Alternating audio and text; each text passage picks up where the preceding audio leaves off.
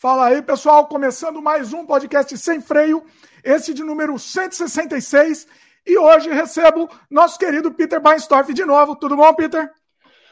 Oi, Dimitri, tudo bom? Tudo bom? Uh, acho que hoje vai ser bem caótico, né? Porque. O Peter, para quem não sabe, é uma enciclopédia de cinema. Ele é uma enciclopédia de cinema obscuro. Então hoje a gente vai trazer aqui indicações do Peter de filmes obscuros, de filmes é, é, estranhos, pérolas escondidas que precisam ser assistidas, que a gente nunca ouviu falar, você pode ter certeza, tá? Eu vejo as indicações do Peter, eu fico, fico maluco, porque cada pérola que ele indica, que assim, a gente nunca ouviu falar, nunca teria acesso, e hoje a gente vai ter, essa, vai ter esse, essa, esse presente do Peter.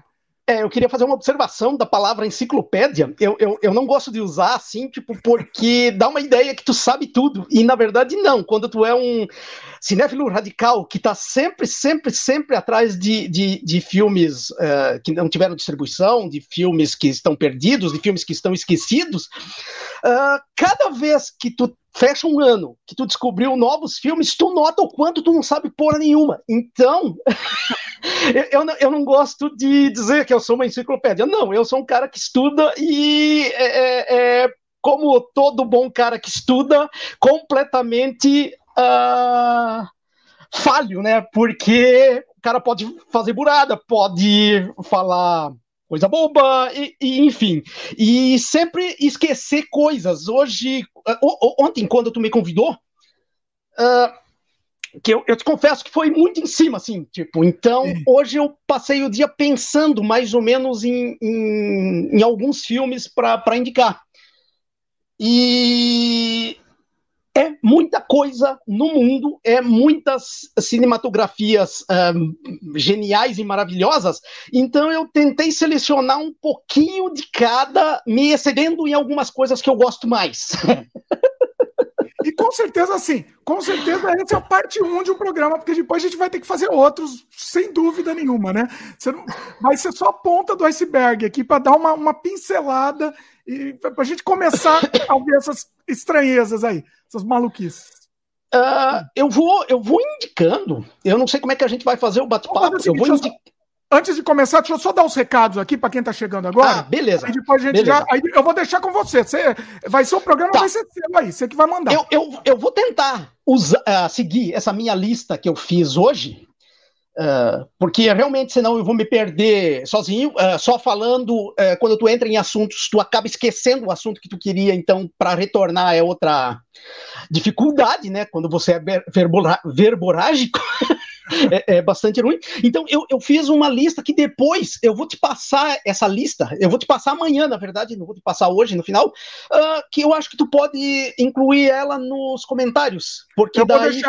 Vou, isso, fica os nomes dos comentários. É. Isso, fica os nomes dos filmes que eu acho que vai ser mais cômodo para o pessoal uh, pesquisar depois esses, esses filmes, né? Eu, eu tentei... Para quem não está assistindo ao vivo, vai ver na descrição. Já vai lá na descrição, já tem tudo lá organizado. Pode ir. Isso, eu vou tentar uh, uh, meio que falar de, de, de, muito filme que vai ser fácil de achar na internet. Sim. Mas tem alguns que eu acho que não se acha. Inclusive, agora, falando disso, eu lembrei já de um que eu esqueci de listar. Então, eu quero falar dele agora rapidamente, que é o Tong. É, é um filme, é, ele é um, um Black Exploitation pornô, sobre um rapaz com uma língua muito grande. Esse filme eu nunca Como é que vi. Chama? Peraí, como é que é o nome? Tong, tong, tong é, é, língua. Tong, ah, que, língua isso. Ah, isso. Tá. Tu vai ter que me ajudar no inglês, que o meu inglês é um inglês macarônico, assim, meio italiano com Hong Kong. Então. Não, fica tranquilo. Inclusive, vou colocar no post também aqui, também, então fica tranquilo.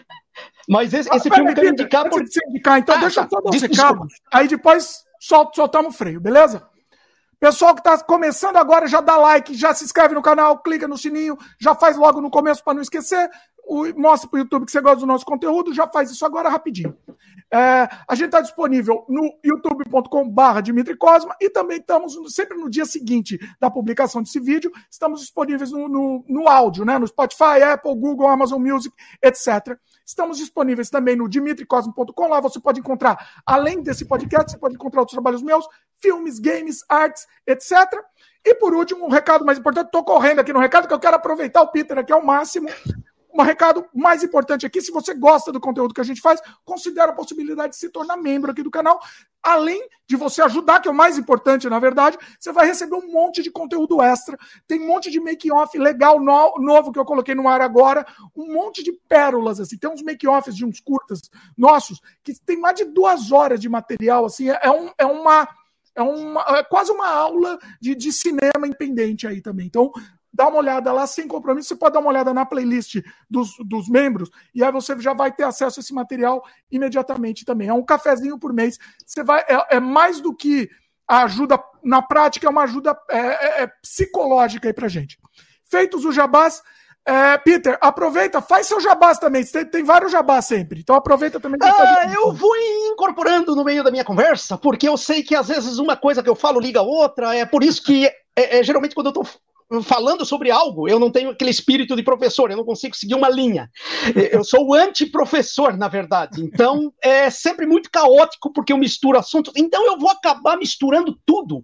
Até porque Sim, quando, eu, quando, quando, quando, eu falar de shot no vídeo e quando eu falar de alguma, alguma coisas uh, uh, uh, estranhas, eu já incluí isso também nos meus livros, e um livro ah. inédito. Então, uh, eu vou acabar entrando nesses assuntos. Então, eu vou então, voltando. Então, então, antes de qualquer coisa, eu vou fazer um jabá para você aqui. Temos um, um, podcast número 121, Sem Freio, que a gente passeia por toda a obra do Peter. Então, assim, foi um, um sem freio enorme, mais de quatro horas de conversa. Eu vou deixar aqui no post também. É o sem freio número 121. Aí você vai conhecer melhor o trabalho do Peter e também todos os, os trabalhos do Peter, como você pode fazer para encontrar, estão todos também na descrição aqui. Mas durante a conversa a gente vai falar sobre eles também. Mas de qualquer forma, só para você saber, está tudo organizado aqui na descrição. Vamos embora? Podemos. Vamos. Uh, eu, eu, quero começar indicando um curta de 1910 que eu, que eu gosto muito. Assim. É, é um curta italiano. Ele se chama Um Matrimônio Interplanetário, uh, de Enrico Novelli ele esse, esse curta ele está disponível no YouTube é fácil de achar uh, ele é uma aquela ele, ele, dá um passo além do Viagem à Lua uh, do, do Méliès ele é sobre é um curta sobre um astrônomo uh, teráqueo que está olhando a Lua pelo seu telescópio e começa a namorar com uma com uma menina da, da Lua. E uma daí ao, né? isso, e daí ao casamento na Lua. É, é um curta bem simples, bem, uh, bem uh, econômico, mas uh, eu, eu acho ele um marco na ficção científica. Assim, eu, eu, vou indicar um outro filme também que eu acho um marco na ficção científica daqui a pouquinho. esse é de, porque... peraí, esse é de, esse é de 1910, né? 1910.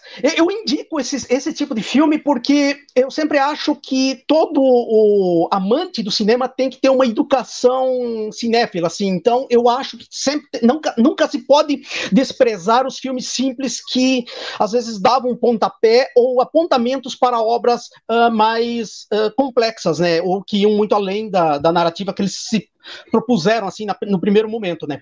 Uh, já aproveitando esse o que eu acabei de falar, eu também quero indicar o Suspense, que é um curta de 1913. Ele é dirigido pela Lois Weber e pelo Philips Smalley. É, esse, esse, esse curta eu estou indicando porque, além de ser direção de uma mulher, já em 1913, ele, ele meio que prevê todo o cinema do Hitchcock e todo o cinema, em consequência, todo o cinema do Brian De Palma. Inclusive, esse, esse filme, ele é, é A história dele é uma mulher que está sozinha em casa e tem um ladrão entrando. Ela liga para a polícia e isso tudo acontece em telas divididas.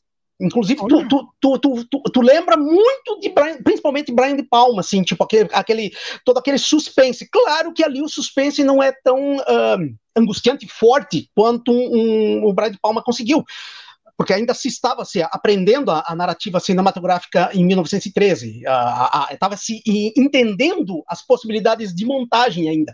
Mas é um curta que eu acho assim fabuloso para principalmente num suspense policial, assim, tipo um, uh, uh, história de crime, uh, não só Hitchcock e eu acho que ele também já prevê um pouquinho do filme no ar. Então ele ele, ele tá ali, é um, é um curta que eu acho que vale a pena uh, se conhecer, assim, tipo, ele é um é muito bacana, assim, o, interessante. o, o suspense. É, muito, muito interessante, é, mudou uma linguagem, né? Você quer voltar pro, pro Tang lá que você tinha comentado para não perder ele? Não, não, o Tong é só isso que eu queria dizer, porque eu esqueci de listar na minha lista. Então ele, ah, tá. ele só tá ali as pessoas procuram. Eu não sei se ele tem na internet. Esse filme eu tenho em VHS, é, é da época. Uh, eu nem lembro, eu, eu, troquei na época, se eu não me engano, com um canadense, com um americano. E eu, eu, eu passei muita. Isso pré-internet, eu passei muitos anos trocando fita VHS da boca do lixo e, e as minhas tranqueiras por filmes uh, obscuros uh, do mundo inteiro. Então eu, eu tinha uma vários canais com, de colecionadores, uh, principalmente Estados Unidos e Canadá, porque daí não tinha o problema do NTC, né? Porque quando tu tinha o, o colecionador europeu, tu ainda tinha que ver a transcodificação. Então tinha esse, esse trabalho a mais, era caro na época, era, era, era bastante caro para fazer, né? Então eu só quero indicar esse por ser um filme. Ele, ele, ele não é só pornô, na verdade, ele tem toda uma história. Então é por isso que eu estou indicando ele, né? Ele é um, é um filme bem. Tá sendo difícil até achar qualquer referência dele. Pois é, eu, eu já procurei, porque eu queria baixar ele só para guardar em arquivo digital. Eu, eu procurei na época do Emule. Então, só para te ter uma ideia, que quando eu procurei para ver se, se encontrava a versão digital, isso tem tipo 15 anos ou 20 anos. Depois eu nunca mais procurei, porque eu digitalizei a fita que eu tinha e guardei ele em DVD. Então, acabei tendo uma cópia digital, que eu, eu não coloquei na internet, né? Mas uh, tenho ele ali no, no digital, né? Uh, Mas só, só, uma indicação, assim, porque tem, tem uns filmes pornô dos anos 70 que eu acho bem interessantes. Assim, eu não listei, eu, eu acabei falando desse, porque lembrei quando eu estava falando de filme que não está na, na, na net mas a produção do cinema pornô dos anos 70 tem muita coisa curiosa. Na, na verdade, eu tinha separado um que eu só queria mostrar a caixinha, porque é uma versão do Drácula. Que é esse filme aqui, Desejos, a Primeira Mordida, ele é uma versão do Drácula e de 1982. E ele é estrelado pela Net Heaven. E nessa época, ele era um dos pornô uh, mais caros de produção uh, que até feito até aquele ano, né? Então acho que são as duas únicas dicas de pornografia que eu vou dar, fora um japonês ainda que eu vou entrar no assunto depois, porque não é bem pornografia, é escatologia, que eu quero, que eu quero falar dele. Uh, mas era só isso, era adendo. Eu voltando para a ficção científica, tem, tem, tem outros dois, na verdade são três, tem outros dois que eu quero indicar também. Um é um filme de 1916, dinamarquês, que se chama The End of the World, O Fim do Mundo. Esse filme é, ele é, eu acho ele mediano, eu acho ele mediano, mas todo o cinema de catástrofe já está incluído ali. Então, quando tu pensa nesses filmes tipo Independence Day, 2012, tu tem todo o embrião disso, mal, mal feito, mal conduzido, com, com sem, uh, sem, sem, um, sem um ritmo. Em 1916, com esse filme, que o, o, o título original dele, vou estar tá falando errado, é Verdens Undergang. E é um filme dinamarquês de Augusto Blum. Uh, Logo em seguida, 1933, acabou tendo um filme chamado Dilúvio, que é o Deluge, 1933, do Felix Feist. Esse filme uh, eu considero o pai de todo o cinema catástrofe. Daí, falando do, do fim do mundo, eu, eu tenho que falar do dilúvio. Porque o dilúvio está acontecendo uma coisa bem, bem curiosa. Ele está saindo como filme, o sétimo filme extra, esse mês agora, na. Uh, no Clássicos da Ficção Científica, volume 9, lançado pela Versátil. Então, esse dilúvio, só essa, essa caixa da, da Versátil uh, Clássicos da Ficção Científica, volume 9, tá imperdível. Tem que pegar. Mas esse filme extra é um. É, é a cereja do bolo, assim. É tipo, é pra.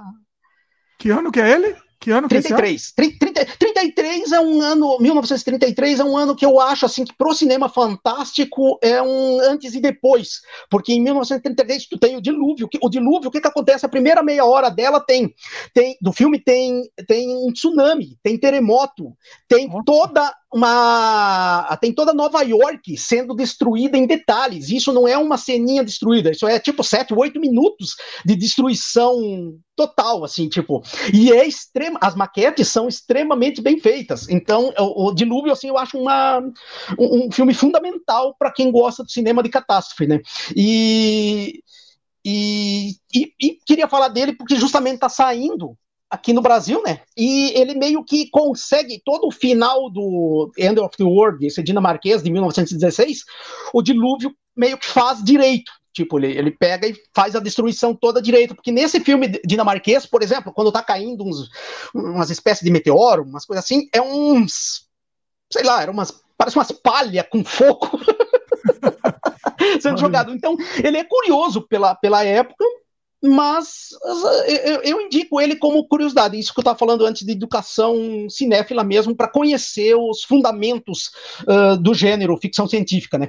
Eu vou indicar muita coisa de ficção científica, porque eu sou uh, muito fã de ficção científica, então vai acabar indo para esse lado assim sem querer. Até porque eu quero indicar também o Spaceship Take Off a Technical Fantasy é um filme alemão de 1940. Esse filme foi feito em esse filme foi feito em 1940 por um cara chamado Anton Kutter. E o que, que é esse, esse Spaceship Take Off, uh, a Technical Fantasy? Ele é, ele, ele, tem um fiapo de história e ele é tipo, um, se eu não me engano, ele tem uns 40 minutos ele, ele é um filme de efeitos especiais, então ele tem umas viagens interplanetárias assim extremamente detalhadas e, e, e muito bem feitas. É, é, um filme que eu acho assim tipo um, um marco também. Então eu, é um para ficção científica é um filme que eu gosto de indicar assim para quem para quem curte também como fundamento, né? Uh, outro dinamarquês que eu ia falar junto com com o End of the World, e eu esqueci, é o A Trip to Marte, é, Viagem para Marte. É, que também ele, ele, é meio ele, ele meio que lembra um matrimônio interplanetário assim ele é daqueles filmes bem ingênuo tem ar em Marte tem toda uma uh, ele ele não tem os acertos por exemplo do a mulher em Marte uh, que é aquele clássico alemão, né? Que eu, nem, eu não, não vou falar dela, desse filme, porque ele é bem conhecido. Mas esse, esse filme, assim, tá. É, é, eu acho que ele, ele. Porque ele é 1918, eu acho que ele tem um pouco. Ele influenciou um pouco, talvez, a produção do, do da Mulher em Marte, né? Um, a maioria desses, esse, provavelmente esses daí, a maioria que você está falando agora estão em domínio público, então é fácil de encontrar, né? Até no próprio... Esses todos eu, eu, eu achei no YouTube, todo filme que eu vi no YouTube, então todos eles têm uh, ou com a legenda em inglês ou eu, eu, não lembro se algum deles está sem legenda. E até teve um que eu encontrei sem legenda, que é. Eu, eu, vou indicar esse filme por dois motivos. Um, porque eu mexi no filme. É, é, um filme que ele só se encontrava, pelo menos nas minhas buscas, eu só encontrei ele sem a trilha sonora no, no, no, nas redes. Tanto todos os canais que eu via era ele sem a trilha sonora, né? E ele tem só 12 minutos, uh, que, é, que é o Il Caso Valdemar. É um filme italiano, é um curta italiano, dirigido pelo Gianni Wepili e o Baldo Meneghin, eu, eu tô falando errado os nomes aqui, depois vai estar escrito lá. Uh, esse caso Valdemar é, é inspirado no, no, no, Edgar Allan Poe. E por que, que eu quis uh, fazer uma trilha sonora para esse filme?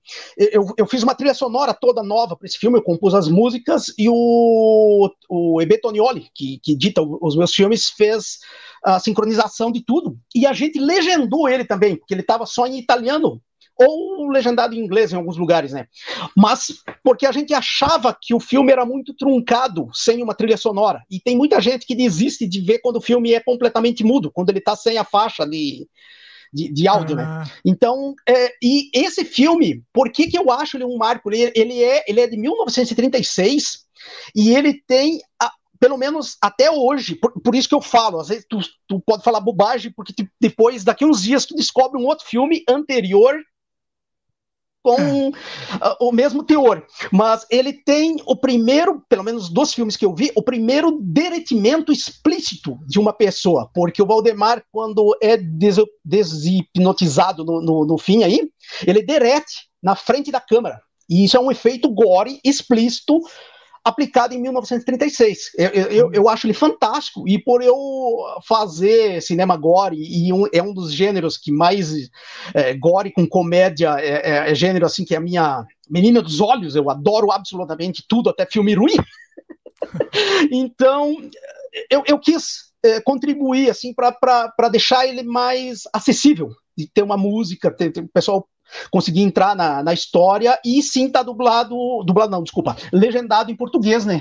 Que sentia, sentia falta de uh, muita gente, porque ele tem um problema de legenda também, porque as legendas, as telas com as, com as legendas em italiano passavam também muito rápido. Então tem muita coisa que eu traduzi ali dando, fazendo estilo dessa legenda, porque às vezes estava três frames, quatro frames da, da, do que estava escrito. E é muito rápido para a pessoa. Então eu, eu, eu, pausei todos eles nos frame, e daí traduzir direito e com essa legenda assim fica, fica um negócio bem, bem bacana, né? E Nossa, trabalho filme, absurdo, né? É, esse filme está disponível, ele está em direito. Eu, eu me senti à vontade para fazer isso, porque ele está em domínio público. Ah. E ele está no meu canal. Quem quiser procurar ele no meu, no meu canal de YouTube, só acessar ali que vai achar fácil, né? Tá na descrição aqui. E desse período inicial, eu quero falar de mais dois. Uh, tu, tu tá no Canadá, tu vai me ajudar aqui com sobrenome, que eu não sei como é que se fala. Eita, vamos ver. É, eu, eu já ouvi, foi é, é porquice minha, porque às vezes eu escuto, mas não assimilo porque eu tô pensando outras coisas.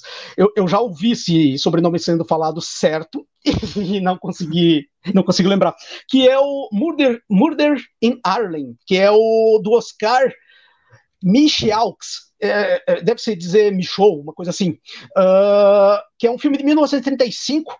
De, ele, ele tem um. um, um uh, é, é, um filme de crime, mas com um pouquinho de comédia, um pouquinho, um quesinho no musical.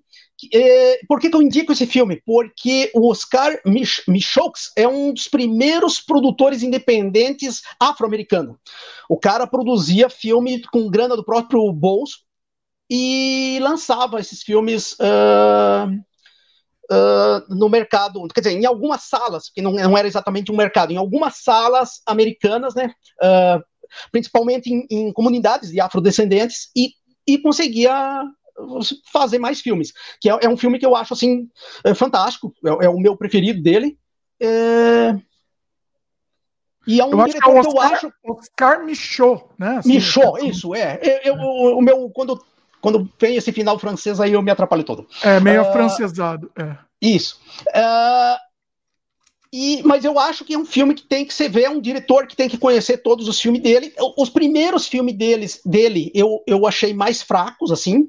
Ele tem uns longa com uns, Ele começou a fazer filme em 1918, 19, mais ou menos. Ele. Ele. É, é um ritmo. Um, um, um, é, é, tu vê claramente que era alguém aprendendo o, o, o ofício. Então, ainda mais independente, que devia ter um monte de dificuldade. Inclusive, quero indicar um, um livro, o Cinema Noir, é aquele livro que foi lançado pela Dark Side, tem um bom capítulo falando dele, né? Então é um, é um livro que eu acho que está em catálogo ainda, tu acha fácil em, em, qualquer loja virtual aí. E é um livro que vale a pena.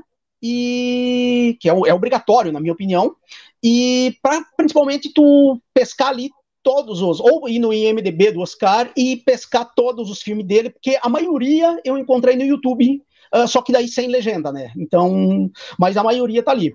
E desses filmes iniciais, eu queria indicar ainda o Lot in Sodom, que ele, ele é um filme inspirado na Bíblia, mas ele é homoerótico. E tem um milionário por trás. O, ele é feito por dois caras. É o, é o James Watson e o Melville Weber. É, esse Watson era herdeiro daquele império dos Watson. É, eu não me lembro o que, o que, os caras faziam, mas eu acho que é o criador da Winchester, mas eu posso estar falando bobagem agora porque eu não lembro mais. Mas era um império bilio, milionário do, do, dos anos 30. E esse, esse eles têm toda uma pegada, e é proposital, né? É todo um filme bíblico homoerótico. Então, é, é um, e ele tem todo. Uh, to, toda a linguagem do cinema experimental já está nesse Lot, Lot, Lot in Sodom. É, é, um filme que eu, eu indico, sei, ele é um curta, na verdade, ele tem 30, menos de 30 minutos, é, um, é uns 27, 28 minutos. E é curioso, muito curioso, assim, tipo, é, é um filme que, para quem gosta principalmente de filme experimental, uh, pessoal que gosta de Maya Deren, uh, aquela turma do, do, do, Kenneth Hanger, pode ver sem medo, assim, que é um filme que é maravilhoso, assim. Tipo, eu não entendi o nome, eu tô tentando achar aqui. É Lot... L-O-T... É, Lot in Sodom. Em só, só. Sodom, Sodom, Sodom. Ah, Sodom. Ah, tá. É, esse, é, é, achei. Ah, achei. Lots Ah, tá. Legal. De 33, né? 33, isso. Achei também aqui. Muito bom. Ó, tudo depois o, o Pita vai me passar também, mas de qualquer jeito eu também estou organizando aqui, meio na ordem que ele está passando, para ficar fácil. Então depois o pessoal vai encontrando na descrição aqui. É, e, e, e, esses que eu estou indicando, assim, desse, desse período uh, pré-anos 50, uh, eu acho que, assim, são, são, são, são uh, filmes que precisa ser visto e conhecido, assim, tipo, é... Inclusive, quando eu comecei a pensar nos filmes para indicar hoje, é, porque eu, eu, tenho um livro que eu, eu escrevi uns 4 ou 5 anos atrás, e acabei não editando ele. Ele se chama Reviews Divertidos. É um, é um livro de indicação com resenhas, assim, meio que, meio que no estilo do capítulo que eu fiz de resenhas no Manifesto Canibal. Só que ali é, é mais rápido, as resenhas são mais rapidinhas, assim, mas é no Manifesto Canibal também quis indicar filmes mais livres para para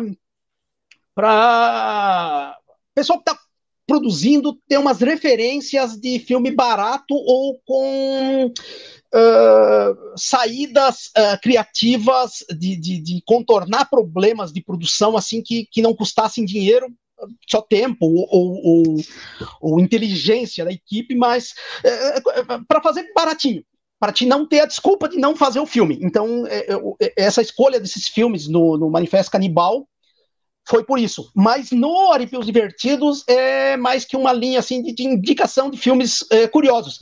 E... Inclusive, vamos fazer um jabá, né, também. Já que você falou do manifesto, vamos fazer um jabá aqui. Vocês é, financiaram o financiamento coletivo o Manifesto Canibal aqui? Isso. Que foi olha aí, olha aí.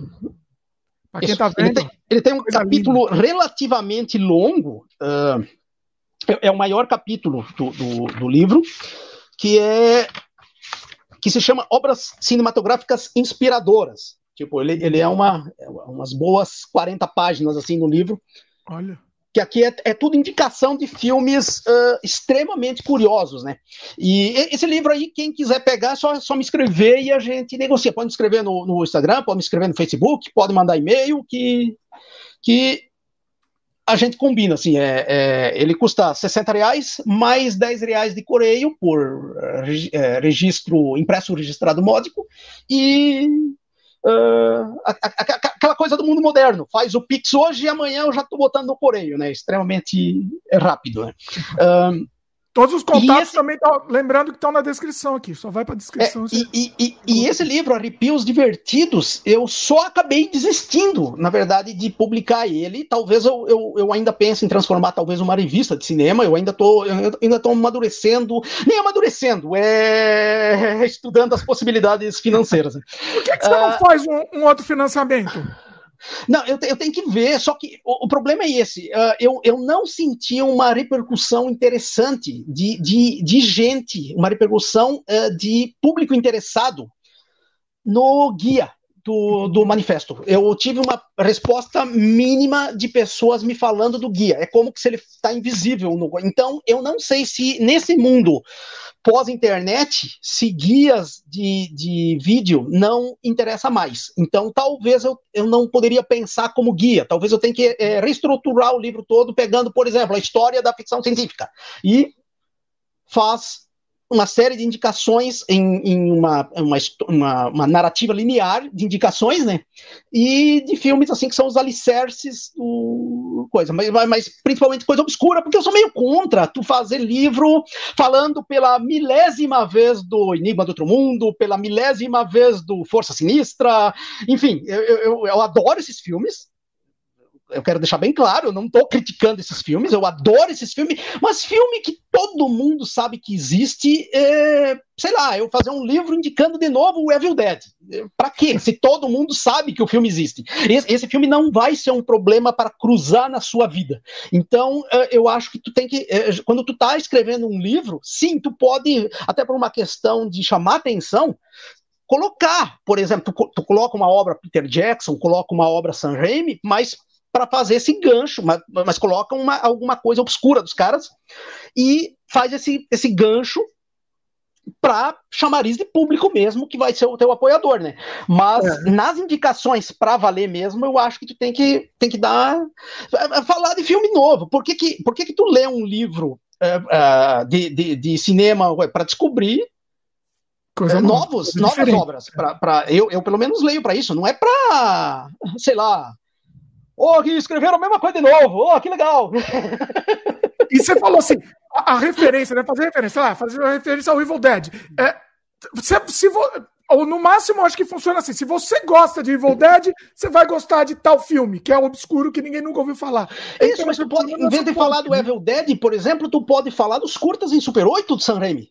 Olha. Ele tinha um monte, e o próprio Evil Dead é um curta antes de ser o longa. Então, uh, então pô, tu tem é. todo um leque, tu, por exemplo, tu tem, tu, tu, tem todo um leque, inclusive, de cineastas que se criaram ao redor do, do, do Sam Raimi. Então, que a, a, a, os amigos dele depois acabaram fazendo filmes também. Então, não, não com a fama do Sam Raimi, lógico, mas acabaram fazendo filmes também. Então, tu tem, tu tem todo um universo de, de, de muitos realizadores que pertenciam tudo à mesma vizinhança, que é curiosíssimo, e para mim isso é uma. já dá um. Já, dá um. Tem um livro muito interessante que é o Evil Dead, que saiu aqui no Brasil também pela Dark Side, e, e conta muito da história do, dos primórdios do San Raimi. Então, eu, eu, acho que é esse o gancho. Tu, tu vai falar de uma coisa obscura dos caras, do, do, do Sam Raimi, do Bruce Campbell, do Robert Tappert, e o, o fã de Sam Raimi vai estar tá tendo uh, alguma novidade uh, em relação ao Sam Raimi. E, cara, tu gosta tanto dos Evil Dead, assiste de novo. que, é, que eu faço, eu vejo duas ou três vezes por ano, o, principalmente o Evil Dead 1, né? Tipo, é um filme que às vezes eu tô triste, daí eu vejo ele de novo e me deixa feliz. Então... Pois é, pois é. Eu faço isso com a criançada, a criançada adora o Evil Dead. Bom, mas vamos uh, lá, vamos para o obscuro aqui. Não, não tem Evil tá. Dead hoje, não. Vai, vai, vamos eu, eu, eu, eu, quero ainda falar de mais três filmes uh, antes dos anos 50. Eu, eu vou voltar ainda em algumas filmografias para antes dos anos 50, mas eu quero falar de três filmes ainda.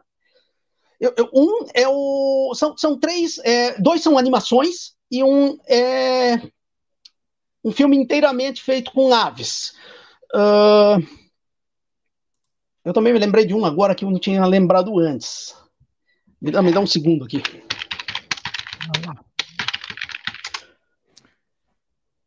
É legal porque, é legal porque não tem fim, né? É uma lista que não tem fim. É, não, na verdade, isso aí eu vou deixar para a parte 2.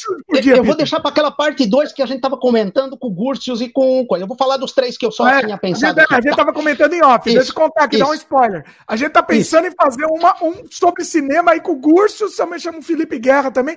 Aí, pessoal, se prepara, porque aí vai ser a maior live do universo. Mas, Peter, a, sua, a minha pergunta aqui: você assiste quantos filmes por dia?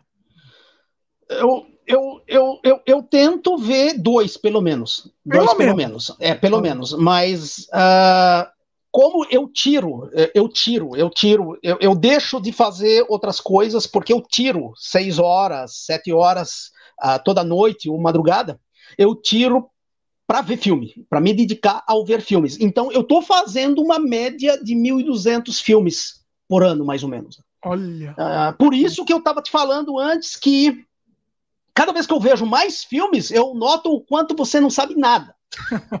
Pois é, exatamente. Entende? Porque, cara, é muito. Eu, eu tranquilamente já passei. Na, eu, eu, faço esses ritmos aqui desde que eu tinha 12 anos.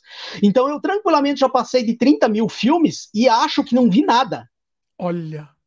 Entende? E, você, tipo... peraí, e aí você cataloga? Como é que você faz? Não, eu, eu, passei uma grande parte da minha vida não catalogando. Eu catalogava enquanto eu editava fanzine nos anos 90. Daí eu catalogava. Uhum. E quando eu tive o blog Canibook, como já ficava registrado no Canibook, e o Canibook eu acabei direcionando mais para o cinema independente uh, mundial, mas principalmente o brasileiro, principalmente shot on video ou filme de até produção de Ancine, mas uh, uh, dando novos apontamentos para o horror, por exemplo, tipo filmes importantes brasileiros que surgiram tipo 2008 em diante, assim, eu, eu, eu tentava é, catalogar e entrevistar o pessoal que estava realizando nesse canibook. Aí eu parei de catalogar, na verdade. Eu, eu fiquei anos, porque como eu estava fazendo ali, já ficava no blog, eu parei, meio que parei de marcar, até por questão de tempo também. Eu lembro que na época não tinha tempo. Eu, eu, eu, eu, eu tinha uma locadora que, que eu que eu trabalhava 12, sei lá, 12 horas por dia, e em paralelo a isso eu fazia o blog, eu ficava escrevendo as matérias enquanto não tinha cliente na locadora, tinha uns horários que não tinha cliente, assim, tinha aqueles horários manjados de locadora que não vem quase ninguém. E daí eu aproveitava para ficar escrevendo. E quando eu voltava para casa, além de ver os filmes, eu escrevia, daí passava limpo, escrevendo direito para o blog. E na época eu também estava filmando três ou quatro, ou, ou um longa por ano, ou três ou quatro curta por ano. Então era, era um negócio absurdo de falta de tempo. Eu tentava meio que fazer tudo, mas sem o tempo hábil para fazer, é, é, por exemplo, uma lista de tudo que eu estava vendo. E eu voltei em 2016 ou 2017 a voltar a listar os filmes que eu estou vendo. Agora eu, tô listando, pelo menos num Word, assim, eu, eu meio que listo o que eu tô, eu tô vendo. Porque Mas você escreve filmes... alguma, alguma pequena impressão dele? Não. Não, eu, porque assim, eu, eu, eu, geralmente escrevo se eu estou publicando. Por exemplo, se eu estou com um livro para fazer, eu, eu vou escrever. Se eu estou uh, com um blog que eu estou falando, eu vou escrever. Ou eu faço umas resenhazinhas rápidas no. Resenha de três ou quatro linhas, assim, no, no Facebook, só para. que é mais zoeira do que outra coisa. Uh, é, mas é bom você ter pelo menos essa Isso, resenha rápida, mas... guarda no Word, né? Pelo menos. Não, não na verdade, eu meio que guardo os filmes que eu, que eu, que eu, acho, que eu acho essenciais. Então eu acabo guardando os filmes.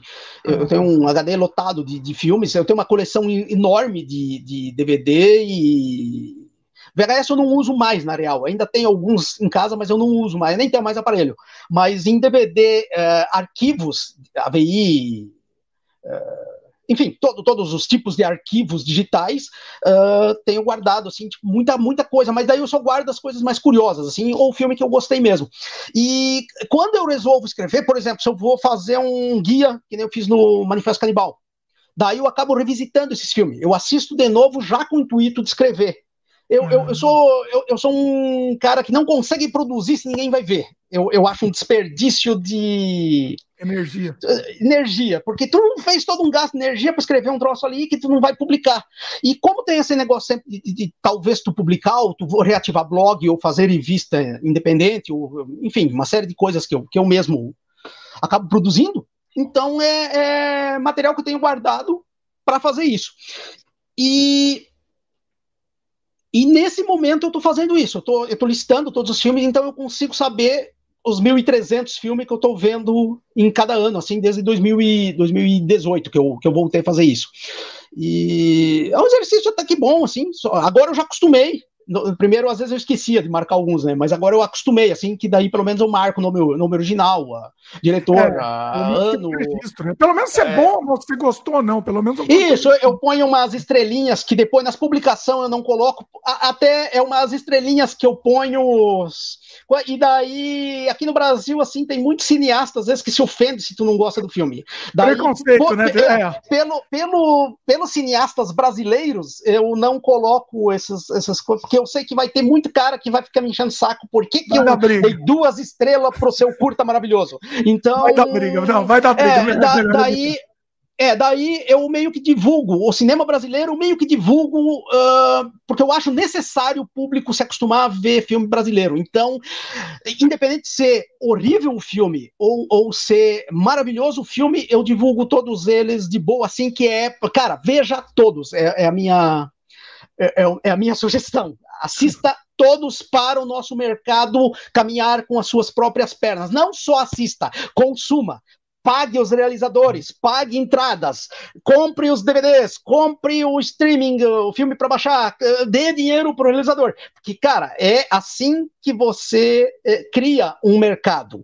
Hábito e Uh, fazendo essa grana girar, porque não é para ninguém ficar milionário. Eu gosto sempre de frisar isso. É só para os realizadores conseguirem fazer uh, mais filmes, né? Continuarem fazendo, pois é, exatamente. e... Ó, em cima disso, Peter, a gente vai voltar já com os filmes, deixa eu fazer uma pergunta que fizeram aqui. A filha do Pajé perguntou: Meu marido está perguntando se Peter é casado em protesto, porque, segundo ele, não tem nem cinco minutos livres para ver um filme ou jogar videogame. Ela falou. Ela comentou, perguntou assim: ah. como você consegue tempo para assistir tanto filme? Não, agora eu estou solteiro, na verdade. Ah, eu, tá, eu, eu, mas, mas, mas, mas eu, eu, eu, fui casado por nove ou dez anos. Hum. Você precisa casar com uma cinéfila. Eu assistia. a solução, tá aí. Eu, eu assistia com a minha companheira a gente via três ou quatro filmes todos os dias, porque ela também gostava muito. Eu não consigo entender pessoas que se casam com outras pessoas que não têm absolutamente nada a ver. Para mim, tem que ser praticamente um xerox uh, uh, uh, psicológico meu, né? Então, cara, é isso. Para a coisa andar e para a coisa funcionar e, e, e, o casal se uh, ter uma troca de experiências positivas e tudo ser maravilhoso, né? Então, Uh, meio que eu, eu parto desse princípio, e se é para sair com pessoas que não tem nada a ver com. Eu, eu, eu sou sincero em dizer, eu prefiro ficar sozinho, mesmo. Eu, eu, eu, eu tô com quase 50 anos, eu já não tenho muito saco também para flerte, coisa e tal, então eu tô com a certeza que agora eu fico casado com os filmes mesmo, com os livros. É isso aí, eu acho que é muito complicado hoje em dia Uh, eu, eu, não quero mais me doar em relacionamento, na verdade, eu quero ficar com os meus filmes aqui. Deixa eu fazer o, o, contar aqui rapidinho aqui também. Eu, eu a, a, patroa também, assim, ela só não gosta de filme de terror e filme, e filme muito forte, gore muito forte. O resto ela assiste filme bom. Quando o filme é bom, ela assiste, ela assiste filme ruim. Então tudo bem. Aí quando eu vou assistir filme muito forte, eu tenho que assistir sozinho. Aí não tem mas, meu... mas pergunta, vocês assistem meio que eh, todos os gêneros, né? Tipo, acaba, acaba vendo todos os gêneros, né?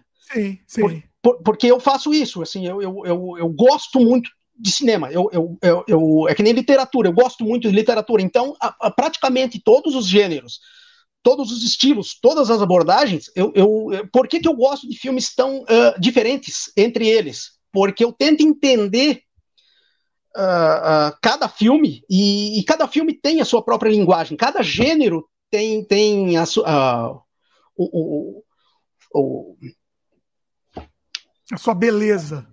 É, não, cada, cada filme tem os seus elementos que são necessários, os seus clichês, é isso que eu queria dizer, e para serem quebrados ou não.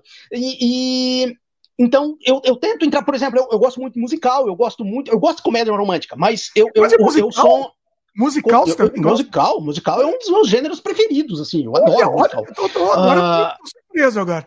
É, e mas é assim, eu gosto de filme com roteiro bom. Essa é a minha observação. Independente do gênero, o, o, trabalho do roteirista tem que ser muito bom. Não só o diretor, claro, vem toda a equipe, mas não adianta tu ter um diretor à prova de erros e um roteiro muito horrível. cara, e, isso é uma coisa que às vezes eu sinto muita falta, assim, filme comercial, principalmente, eu não tô falando dos, dos filmes obscuros, filme comercial que é só a mesma coisa de novo, assim, tipo, tu, tu vê claramente que aquele roteiro industrial padrão Hollywood, que é a formulazinha, cada cinco minutos tem a, a formulazinha. E isso realmente, cara, é, eu acho que para cinema não. Que é aí a minha grande falha, assim, porque eu acompanho muito pouco. Por exemplo, Marvel, eu, eu, eu praticamente não vejo, assim. Eu, eu vi uns 10, eu vi uns 10, foi. Todos são igual. E para mim, tipo, eu, eu, desisto totalmente, assim, tipo, eu, eu acabo às vezes desistindo de alguns realizadores também, quando o cara não, não sai do lugar, eu vi três, quatro filmes dele e continua a mesma coisa, eu praticamente desisto, assim, daí o cara tem que fazer um filme muito diferente, muito muito foda para mim voltar a dizer, opa, o cara aqui deu uma acordadinha e voltou a, a ser relevante, né? Porque, cara, é, filme, eu, eu, eu, gosto tanto de cinema, mas é isso, tem que, tem que se surpreender, né? E já que eu tô falando em surpreender, é, é, eu, eu quero voltar às dicas que eu ia dizer, que era o. Eu quero indicar o. Posso só dar uma, antes você falou, só para não perder o mote, você falou de musical, eu não gosto de musical, mas tem um que eu que eu sou maluco por ele. Eu não gosto de musical, o único gênero que eu não consigo. Eu me sinto, eu me sinto agredido quando, quando filme musical, não tem jeito. E eu tento, tá? Eu me esforço, não, né? Falta é, eu já fiz, eu já fiz dois musicais, o Ninguém Olha, Deve Morrer é? e, o, e, o, e o Super Chacrinha.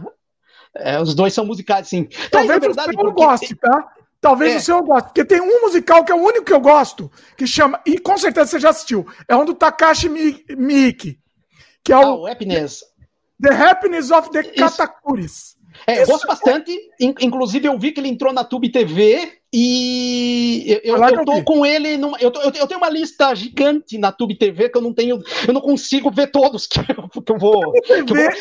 Inclusive, é a coisa mais linda do universo. Isso, inclusive, uh, não só YouTube, uh, é, para baixar esses filmes, por exemplo, Tube TV eu acho que é um canal, é um, é um streaming que qualquer fã de cinema obscuro tem que ter Muitas coisas que eu vou indicar ainda para frente aqui tem no Tube TV.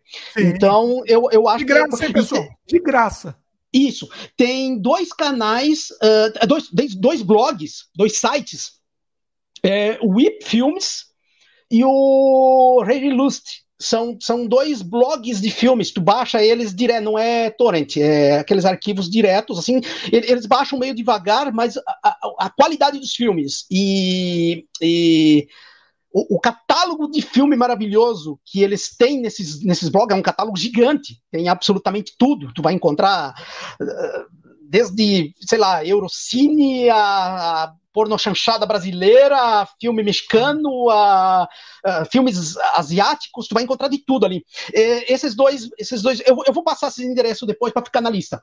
Uh, YouTube TV, assim, eu acho que é uma trinca de canais uh, extremamente, para quem gosta de, de cinema obscuro, uh, necessários, né?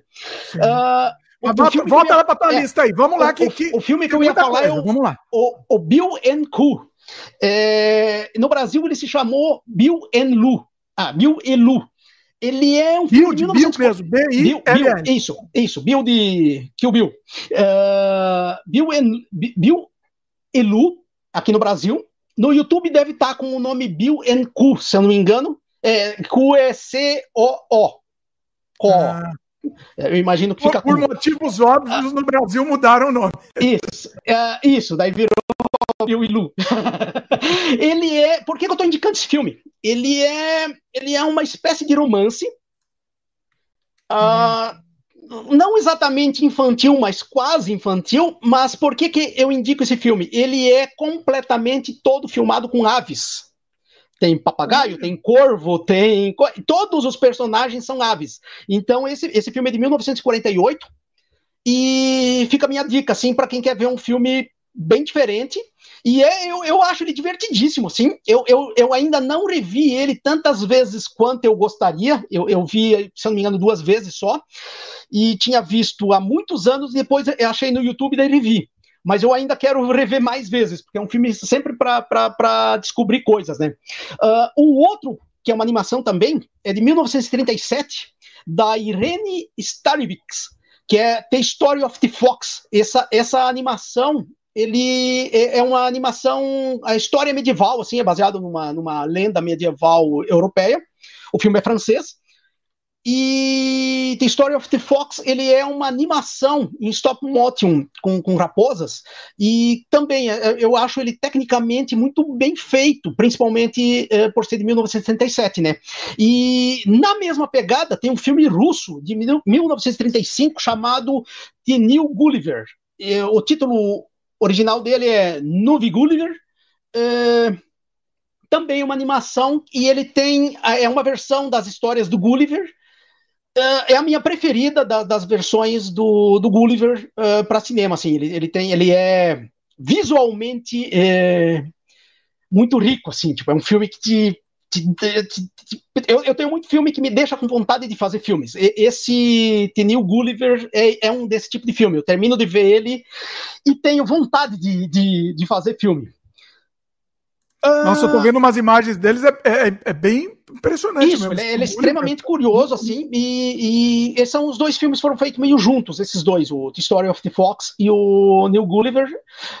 Eu não faço ideia, isso, isso eu não sei se, eu não faço ideia se, por exemplo, nessa época, 1935, os filmes russos ganhavam exibição uh, na Europa, né? Mas é, é, legal, o cinema eu acho que sempre tem muito disso, às vezes muito filme é, próximo, com a linguagem próxima, e que vai. Por isso que quando o pessoal fala de linguagem cinematográfica e, e cita o racista do, do uh, Griffith, como criador da linguagem, eu, eu, eu, eu, cara, tinha outros cineastas em outras partes do mundo fazendo o mesmo tipo de trabalho na época. Então o cinema teria evoluído. Por exemplo, quando tu pega o cinema russo, que é riquíssimo e uh, em falando só em montagem eu acho o cinema russo muito mais interessante e muito mais foda do que o cinema americano daquela época tu já tinha os russos fazendo a, a coisa toda além do que o Griffith estava fazendo para contar história racista. Então, quando o pessoal levanta, não, o Griffith tem que ser citado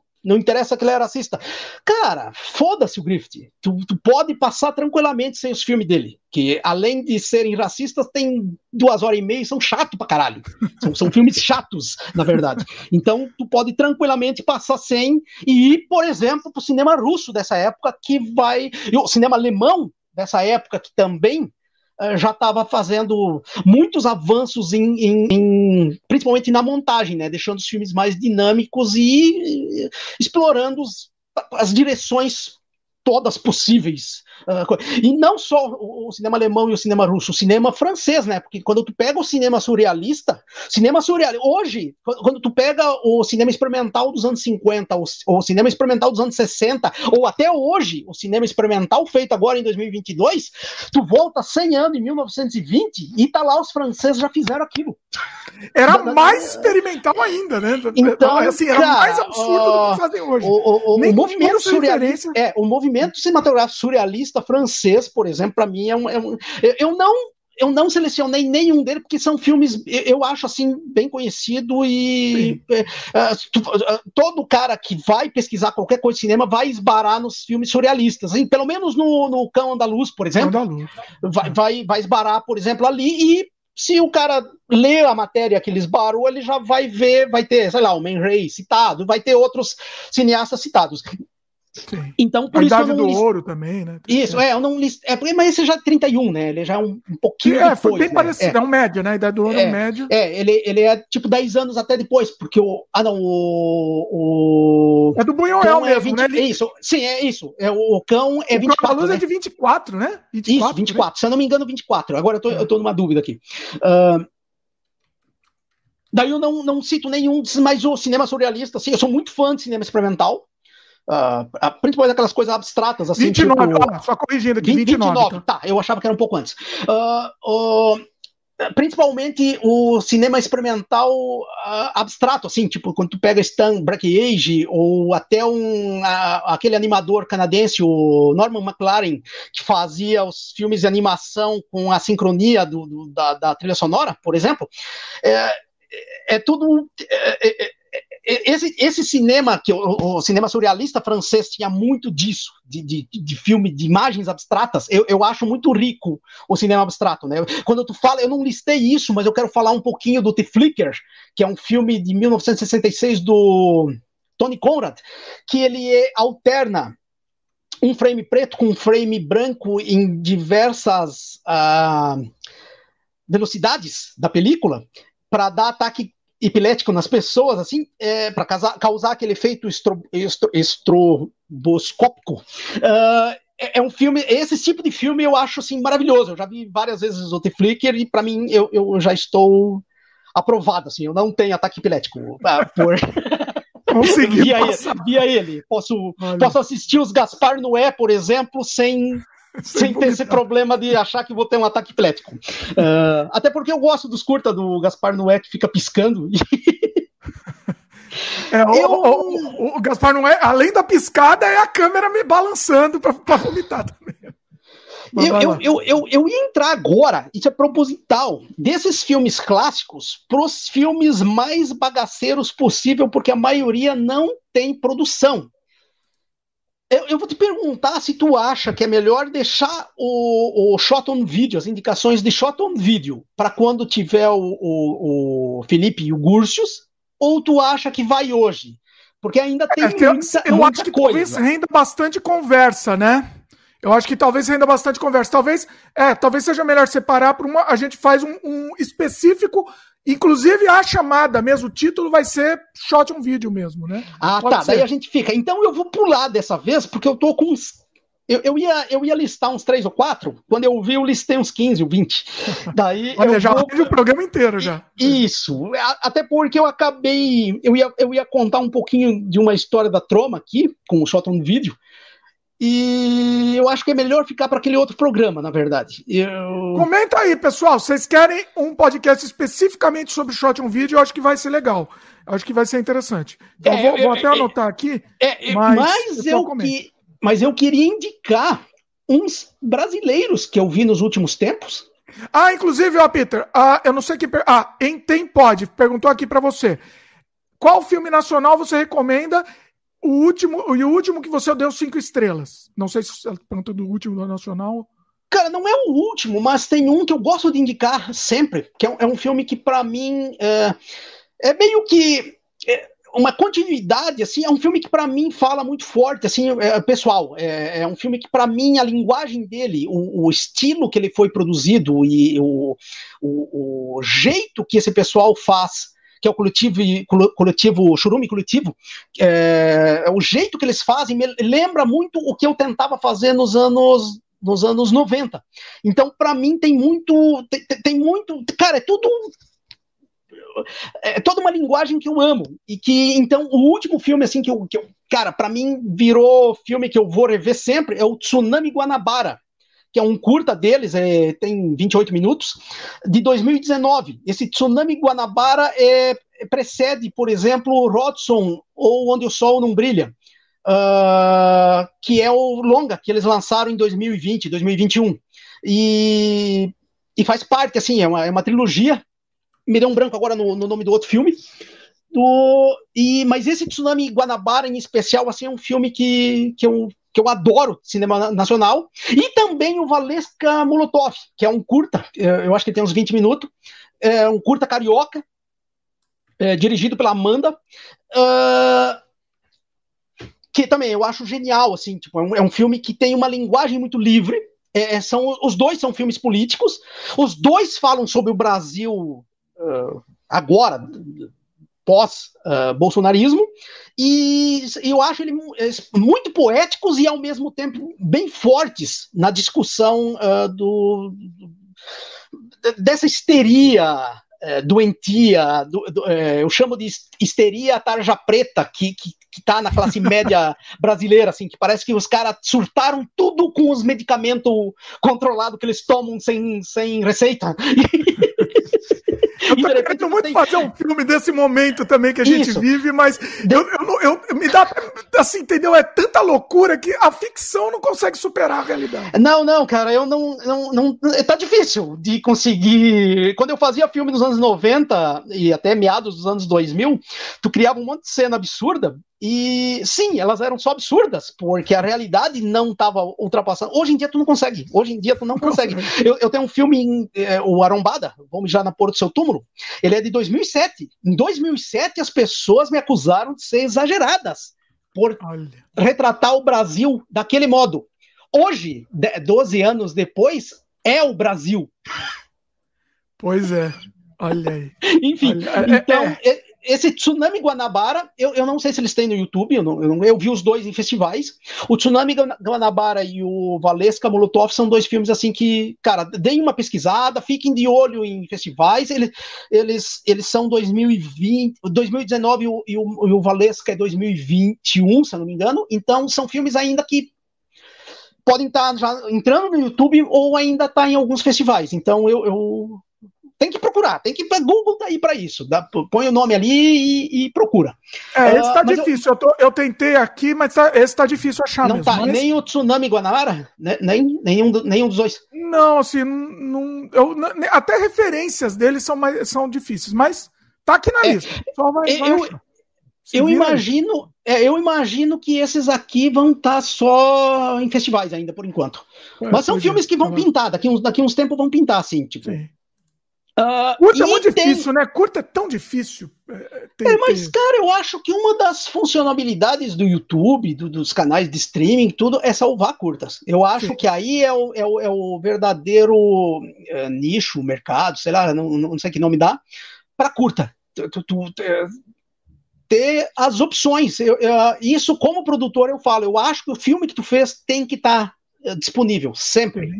Tem que estar. Tá... Por exemplo, agora, eu estou há semanas transcrevendo todos os diálogos de todos os meus filmes, porque está pintando a possibilidade desses filmes saírem novamente, agora com qualidade Blu-ray, nos Estados Unidos. Eu não, eu não posso oh. falar ainda, porque ainda está. Uh, isso a gente faz um especial outra hora quando tiver tudo certo. Olha, Mas eu tô, eu tô todo nesse processo de, de filmes de 30 anos atrás, sem orçamento, filmado com câmera de VHS. Então, eu acho que o filme tem que estar disponível para sempre, porque ele vai ter público sempre. Sempre uhum. vai ter uma, uma pessoa descobrindo o teu filme. Uh, de, de shot on video, eu só quero, eu quero fazer uma indicação de, de mais três filmes brasileiros aqui. O, que eles estão no YouTube. Uh, um é o Gore Positive, é um filme brasileiro de Curitiba, do Jorge Tibiletti e da Rebeca. É, é um curta, Gore, extremamente simples, mas, cara, é um, é um, curta que eu achei, assim, com uma pegada ah, muito sincera. Então, é um, é um filme que eu quero indicar, assim, para quem gosta de filme demente é, mais gore, é, é uma pedida. Ainda nesse estilo demente mais gore e escatológico, eu quero indicar que se tornou o meu filme preferido do Vinícius Santos, que é Os Exorcistas Carinhosos. É um filme de comédia escatológico.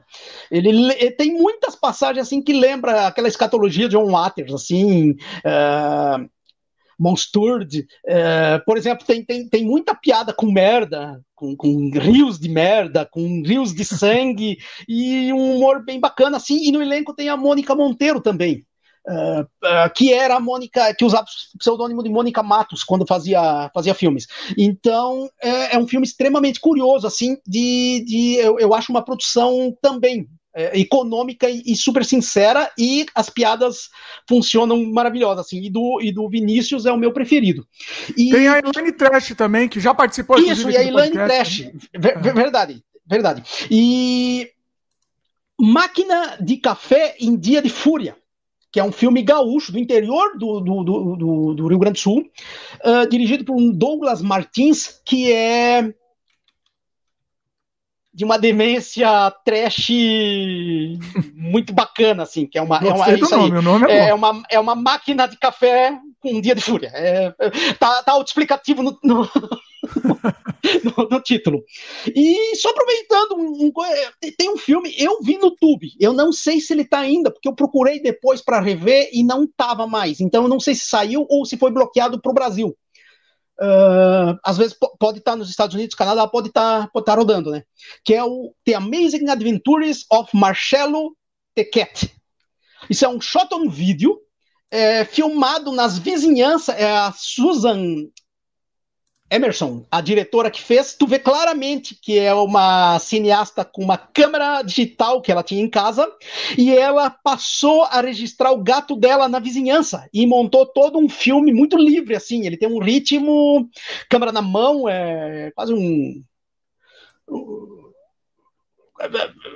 não, não, não, posso chamar de, de, porque não é na, na visão do gato, né? Mas é, é, é, todo um filme com câmera na mão, assim, com uma, com uma, edição muito livre e sobre isso mesmo, as aventuras do gato dela na vizinhança. E daí o gato fala com o passarinho, se perde. Era, era vizinhança, eu acho o filme um barato, assim, tipo, ele. ele, ele é tipo não um é... filme de animal, só que com, com low budget, assim, um filme. Isso, sem, sem, sem orçamento. No, no, no, no budget. E, mas eu acho extremamente curioso. É um filme que eu me diverti pra caralho. E, tipo assim, eu sou apaixonado por gato. Então, cara. Pô, eu, eu às vezes tô sem nada para fazer assim, eu fico só vendo vídeo de gato. O Facebook acabou virando um depósito de vídeo de gato para mim, que é, é, o que eu mais me divirto ainda no Facebook, é tu ver vídeo de gato. Você começa a ver aí nunca mais, só ele não para mais de recomendar também. e, e, e, se esse filme, se vocês acharem no, no, na Tube TV, vale a pena ver. E eu não encontrei ele em outros lugares, porque eu realmente queria baixar o filme, não achei para baixar. E para rever, daí bobiei, fui rever uns dois. Esse filme é de 2008.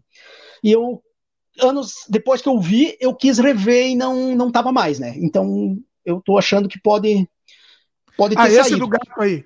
Esse do gato, isso. Ah. É, os, os nacionais aí eu acho que é fácil de, fácil de achar. Eu ia falar de dois livros de um livro, na verdade. Mas eu acho que eu vou fazer a mesma coisa, que é deixar para o cinema shot on video. Eu ia falar um pouquinho do cinema de transgressão nova-iorquino.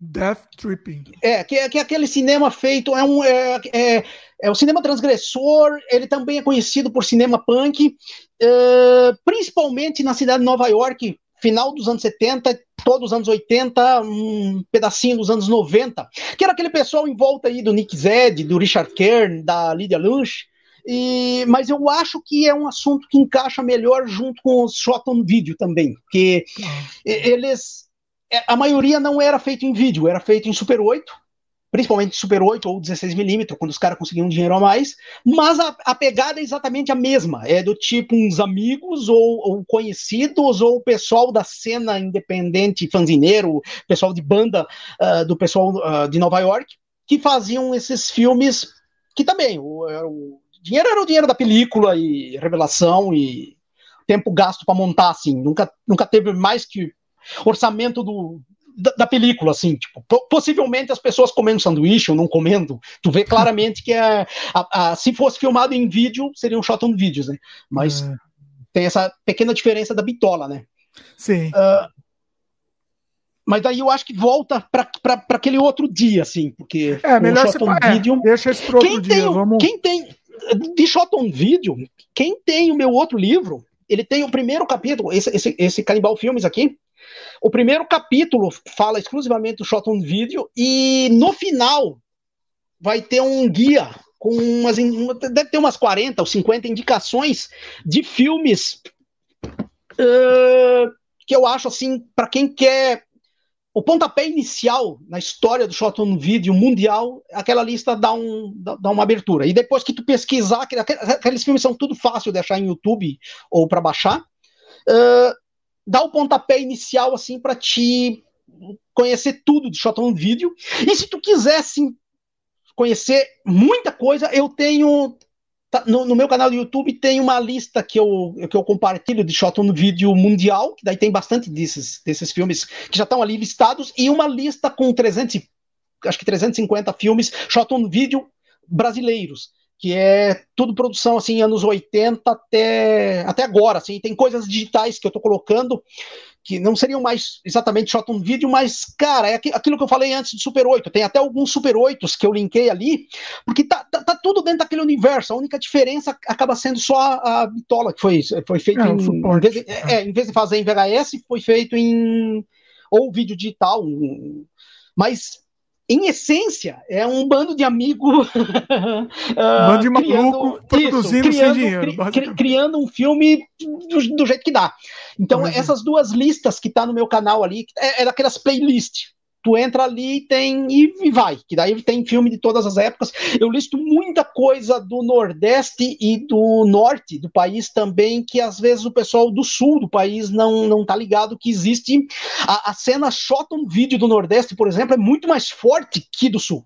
Então, Olha. fiquem de olho nas produções nordestinas, porque tem muita coisa, principalmente filme regional, assim, se tu for comparar com, com o cinema Uh, feito no Sul, por exemplo, seria meio que comparar com aquele filme regionalista, assim, tipo o, o Teixeirinha.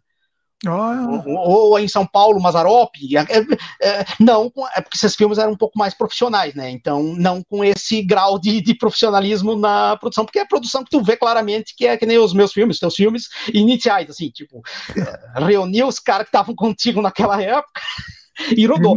Mas, mas tem muito filme interessante ali que, que vale a pena dar uma, dar uma fuçadinha, assim, tipo, que fica a minha sugestão é, o, dos... o importante é que, é que, é difícil o acesso, né? Isso que é o difícil, na verdade. É difícil você conseguir, né? É, é difícil, mas eu, eu, eu, volto a frisar que o Google tá aí para isso. É, use palavras-chave, combine palavras-chave. É, se tu não achar na primeira busca, dá uma pensadinha em como você pode pôr mais coisas. Leia matérias, as matérias estão aí para serem lidas anote os nomes, pesquise e vai, cara. Às vezes tu encontra você... esses filmes fora do país, na verdade.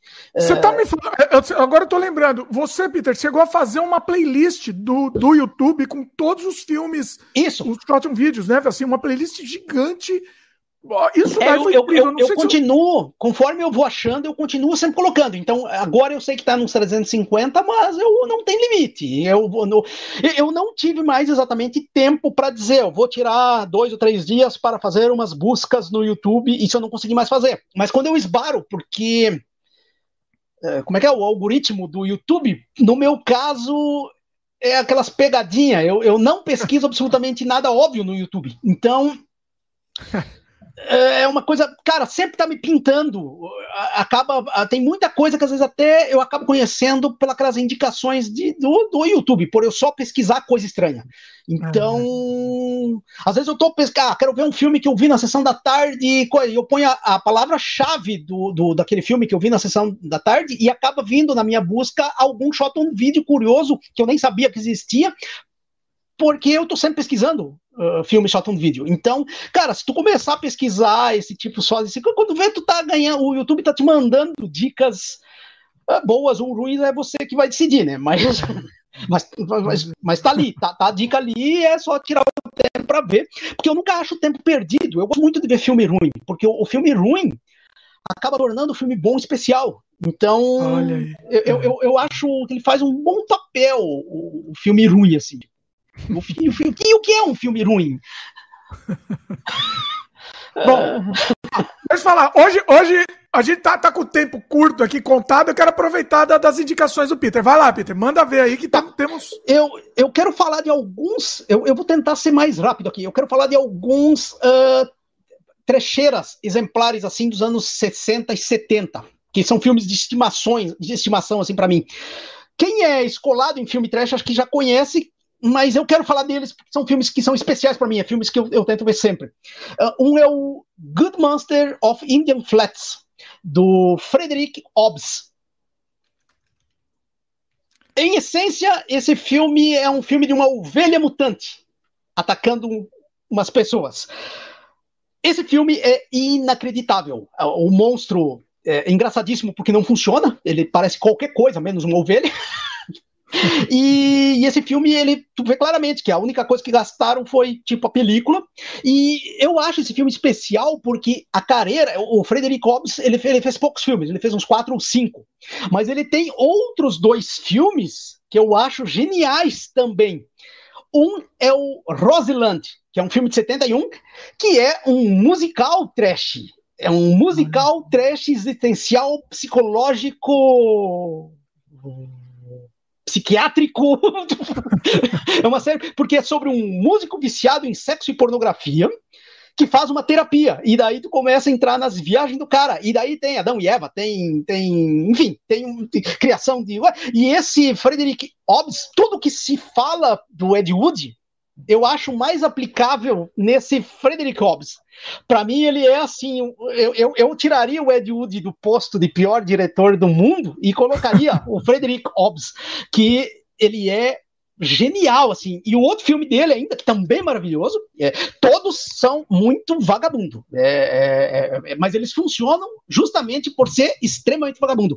O outro é o Alabama, Alabama's Ghost, que é sobre um zelador de uma boate que descobre os pertences do mago e, e, e, começa a fantasiar as coisas. E ele se torna uma espécie de rei do cosmos. E quando ele se torna esse rei, o filme fica despiroca, assim, porque não tem mais sentido nada com nada. Parece um monte de filme montado junto. E tem umas cenas absurdas, assim, de pessoas correndo, rolando duna, e daí tu, um cavalo, com, com multidão, multidão de pessoas, e, e, tu vê que a coisa não funciona, tu vê que tem gente se machucando ali, porque acho que estão fazendo improviso, tu, tu vê que o filme é improvisado. Então, a minha dica é conheçam o cinema desse Frederick Hobbs. Olha aí, eu não conhecia. Ele, é, é ele... ele não é propositadamente trash. Não, não, assim. ele, ele é um cineasta sério. Isso que é, o, que é o Ed, Ed Wood, né? O Ed Wood era um cineasta é sério. Que é legal, eu, eu é, acho que o, o, porque o trash não é fazer trash. Por exemplo, eu me, me, considero um cineasta trash, mas na verdade é uma falta de analisar o rótulo, porque eu faço proposital, né? Eu, eu, eu, eu, eu pego e, cara, mesmo quando eu fui fazer filmes com um orçamento maior, tipo um Zombie 2, eu faço muita coisa propositalmente uh, falsa, ou zoada, ou sarcástica, ou cínica, brincando com, com, essa, com essa condição do sem orçamento, porque eu, eu gosto de brincar com isso. Mas isso é o, é o, é o trash pensado. E, e, e, eu não acho que isso é o autêntico trash. Isso é outra coisa, entende? Isso é, isso é outra. É outra é, é outra coisa. Isso são cineastas, Ed Wood, o Hobbs aqui, são cineastas autenticamente trash. Todos esses que eu vou dizer agora, desses trecheiros exemplares, são todos filmes sérios. Todos tentaram ser uma obra-prima do cinema. Todos miraram no 2001 e acertaram outra coisa. Se tu for chamar, possivelmente todos esses caras devem estar mortos. Eu, eu, não sei aqui quem tá vivo ainda, quem não tá. Esse, esse uh, Frederick, ele só fez quatro filmes, viu? Eu pesquisei o MDB dele, só isso, tem é, filmes. é pouquíssimos filmes, mas é. vale a pena, assim. Eu, eu só não vi um dele, é, eu só não vi aquele outro dele, o... Ah, me deu um branco agora, o... Me, me, me fala o, quarto filme dele ali. Então, agora eu fechei falei. aqui, peraí. É, que é o... Esse é o único dele que eu não consegui, eu nunca, nunca, nunca consegui achar. Ele tem esse God Monsters of Indian Flats, isso. Alabama's Ghost, Roseland, Roseland isso. e Troika. E Troika. O Troika, Troika que eu nunca consegui. É, eu nunca consegui assistir esse Troika, nunca não consegui achar em lugar nenhum. Ah. Uh, até agora faz um tempinho que eu não procurei mais, então até quem sabe voltar. Tô, tá, tá, meio quente aqui na minha casa, tá, tô notando que minha careca tá grudando o cabelo. uh, uh, o outro que eu quero indicar é o The Milpitas Monster. É um filme de 76, dirigido por um Robert Burrell, que é sobre um monstro gigante criado pela poluição. O mundo está tomado pela poluição, aquela cidade está tomada pela poluição, e esse monstro terroriza a cidade. E ele, ele, ele tenta ser um daqueles típicos filmes de monstro atacando uma cidadezinha. Mas, cara, acredite, absolutamente tudo é genial e tão tosco. Nada funciona. O monstro tem um. Sabe aqueles tubo que tem é, aqueles tubo de, de fiação elétrica que passa por dentro das casas, que é, é meio. É, tipo, ele não, ele não é. Ele é esférico, mas ele, ele é meio sanfonado. Ah, tá. Isso, aquilo te, sai do nariz, assim, do monstro. Parece que ele tem uma máscara com. Cara, é é genial, assim, é um filme que precisa ser visto. Uh, o outro que eu quero indicar é o de, de Creeping Terror, é um filme de 64. Esse possivelmente é o pior filme já feito na história do planeta. É, fato importantíssimo, assim, eu acho que está no YouTube. Uh, ele tem. Existe um filme sobre ele. É um filme de 2014, chamado The Creep, Be the Creep Beyond the Camera. Que é um. Ele, ele é um. Ele meio que faz isso, é, é meio fakeado, é um. É um é um documentário, na verdade, mas é, não é exatamente um, um documentário como um documentário deve ser. Ele, ele, ele, fa, fa, ele falseia toda, ele romantiza toda a história do, do Vic Savage, que é o, que é o diretor, e e, e, reconta tudo, porque esse cara, esse cara era psicopata, assim, ele era extremamente violento, extremamente machista, ele, ele batia na esposa, que é uma, que é atriz no filme, ele, ele batia nos técnicos, ele brigava com todo mundo, ele não pagava ninguém, ele, ele encomendava, encomendou o roteiro e não pagou, encomendou o monstro, não pagou, o cara que hum. fez foi e roubou o monstro de volta, eles tiveram que reconstruir o monstro. Daí ele reconstruiu o monstro, eles, eles pregaram uns carpê, botaram umas quatro pessoas embaixo desse carpê, com uns caninhos sanfonados, sanfonado salvo o filme Vagabundo, porque também tem umas molinhas sanfonadas assim, que são coladas na cabeça do monstro. E o monstro é isso, é claramente um, um Ó, ah, pra tá, quem tá, tá vendo em vídeo, eu, eu, achei que eu achei, eu achei a, a, o cartaz é uma obra-prima, só o isso, cartaz. O, o monstro até faz, o monstro faz jus aí no cartaz, é meio isso. uns, uns carpê. É, é, um filme inacreditável. Esse filme ele é narrado, ele não tem o som, uh, eles perderam o som, então ele é narrado. Ele, tem um narrador que explica o que está acontecendo. Tem alguns diálogos, mas principalmente um narrador explica o que está acontecendo, porque diz a lenda eu nunca consegui descobrir se isso é verdade, mas sabendo as histórias da produção, uh, pode ser verdade. É, parece que eles estavam filmando num, eles estavam filmando num lago e ah, aqui estavam trazendo isso, esse é um. Não, não, esse é outro filme. Tu... Ah, esse, outro é, filme. esse, é, outro filme. É esse, é, esse é, o. É, não, mas é o cartaz. É, só, vale pelo. Olha que cartaz lindo! Sensacional. É, o, o, o, e eles perderam o som do filme. Então, por uhum. isso que eles tiveram que fazer essa narração explicando. É meio que nem o Demônios e Maravilhas do Mojica. Que uhum. se, se alguém não viu Demônios e Maravilhas do Mojica, também já vou aproveitar e deixar a dica aqui, que ele está nesse box da Focus Video. Uh, ele é um, é um, é um, é um, é acho que é o nono, o décimo disco extra da, da, da, daquele box. E o Demônios e Maravilhas do Mujica também é assim. Eles, acho que eles não tiveram dinheiro para pagar o som, para pagar a faixa de áudio. E é uma narração Mujica lá explicando as coisas e cada um deduzir. Ah, não, eles perderam. Tinha Script Girl, foi isso a história. Eles perderam as, porque eles dublavam depois. Então, tudo que era falado enquanto eles estavam gravando, tinha script girl que anotava ali para depois eles dublar. E Sim. perderam esse caderno. E daí tiveram que fazer com um narrador. E, e esse The Creeping Terror tem esse problema. E, e cara, é, é, é, um filme assim que eu acho genial. Ele é engraçadíssimo, sério, engraçadíssimo. Assim, tipo, tu, tu, tu rola ali o, o filme todo. E tem essa, essa, toda essa história muito bizarra, porque o, o cara era um psicopata, assim, inclusive depois é, é, um dos únicos filmes dele, ele sumiu depois disso, e ninguém sabe se tá morto, ninguém sabe se tá até hoje, ele sumiu porque ele ficou devendo para todo mundo e Olha. O, o, o, filme foi pego pelo distribuidor e finalizado pelo distribuidor daí, porque para lançar. E, mas vale a pena conhecer assim, e conhecer o The Creeping uh, Beyond uh, the Camera, que é o filme sobre a produção, que é divertidíssimo também, né? Porque é inacreditável, assim. O, o assistente de diretor, o assistente, até lembrar dessa história agora, o, o assistente de direção do Vic Savage é, ficou famoso um pouco depois, porque ele é o cara que vendeu a arma que foi usada nos crimes da, da família Manson no, no, no, assassinato da Sharon Tate. Nossa, então, como ele, assim? ele é, é- é o assistente de direção desse. Pra te ter uma ideia de como era. Só gente boa, né? Uma, uma equipe só com gente boa aí na história. Então, Nossa. é, o assistente ficou famoso depois porque ele foi o cara que vendeu o revólver usado para matar o pessoal na mansão do, do- do- da Sharon, Sharon. Tate. Sha- Sharon Tate. Ah, então, fica essa dica aí. É, são, e isso não está no documentário, na verdade. Isso não tem essa parte que eu. Não, não fala assim do assistente de direção. Acho que no documentário nem tem assistente de direção. É tão de tão- bizarro que pularam essa parte. Uh, mas é, é curioso. Uh, o outro que eu quero indicar é um dos filmes mais vagabundo que eu já vi na vida. mais sem razão de existir que eu já vi na vida. E mais curioso de produção que eu já vi na vida. É o Santa and the Ice Cream Bunny. Esse filme é de 1972, é, com uma meia hora de cenas novas, assim. Ele é dirigido, essas cenas novas são dirigidas por um cara chamado Richard Winner. Ele não fez quase nada, assim, tipo, é um, é um cara que era produtor.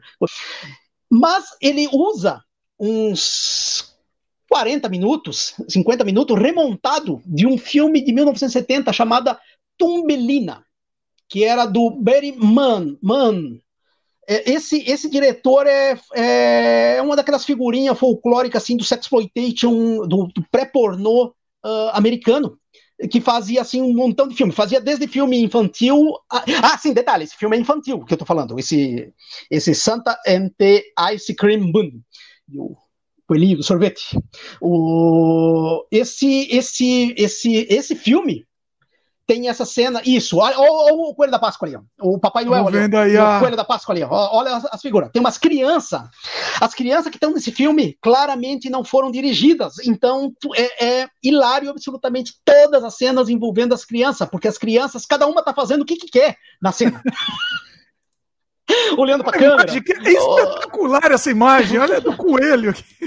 Esse filme é fantástico e ele se torna mais fantástico porque a produção desse filme é feita por um parque de diversões chamada Piratas uh, World, o mundo dos piratas, que era um, um um parque, tema, um parque temático, não, um parque de diversões com, com roda gigante, com, com montanha russa, com essas coisas, que era possivelmente o mais perigoso uh, parque de diversões do mundo, porque esse parque ele funcionava exclusivamente com brinquedos que eles compravam de outros parques que estavam trocando maquinário. Então, estava com maquinário velho e podre, vendia para esses caras e eles colocavam lá. Nossa! e eles produziram quatro filmes, assim, tipo, nesse, nesse sistema de remontar filme, de Eles têm o Jack e o Pé de Feijão, também, de 1970, e o Motim Musical, que é, são outros dois filmes, também no mesmo esquema, uh, tão ruim quantos, mas esse Santa Anti-Ice Cream Bunny é a cereja do bolo, assim, porque ele é engraçadíssimo, principalmente pelas crianças, pela falta de história, pelo Tumbilina, cara. O Tumbilina é um filme infantil que não funciona. Tu, é como se tu tivesse pego um elenco de sexploitation e colocado fazer um filme infantil. Não tem uma vírgula de putaria, não tem ninguém pelado, não tem nada, mas, cara, tu vê que é uma produção de sexploitation e o elenco é de sexploitation. Então, cara, ele se torna. É, é, é um bando de pré-ator de, de, de, pornô, assim, fazendo um troço infantil. É curiosíssimo, eu acho ele é maravilhoso. Pornô. Mas não é pornô. O, o Tambelina, na verdade, assim, tem várias versões, né? De que ano que é esse? É o de 70, é o do, do Barry. É, tá. esse, esse, esse filme é. O Tumbelina original, se eu não me engano, foi, foi distribuído pelo Eri, Eri Novak, ah, tá. que era um distribuidor. Tem esse livro aqui chamado uh, Cinema Bizarro aqui, que até na capa tem o Quick Me, uh, Kiss Me Quick. Uh, é um filme sobre um livro sobre todo esse, esse período pré-pornô americano, que seria o sexploitation americano, né? Ali final dos anos 50, começando ali perto por, pelo Rosemary, assim, pelo imoral Mr. T. Uh, mais ou menos dessa época aí, 58, 59, e vai até o comecinho do, do pornô hardcore, assim, tipo, vai ali até 70 e 74, alguns filmes de 76, 77, mas esse, esse livro é muito foda, assim, esse, porque ele, ele fala principalmente das, das, das dos filmes distribuídos pelo Harry Novak. Então, é um filme que é um livro que eu acho assim meio essencial para quem quer conhecer esse período pré-pornô, assim, que ainda tinha preocupação com cenário, com história, com, era um filmado em película, não era vídeo, então é, é um, eu acho bem curioso, assim. Uh, dos filmes bagaceiro aqui, eu, eu, quero falar em especial de um diretor que eu amo, que é o Ray Dennis Steckler. É, quero falar de um filme dele que ninguém conhece, assim, tipo, ninguém vê. É, é, um filme que ele fez em vídeo, em 1990. Ele é um cineasta que, tem, que ele fazia filme desde os anos 60. Mas nos anos 90, ele continuou fazendo filme em vídeo. Ele passou para produção vagabunda para vídeo. Então ele tem o, um filme chamado One More Times, que é de 1999.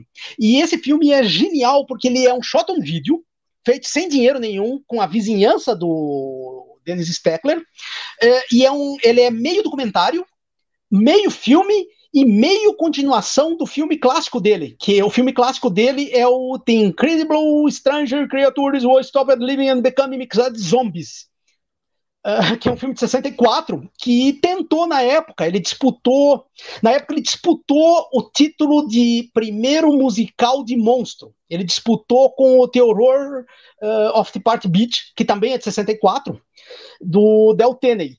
Uh, e, e, e, tentaram os dois assim fazer dar público, nenhum funcionou de bilheteria, mas são dois filmes divertidíssimos assim. E esse Hayden Steckler vê toda a filmografia dele que só tem coisa maravilhosa assim. Ele tem um filme de super-herói uhum. chamado Red Red Red Fink Red Fink Abubu, que é era para ser Red Fink and Bubu, mas o pessoal que foi fazer o cartaz errou o, o end e ficou só A.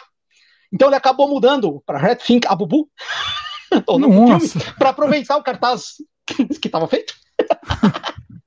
o Red Fink esse... era aquele, é daquele personagem, daquele ratinho, não era? Isso, mas esse é o, o filme dele, é um super-herói que lembra o Batman. Daí ah. é hilário e tu vê que é filmado na vizinhança. Claro, é muito é feito em película. É, eu não me lembro agora se ele é 35 ou 16, não, mas eu acho que ele é 35. Eu, eu não me recordo agora a bitola dele, mas eu acho que é 35. E ele, mas ele é filmado como se fosse um shot on vídeo, assim. Ele é filmado na vizinhança do Raiden Steckler. Tu nota tu nota que os caras estão encenando ali e as pessoas que estão de figurante no fundo são as pessoas que estavam ali porque moravam na vizinhança, né? E eu acho ele muito inventivo, assim, é um, é um filme muito gostoso, e aí as, as, a montagem do Ray Dennis Steckler eu acho bem, bem bacana, assim, para Uh, época. Esse, eu quero, eu quero fazer um adendo do Horror of the Party Beach. Ele tinha na trilha sonora dele foi feita por um cara chamado Edward Marsh.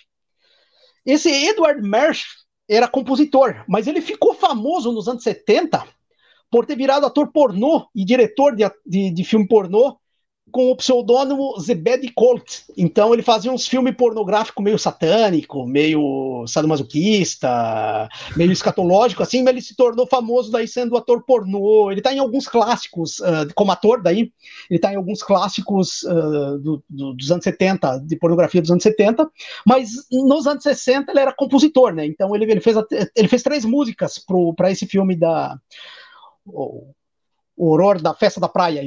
E, e ainda nessa linha, o The Beach, the Beach Girls and the Monster, que é de 65, de um, de um cara chamado John Hall, que é logo em seguida. E esse, esse filme tem uma curiosidade, assim, que a trilha sonora dele é feita pelo Frank Sinatra.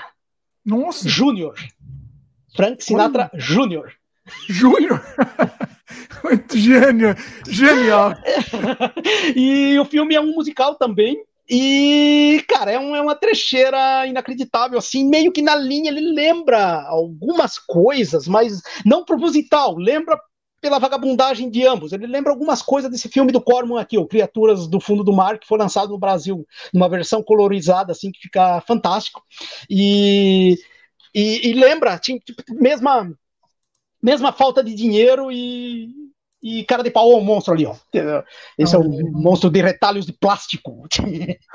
Ainda nessa linha de, de, de, filme vagabundo, tem o, o Zat. Zat. É, é, ele tem um monstro assim, meio nessa linha. Eu, eu, eu adoro esses filmes de monstro ridículo, assim.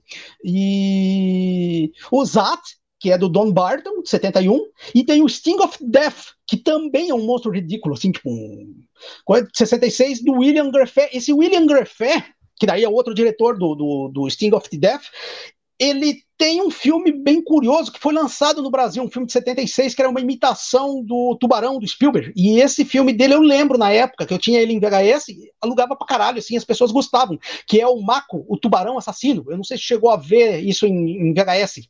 Esse nome no, no... não me é estranho. Isso. Maco, Maco, com K. Maco, com K. Macu, o Tubarão Assassino, de 76. Essa é uma direção. Esse Sting of Death é, é de 66, é 10 anos antes. E é inacreditável, assim, tudo funciona, tudo não funciona a favor do filme. É, coisa. E um outro já, já lançado... gostei, né? Já já vai é, ser bom. Já e um tá outro que foi lançado no Brasil também, que eu quero indicar, é o Frankenstein contra um monstro espacial. Ele saiu aqui pela Continental Video, é, aquela qualidade Piratex bonito, da, da, Continental, capa bonitona. E ele é filmado, bonito, ele é filmado em Porto Rico. Ele é um filme americano, mas filmado em, em Porto Rico. E é fabuloso, assim. Um monte de, de. É os marcianos uh, raptando. Tem, tem, uma rainha muito louca, assim, de, de Marte, tem uns careca, de, os, os caras de, de, Marte são tudo careca, com umas orelhas pontudas, assim, tipo, uh, eles estão aqui sequestrando mulheres para levar para Marte. Só que o filme, o filme tem um ritmo ele tem um ritmo que não funciona. Ah, sim, esse é um monstro também, é ridículo.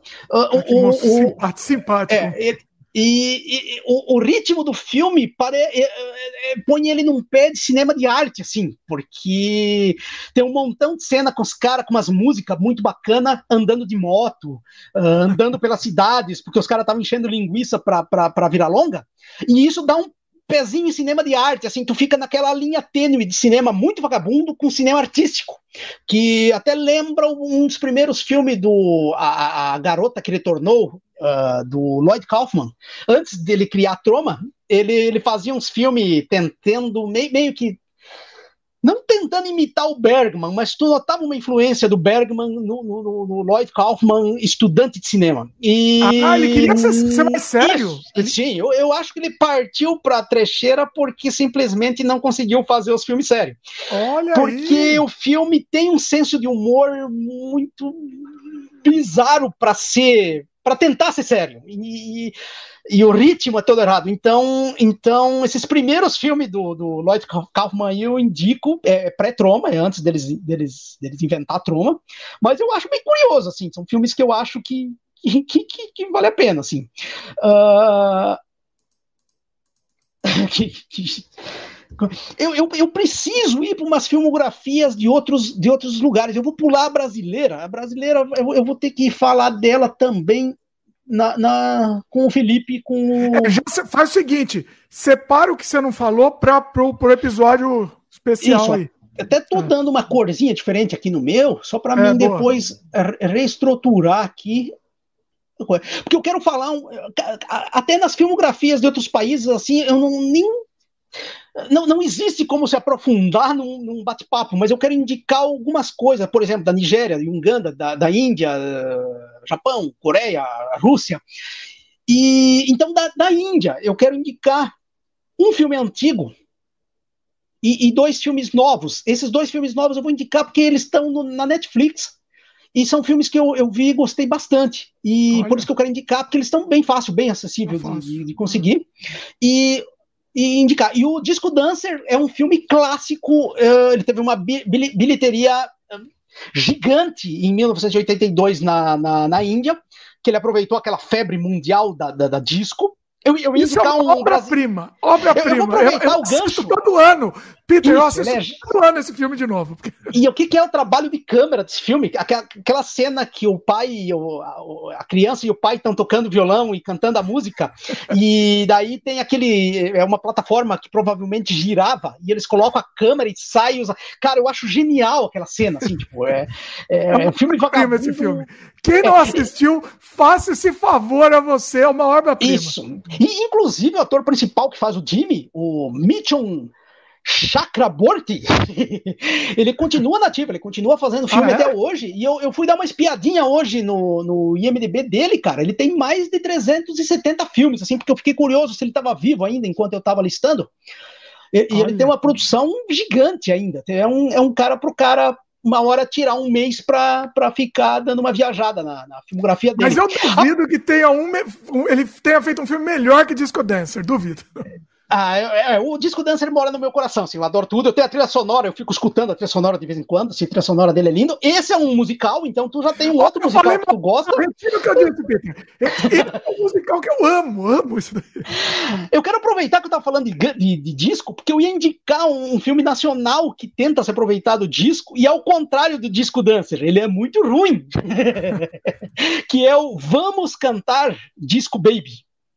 Ah, vamos cantar disco, baby, que é um filme de 79 do J. Tanco com a Sula Miranda, a, a Yara Miranda e a Gretchen. É, a Gretchen faz uma assistente social tentando é, elas formam uma banda uma banda não um grupo de disco para salvar aquela, aquela historinha clichê de sempre para salvar o orfanato que não tem dinheiro então esse esse esse esse, esse filme está no YouTube é fácil deixar e é horrivelmente maravilhoso. Ele é extremamente ruim, mas extremamente divertido. É aquele, como nós estávamos falando antes de trash involuntário, assim, é um filme que tu precisa ver esse filme, porque ele Nossa, esse eu vou ter ele, que assistir hoje. Isso, isso é, ele é lindo. e os dois indianos que eu quero que eu quero falar, um é de 2014, é uma comédia de ficção científica chamada PK, é, é, é, inicial, PK, é sobre um alienígena que cai na Terra e não consegue entender a cultura uh, teráquea, principalmente a cultura indiana, que ninguém que não mora na Índia acho que não consegue entender direito, porque a Índia é um país. Eu, eu, eu adoro o cinema indiano porque, em vários aspectos, o, o cinema indiano me lembra o cinema brasileiro o tempo todo eu acho um, uma filmografia indiana muito, muito parecida com o, a filmografia, cinematografia brasileira, assim. É, é, é, essa coisa de, de, lá a casta existe, coisa para nós existe uma casta, mas é, disfarçada, ninguém coisa, mas é, a, a, de, de miséria, de miséria total, assim, de, de, cara que vive com menos de um dólar por dia, que nem aqui, e, e, e todo mundo dando um jeito de continuar vivo e sei lá, e o país, não sei como os dois países funcionam, enfim, é, coisa, e tu nota isso, principalmente quando tu vê filmes indianos dos anos 60, 70, 80, 90 principalmente, e tu vê as produções hoje, as produções de hoje até conseguem uh, te, te, te dar uma ideia melhor desse não sei se eu posso chamar de, esse apartheid social indiano e de, de, de, de, miséria, de bairros muito miseráveis, de, de, de, de, toda uma população uh, dominada, assim, por exemplo, pelos, pelos gurus religiosos ou, e que são analfabetos e não só miserável, mas não tem não foram alfabetizados, uh, não tem saneamento básico, assim, tem, tem, tem muito filme indiano, o, a Netflix eu gosto bastante porque a, grade de cinema indiano deles assim maravilhoso. Por exemplo, eu não tenho Toilet, que é um filme sobre uh, saneamento básico. É um, é, um, é um filme sobre uma comunidade que não consegue instalar a, o banheiro com descarga, com encanamento, porque os líderes religiosos uh, conservadores deles obrigam as pessoas ainda a fazer como faziam antigamente, que é levantar logo cedo, antes do dia clarear, vai para um mato, caga, volta e passa o dia todo sempre que tu não pode cagar, ou caga na rua, ou mija na rua, e, E é isso, é, o filme é sobre isso, sobre a luta do, do saneamento básico. É, é, uma comédia, na verdade. Os filmes indianos são gostosos por causa disso. Eles, eles, eles pegam uns assuntos sérios. Tem um filme que eu não me recordo o nome agora, que é sobre o absorvente. É sobre um indiano que criou o absorvente e conseguiu. Ele apanhou, ele, ele teve vários problemas. E está no, no catálogo da Netflix, que é o, é o. Eu não me lembro, não, agora não vou Nossa, eu acho que eu assisti. Eu acho que eu assisti, esse também não lembro o nome. É, é, é sobre um cara que conseguiu introduzir o absorvente na. Não sei se em toda a Índia, porque isso não deixa, não fica muito claro no Índia, mas uma parcela uh, das mulheres indianas conseguiram quebrar o preconceito do, do, do, que antes elas usavam um paninho sujo, assim, que tinha que ficar, sei lá, três, quatro dias, cinco dias, enquanto durasse a menstruação, ficava com aquele pano sujo sem trocar, e daí dava infecção, daí dava sujeira, daí, enfim, toda uma série é. de, de, problemas. Eu, nossa, o filme era muito bom mesmo, eu também não vou conseguir lembrar o nome. Se alguém lembrar, é, comenta e, aí. Isso, mas dá uma pesquisada em, do, em filmes, em do filmes, indie filmes, uh, Bollywood, que vai provavelmente provavelmente pintar naquela grade de, de, de, de, filmes que tem a ver. O PK, eu sei que tá lá. Eu não vi no, na, na, Netflix, mas fiquei bem feliz quando eu tava pesquisando um dia outras coisas lá para ver o que, que tinha indiano na, na, na, grade e apareceu o PK lá também. Então eu nem sabia que tava. E o outro é um filme chamado Casamento e a Bruxa. Por que, que eu estou indicando esse filme? Esse filme é um, é um terrir, ele é comédia com, com tem uma, tem um, ele não é exatamente musical, mas ele tem algumas músicas. E O Casamento e a Bruxa, porque ele é meio terror, suspense e comédia, mas ele é um filme com uma pegada feminista bem bacana, assim. É, é um filme sobre. Uh, é, é o, na Índia a, a, tem uma tradição que deve vir, que deve ser milenar deles lá, que é se tu gostar de uma mulher, tu pode raptar ela e daí pedir para casar. O filme é meio que sobre isso.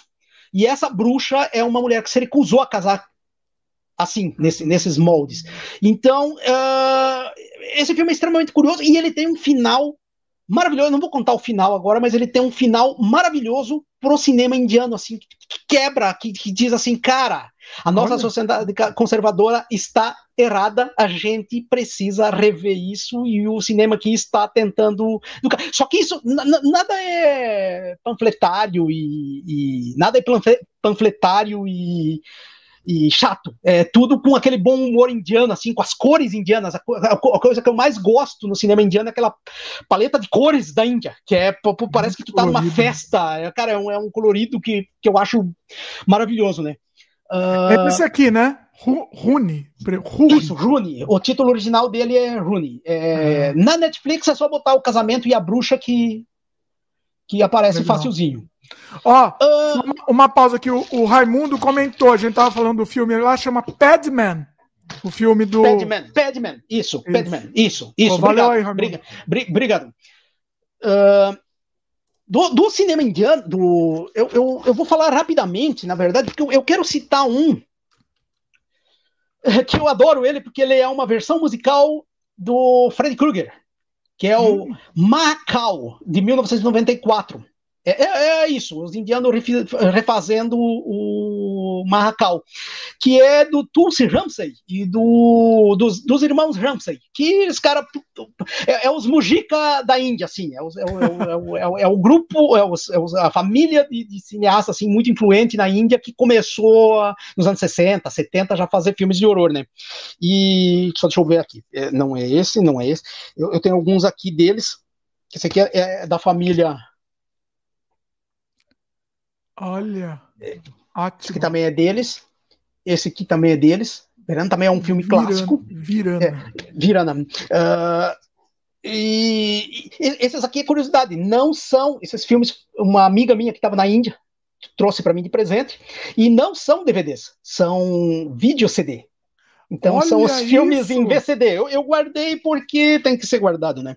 E nessa mesma nessa mesma pegada tem esse Jani Guzman e esse Dayan que Dayan, é, não sei em que lugar da tu tem que fazer alguma que, que, que, que, que, são assim maravilhosos. Eu, eu gosto muito do hoje o cinema de horror indiano já não tem tantas músicas, assim. Geralmente é uma música ou no final tem uma música. Mas nessa época ainda tem quatro, cinco números musicais. Então, por exemplo, aquele filme do, do, do Fred Krueger tem um personagem que é o Michael Jackson Então ele aparece e fica fazendo uns números meio thriller, assim, no meio do caminho. Cara, é, é filme obrigatório para qualquer pessoa, né? Tem que, tem que assistir esse filme. Uh, da, da, Índia, eu acho que daria um programa especial. Aliás, de todos esses países que vou passar rapidamente aqui, todos eles dariam todos eles dariam livros especiais em português que precisariam ser feitos. É, talvez o dia que eu conseguir me aposentar, se é que eu vou me aposentar, não sei, eu, eu, eu vou tentar escrever algum um livro por, por coisa, mas não, não, hoje em dia eu ainda não consigo. Uh, da Nigéria, eu quero indicar dois que eu, eu vou, eu vou indicar dois que eu não tenho aqui, que eu vi no YouTube, mas eu quero indicar dois é, gospel que eu tenho aqui. Esse The Price é um filme de horror gospel. E esse Carish, Karishika 2. Satan in the Trouble. É, o um eu não consegui ver até hoje. Uh, são, são filmes de horror gospel. A Nigéria é um país extremamente rico na produção. Se chama, a produção dele se chama Nollywood. Uh, o cinema de, quando a gente for falar de, de shot on video, eu vou voltar a falar da Nigéria porque praticamente toda a produção deles tem um pé no, no shot on video. Por muitos anos, toda a produção deles era shot on video. Só que em, em, em quantidade de filmes, hoje eles são o terceiro maior fábrica de, de cinema do mundo. Eles estão atrás Hollywood. de Hollywood e, e, Bollywood só. Então, eles, eles movimentam bilhões em shot on video. É como se o Brasil. Uh, isso eu repito toda vez que eu falo da Nigéria. O produtor brasileiro de cinema de horror não tem que aprender com um filme americano. Tem que aprender com a Nigéria. Nigéria e a, e, e a, Índia. São os países que. O Japão também tem uma produção de shot on video muito forte, muito maravilhosa, e só que muito mais profissional quando tu compara, por exemplo, o shot on video japonês com o da Nigéria por questões óbvias de recursos, né?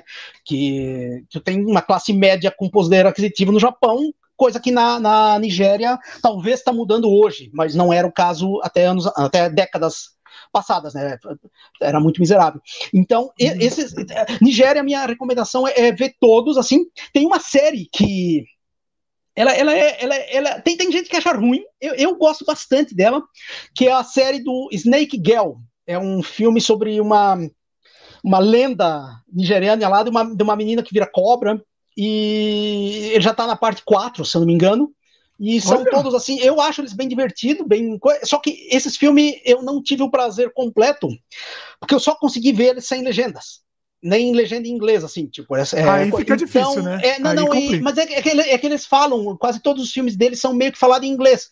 Mas é o inglês hum. da Nigéria, é o inglês, que nem o inglês da Índia. Tu tu meio que entende, mas não entende. Tu fica um. Tu, tu... Ou mistura, né? O da Índia isso, eles misturam muito a, a língua. Isso, né? falam... isso, fora que mistura, fora que reinventa a palavra, então. É. Enfim. Mas é uma experiência bem boa. Que é o, eu, e o outro que eu quero indicar é o Jane Rambo, Doctor of the Jungle, a, a filha da selva, do Augustus Thomas esse esse Gianni Rambo é uma, um filme de ação com uma menina barbarizando um monte de maluco, assim, então ele é shot on vídeo, ele é produção feita em vídeo.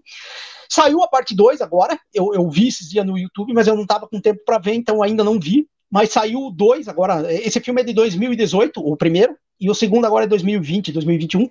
E esse Gianni Rambo também, fica a minha dica de cinema de Nigéria, assim, que eu acho que é uns bons canal para entrar. Na Netflix, tem também alguns da Nigéria que eu já vi, mas nenhum que eu vou indicar aqui, porque nenhum deles eh, me chamou atenção, assim, porque eu, eu achei muito tentativa de imitar uh, o padrão europeu, na verdade, uh, é. ou, ou, americano. Que é isso mesmo, a, a produção cinematográfica da Nigéria está crescendo, está sendo injetado mais dinheiro, eles estão melhorando tudo, mas está virando aquele cinema que eu chamo de cinema de shopping, não é mais o cinema de feira. Eu, eu, o que me atrai nessas filmografias de países como Nigéria, uh, Turquia, Índia, não é os caras imitar o padrão europeu, não é eles fazer o filme na cartilha do cinema de Netflix, é eles fazer o filme autenticamente indiano, é, autentic, autentic, autenticamente nigeriano, niger, nigeriano. tomar um golinho d'água aí que eu tô embolando. É, é, a, é a linguagem própria, né? Ó, enquanto você, é, é, Peter, ó, o, o Marcelo aqui do, do, do Cinema Ferox comentou, né? A Turquia não tem filmes mais bizarros ainda? Também tem. tem. Né? Uh, Turquia, eu, eu, eu, eu, vou chegar lá. Eu, eu, não, eu não ia indicar tantas coisas, porque Turquia é, teve uma época não muito, não muito distante que eu acho que o cinéfilo brasileiro foi muito bem servido por vários blogs que colocavam aquelas uh, Star Trek, uh, Star Trek turco, turco, Star Wars turco, uh, Mágico de Oz turco, Rambo turco, botava todos esses filmes uh, para para ver, então ficou é, muito fácil de se achar esses filmes.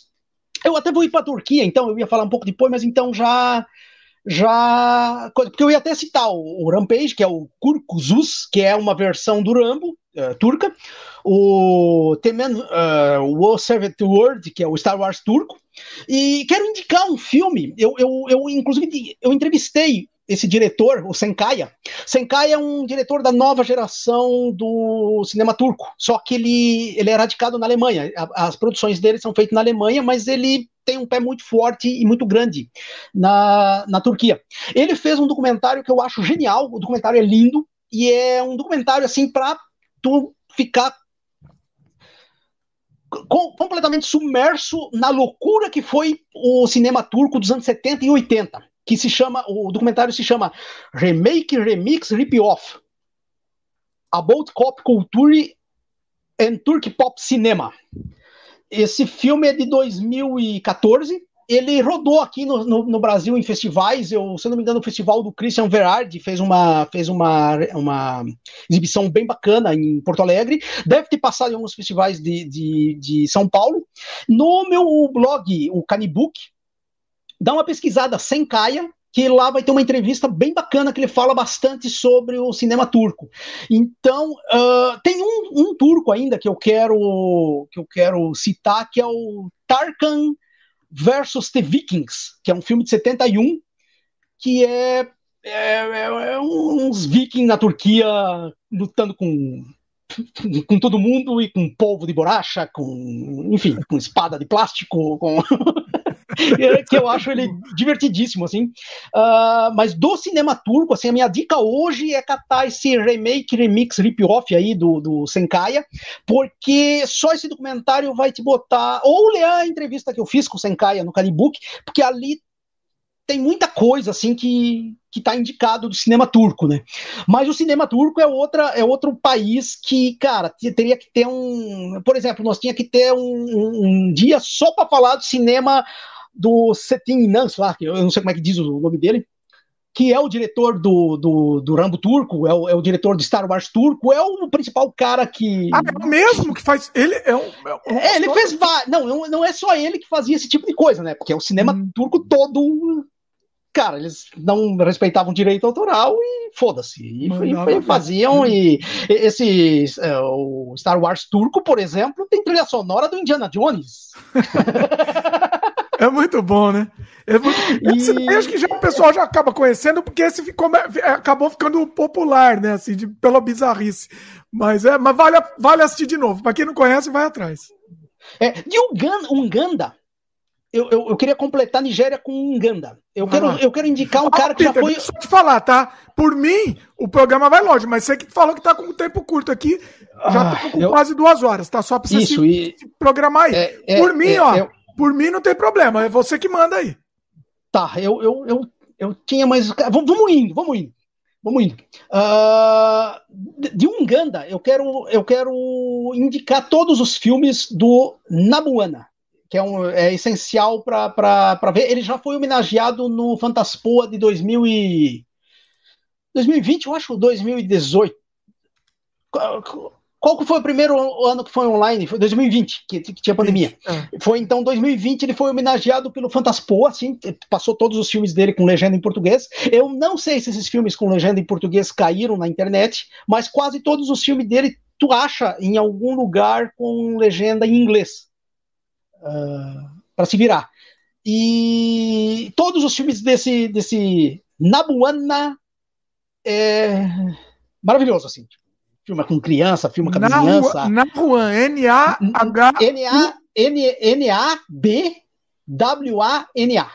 Nabwana. Tá. Como é Uganda, deve ter uma dobrazinha em algum lugar da língua aqui que, que eu não consigo fazer. Você faz difícil falar o nome do rapaz. Isso, é, é, eu, eu não, consigo, porque coisa. É, eu queria.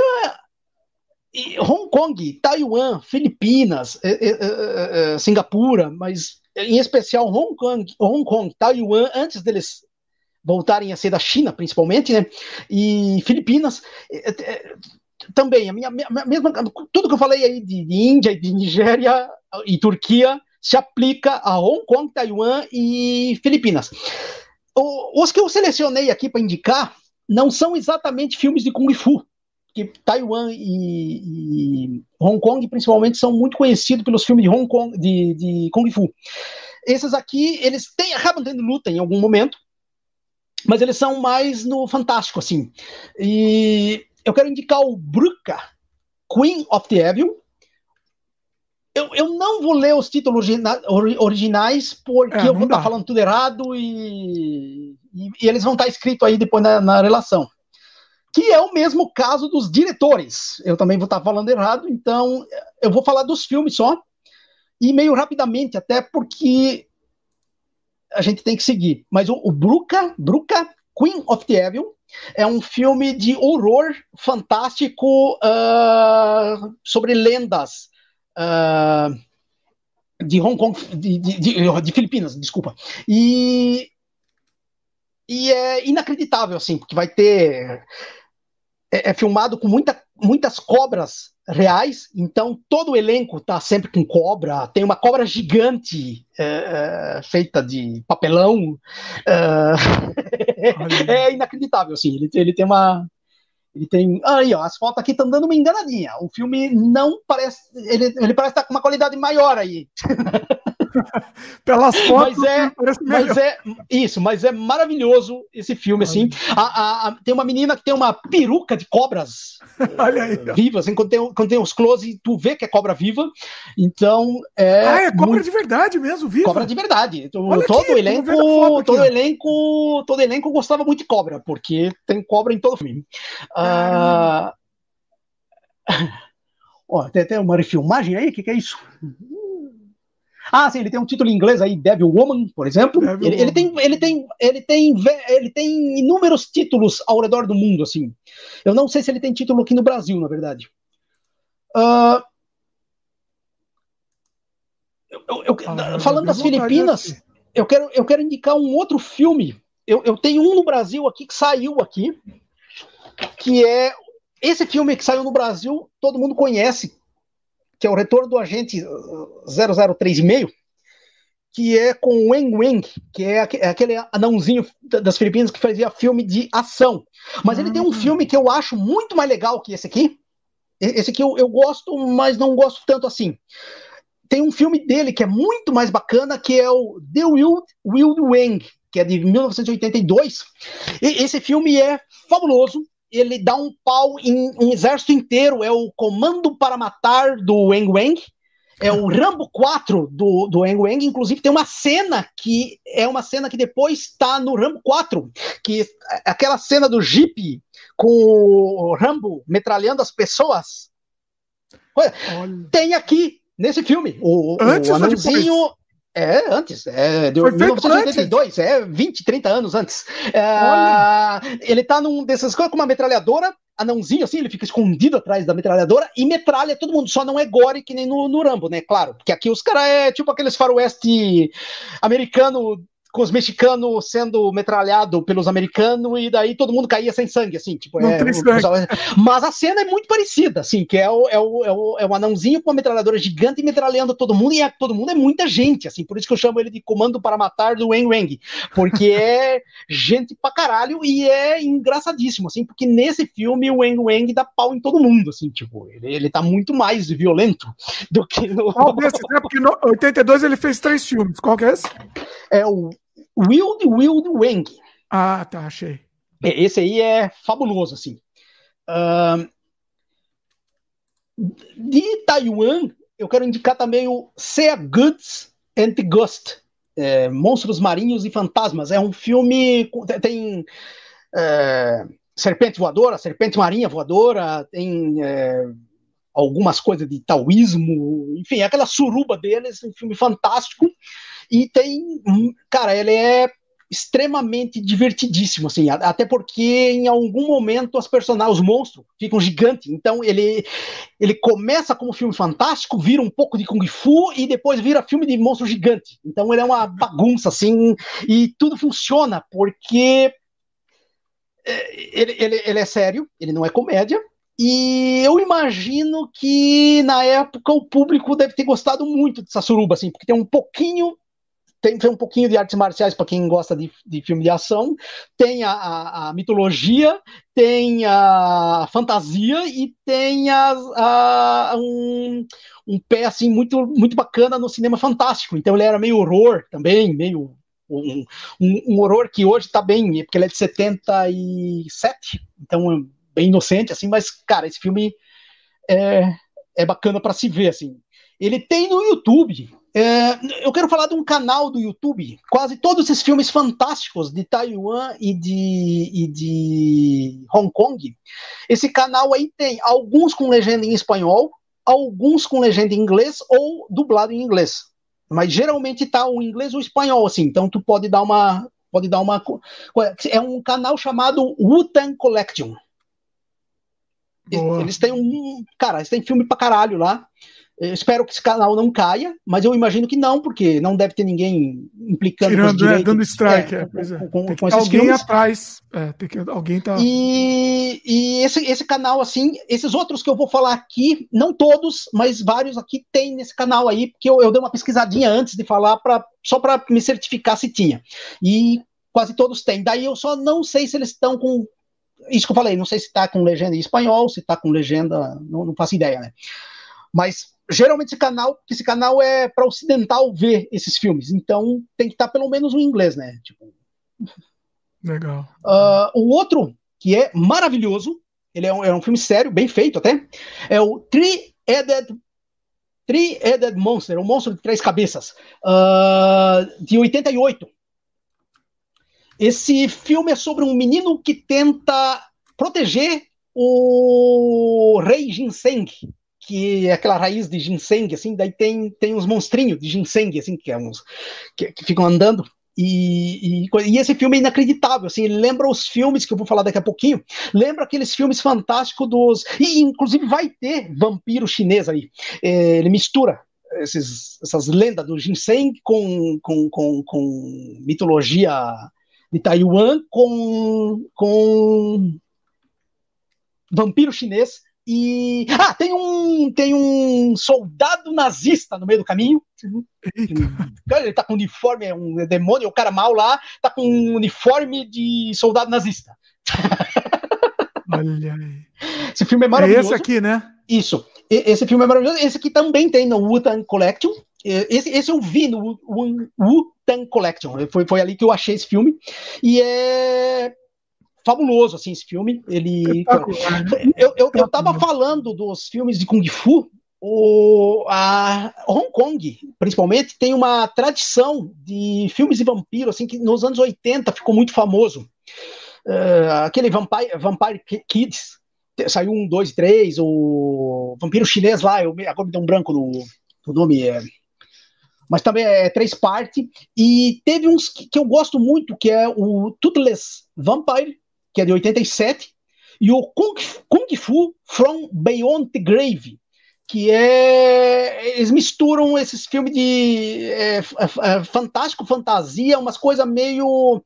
Aqueles filmes que o Tsui Ark produziu nos anos 80, principalmente nos anos 80, porque depois ele despirocou, assim, acho que foi cocaína demais na cabeça, e ele despirocou, assim, os negócios que, que, que era. E ele começou a usar a computação, perdeu a graça, assim, tipo ficava os caras voando, antes era, os caras voavam por, por cabo, assim. Tô falando é, mas, coisas tipo mas... Chinese Ghost Story, que é produção do Tsui Ark, assim, meio que naquela linha ali. O...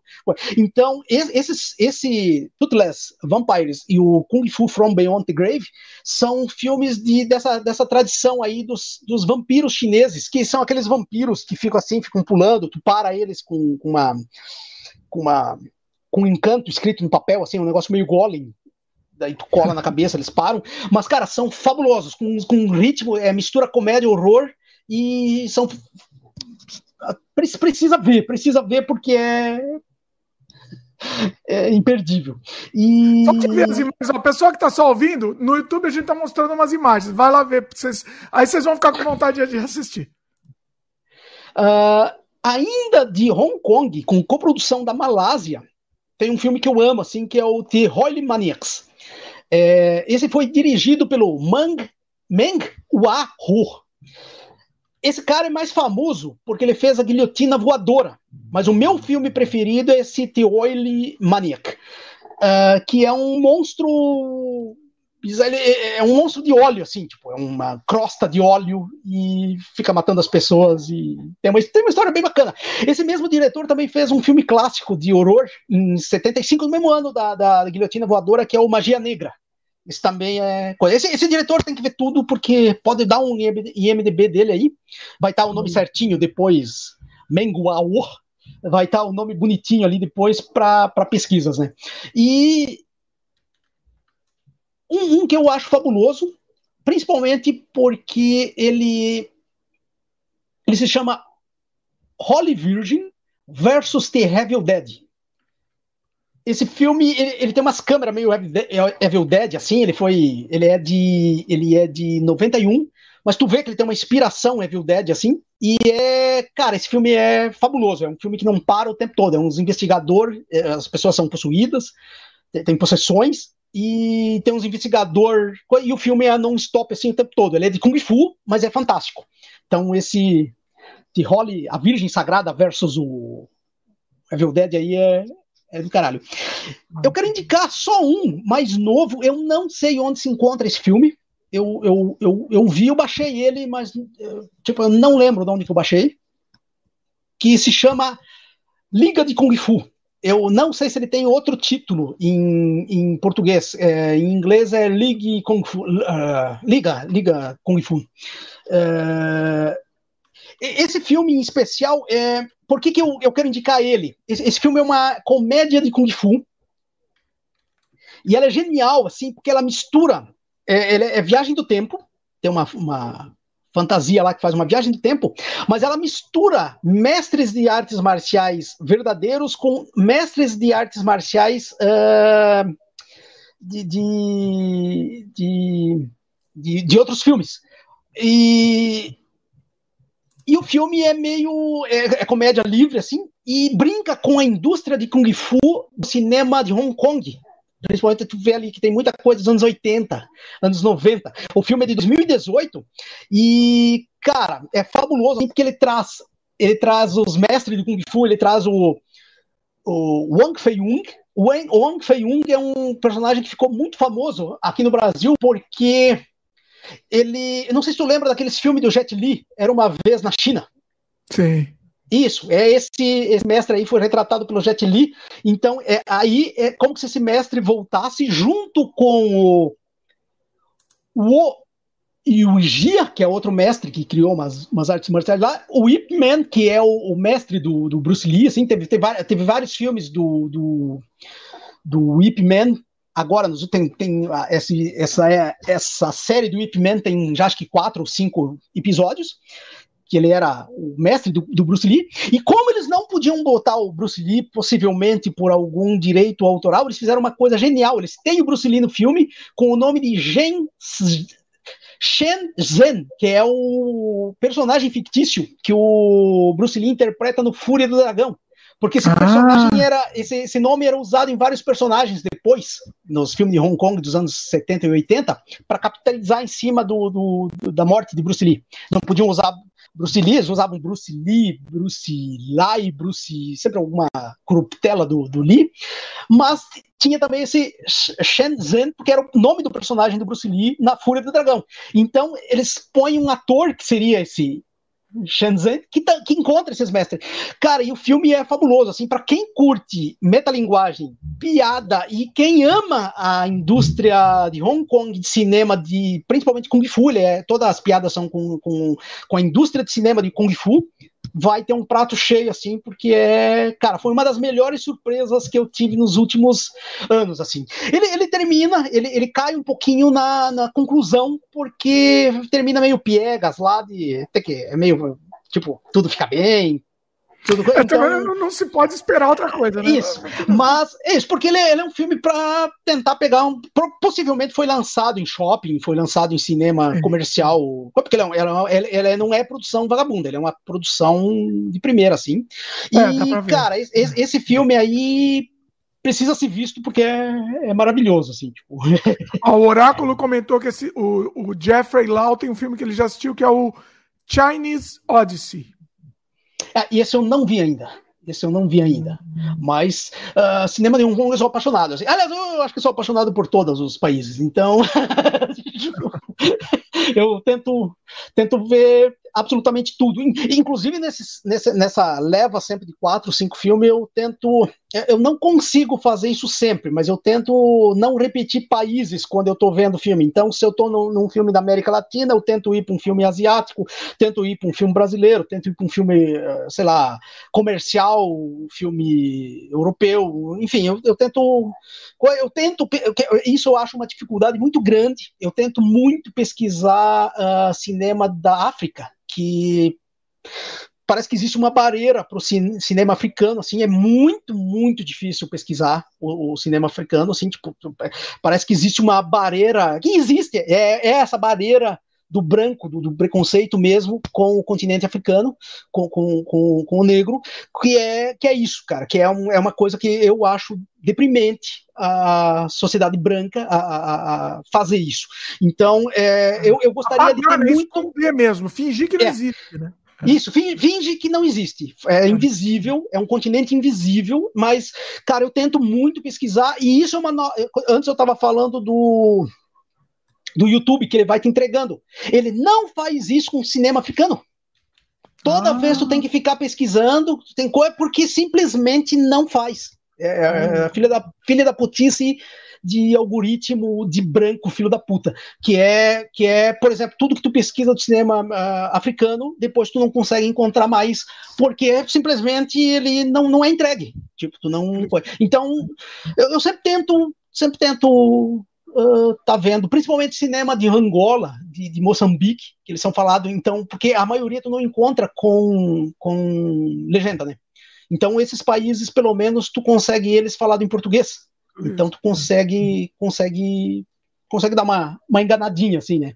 Só que o cinema de tanto de Angola quanto de Moçambique, assim, é um cinema ou mais comédia ou mais sério, assim. É, não, se existe um cinema ariado, esculhambado e, e, e, ofensivo, eu ainda não, ainda, ainda não, não, ainda, ainda, ainda não cheguei a ele. Então eu ainda tô. O Peter não achou, pessoal? Dizem que. É, eu, eu, eu, eu, não, mas cara, quem acha me, me manda. eu quero, quero ver tudo. Eu vou Você pular. Não conseguiu, os... eu duvido que eu, eu, eu vou... por exemplo, não consigo. Eu vou pular os coreanos, porque o cinema coreano teve uma exposição muito grande e principalmente nos últimos anos. Eu ia falar de três ou quatro filmes agora aqui. Eu, eu, vou citar bem rapidinho eles. São, eu tem um que é antigo que eu listei porque eu adoro ele, porque ele é uma imitação do King Kong, que é o Rape. Ele é uma coprodução Estados Unidos com Coreia do Sul. O Rape é sobre um chimpanzé gigante que faz um monte de palhaçada que o King Kong sério não fazia. E é Olha, tudo muito vagabundo. É, rape, Rape, é, AP, Rape. Uhum. É, e é engraçativo. O diretor é americano, mas é coprodução, né? Filmado na Coreia do Sul. E dois novos, um não tanto tão novo, mas eu quero falar dele que é o Safety Green Planet, que é um, uma ficção científica muito bacana, assim, tem um ritmo alucinado, bem bacana. E o outro é um filme novo, chamado, de 2019, chamado Zombies for Sale, é, Zumbis à Venda, é, que é é um, é um filme de zumbi assim dos mais é uma comédia de zumbi dos mais legais que eu vi nos últimos tempos assim porque o cinema de zumbi tá meio saturado. E esse aí dá um fôlego um ar novo assim porque ele é, ele é muito divertido ele é, ele é musical tem, tem músicas no meio tem plantações de repolho que é, que é maravilhoso assim tipo tem cenas tem, tem um musical com, com, com, uma plantação de repolho. É um filme que eu acho uma... E ele é tecnicamente muito bem feito. O, o Save the Green Planet também é, é, tecnicamente muito feito. O, o Ape não, o Ape é trecheira, mas esses outros dois são muito bem feitos, assim, tá uh, totalmente em sintonia com a produção uh, coreana de hoje, né? Filme profissional deles lá, porque a Coreia tá produzindo muito filme foda, mas como Uh, a mesma coisa que eu estou falando dos turcos. Como uh, tem uma exposição muito grande, eu acho que é só uma questão. Por exemplo, lá começa a ler matéria do Old Boy, do Parasite, tu vai chegar nesse cinema mais uh, underground coreano, porque sempre vai ter alguma coisa citada nas matérias. Então, leia e tu vai acabar chegando, né? mesma coisa dos australianos. Eu quero falar só de eu quero falar de dois filmes que eu quero indicar, porque são dois filmes que eu amo e eu nunca vejo ninguém indicando, então eu quero aproveitar para indicar. Os dois tiveram distribuição no Brasil na época do VHS, em DVD eu acho que não. Um deles é O Segredo de Malparinka. Uh, o título original dele é Dark Age. É um filme de 87 que, para mim, é o melhor filme de crocodilo gigante já feito uh, na história do cinema. Assim. Eu acho ele fabuloso. Ele ele ele ele tá entre o cinema de horror, ele tá entre o Ox, Ox, Ox exploitation, entre o cinema de horror alucinado uh, uh, australiano com um pé no cinema de arte australiano. Então ele, ele, ele dá esse equilíbrio, assim, mas ele é aventura, assim, não, não, não tem nada de, de, de, cenas paradas, ele é um filme muito bacana. Uh, sabe o final do Pânico no Lago? Com os caras salvando o crocodilo e coisa tal, tem nesse filme. Isso, isso, eu não sei se o Pânico no Lago copiou desse filme ou não, mas aí já tem, os caras, eles não. É, tem todo um grupo que não quer matar o crocodilo, quer salvar, um grupo de aborígenes é, que quer salvar o. Porque esse, esse, esse crocodilo estaria em sintonia com o povo, é, como se fosse uma, um deus para os aborígenes, então é um, é um, ele tem que ser salvo. Então, e tem o branquelo europeu australiano racista filho da puta que quer matar o. Então tem todo esse, tem esse choque dos mundos, né? E é um filme, pá, cara, é genial, assim, tipo, eu acho ele muito fabuloso. Vai ter criança sendo comida, vai. Não, não, nada de. Cinema australiano selvagem, né? E o outro é o Jogo Brutal, Fire Game, australiano de 86 esse jogo brutal ele talvez é famoso hoje porque o Tarantino imitou uma cena que tem nesse efeito melhor no jogo brutal do que no Tarantino. Uh, sabe a menina marada no capô no Prova de Morte do Tarantino?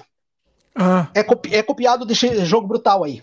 E, a, e aí é isso mesmo. Eles, eles, eles, eles deixam seminua a menina que eles estão barbarizando. Assim, ele é meio. Ele tem um. Ele não é, ele não é erótico mas é a violência contra a mulher, fala sobre a violência contra a mulher, né? Então é, vai ter uma menina que é barbarizada por esses caras, eles e eles amaram ela tipo num capô do carro assim e é, aí como é o filme australiano e os caras tinham uns dublê louco, né? Tu, quando tu assiste filmes como Mad Max, por exemplo, que morreu dublê batendo em.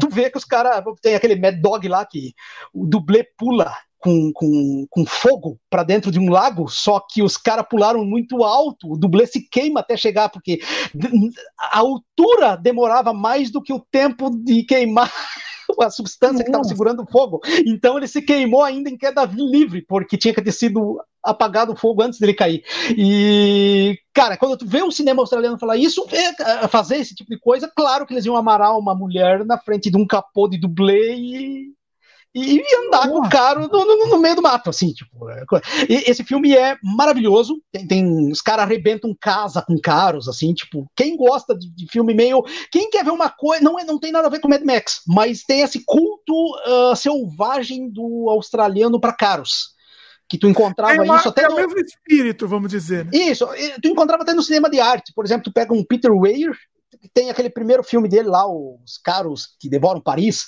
uh, que é sobre isso. É, é, a, é, a, relação da sociedade australiana com o cara, porque sim, é fácil de entender, né? Eles têm um país tão gigante, cara, que eu imagino que qualquer lugar que tu for para a Austrália, tu vai precisar. Tipo, e a maioria deve morar meio em fazenda, não, não falo das cidades, né? Mas é. o pessoal que mora na zona rural deve ser fazenda, deve ser povoadinho.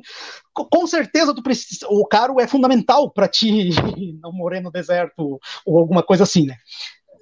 Esse aí e... eu, não, eu, não, encontrei aqui. Como que é o nome dele em inglês? É Fire Game. Fire. F-A-I. Não, não, não, é F-A-I-R. Game. Ah, tá. Foi, foi, foi... Enfim. Tá, deixa eu ver se eu acho aqui. Ah, achei. Tá aqui. Vou deixar no post também. Legal. É, e tem um australiano que não é sobre a Austrália, mas eu quero indicar porque é um, é um filme que eu acho assim extremamente bem feito. É um documentário sobre Kung Fu. Se chama Iron Fist and Kung Fu Quicks. Ele é um filme australiano, mas fala sobre o cinema de Kung Fu, inclusive a relação do cinema de Kung Fu com o hip hop e o rap americano. Então, vai ter uma partezinha assim falando o quanto a comunidade do hip hop e do rap e do, do afrodescendente americano se identificava com Kung Fu e não com Hollywood. Porque o cinema de Kung Fu de, de Hong Kong comunicava muito mais pro, pro, pro, pro, pro, pro afro americano do que o cinema de, de Hollywood, né? Então esse Iron Fist and Kung Fu Quicks é um filmar sobre Kung Fu, assim, tipo uh, Hong Kong, Taiwan chama, e... Em português é Luzes, Câmera e Kung Fu. Isso, é, é um documentário e a edição, assim, é é tão bem feito quanto aquele documentário sobre Oz Exploitation, que agora me deu um branco, eu devia ter anotado isso, mas me deu um branco agora no, no título dele, que também é um documentário para quem quer assim, se enturmar do cinema australiano, esse documentário aí da Austrália, depois eu listo, depois eu listo ele aqui, ele vai estar na lista. Uh, que também vale a pena, assim. Uh, eu quero indicar três filmes russos, eu, eu não falei nada de cinema russo, eu ainda não fui para o leste europeu, que eu amo cinema de leste europeu, talvez eu vou dar um, umas puladinhas aqui, falar só da Tchecoslováquia um pouquinho e, e um pouquinho. Da, da, Rússia eu só marquei três filmes, assim, uh, são três filmes de ficção, os três são ficção científica, com um pé no cinema de arte. Uh, um deles é o Visitante do Museu, é um filme de 89. É, eu não sei se tu já viu o Globo de Prata, do Zulawski.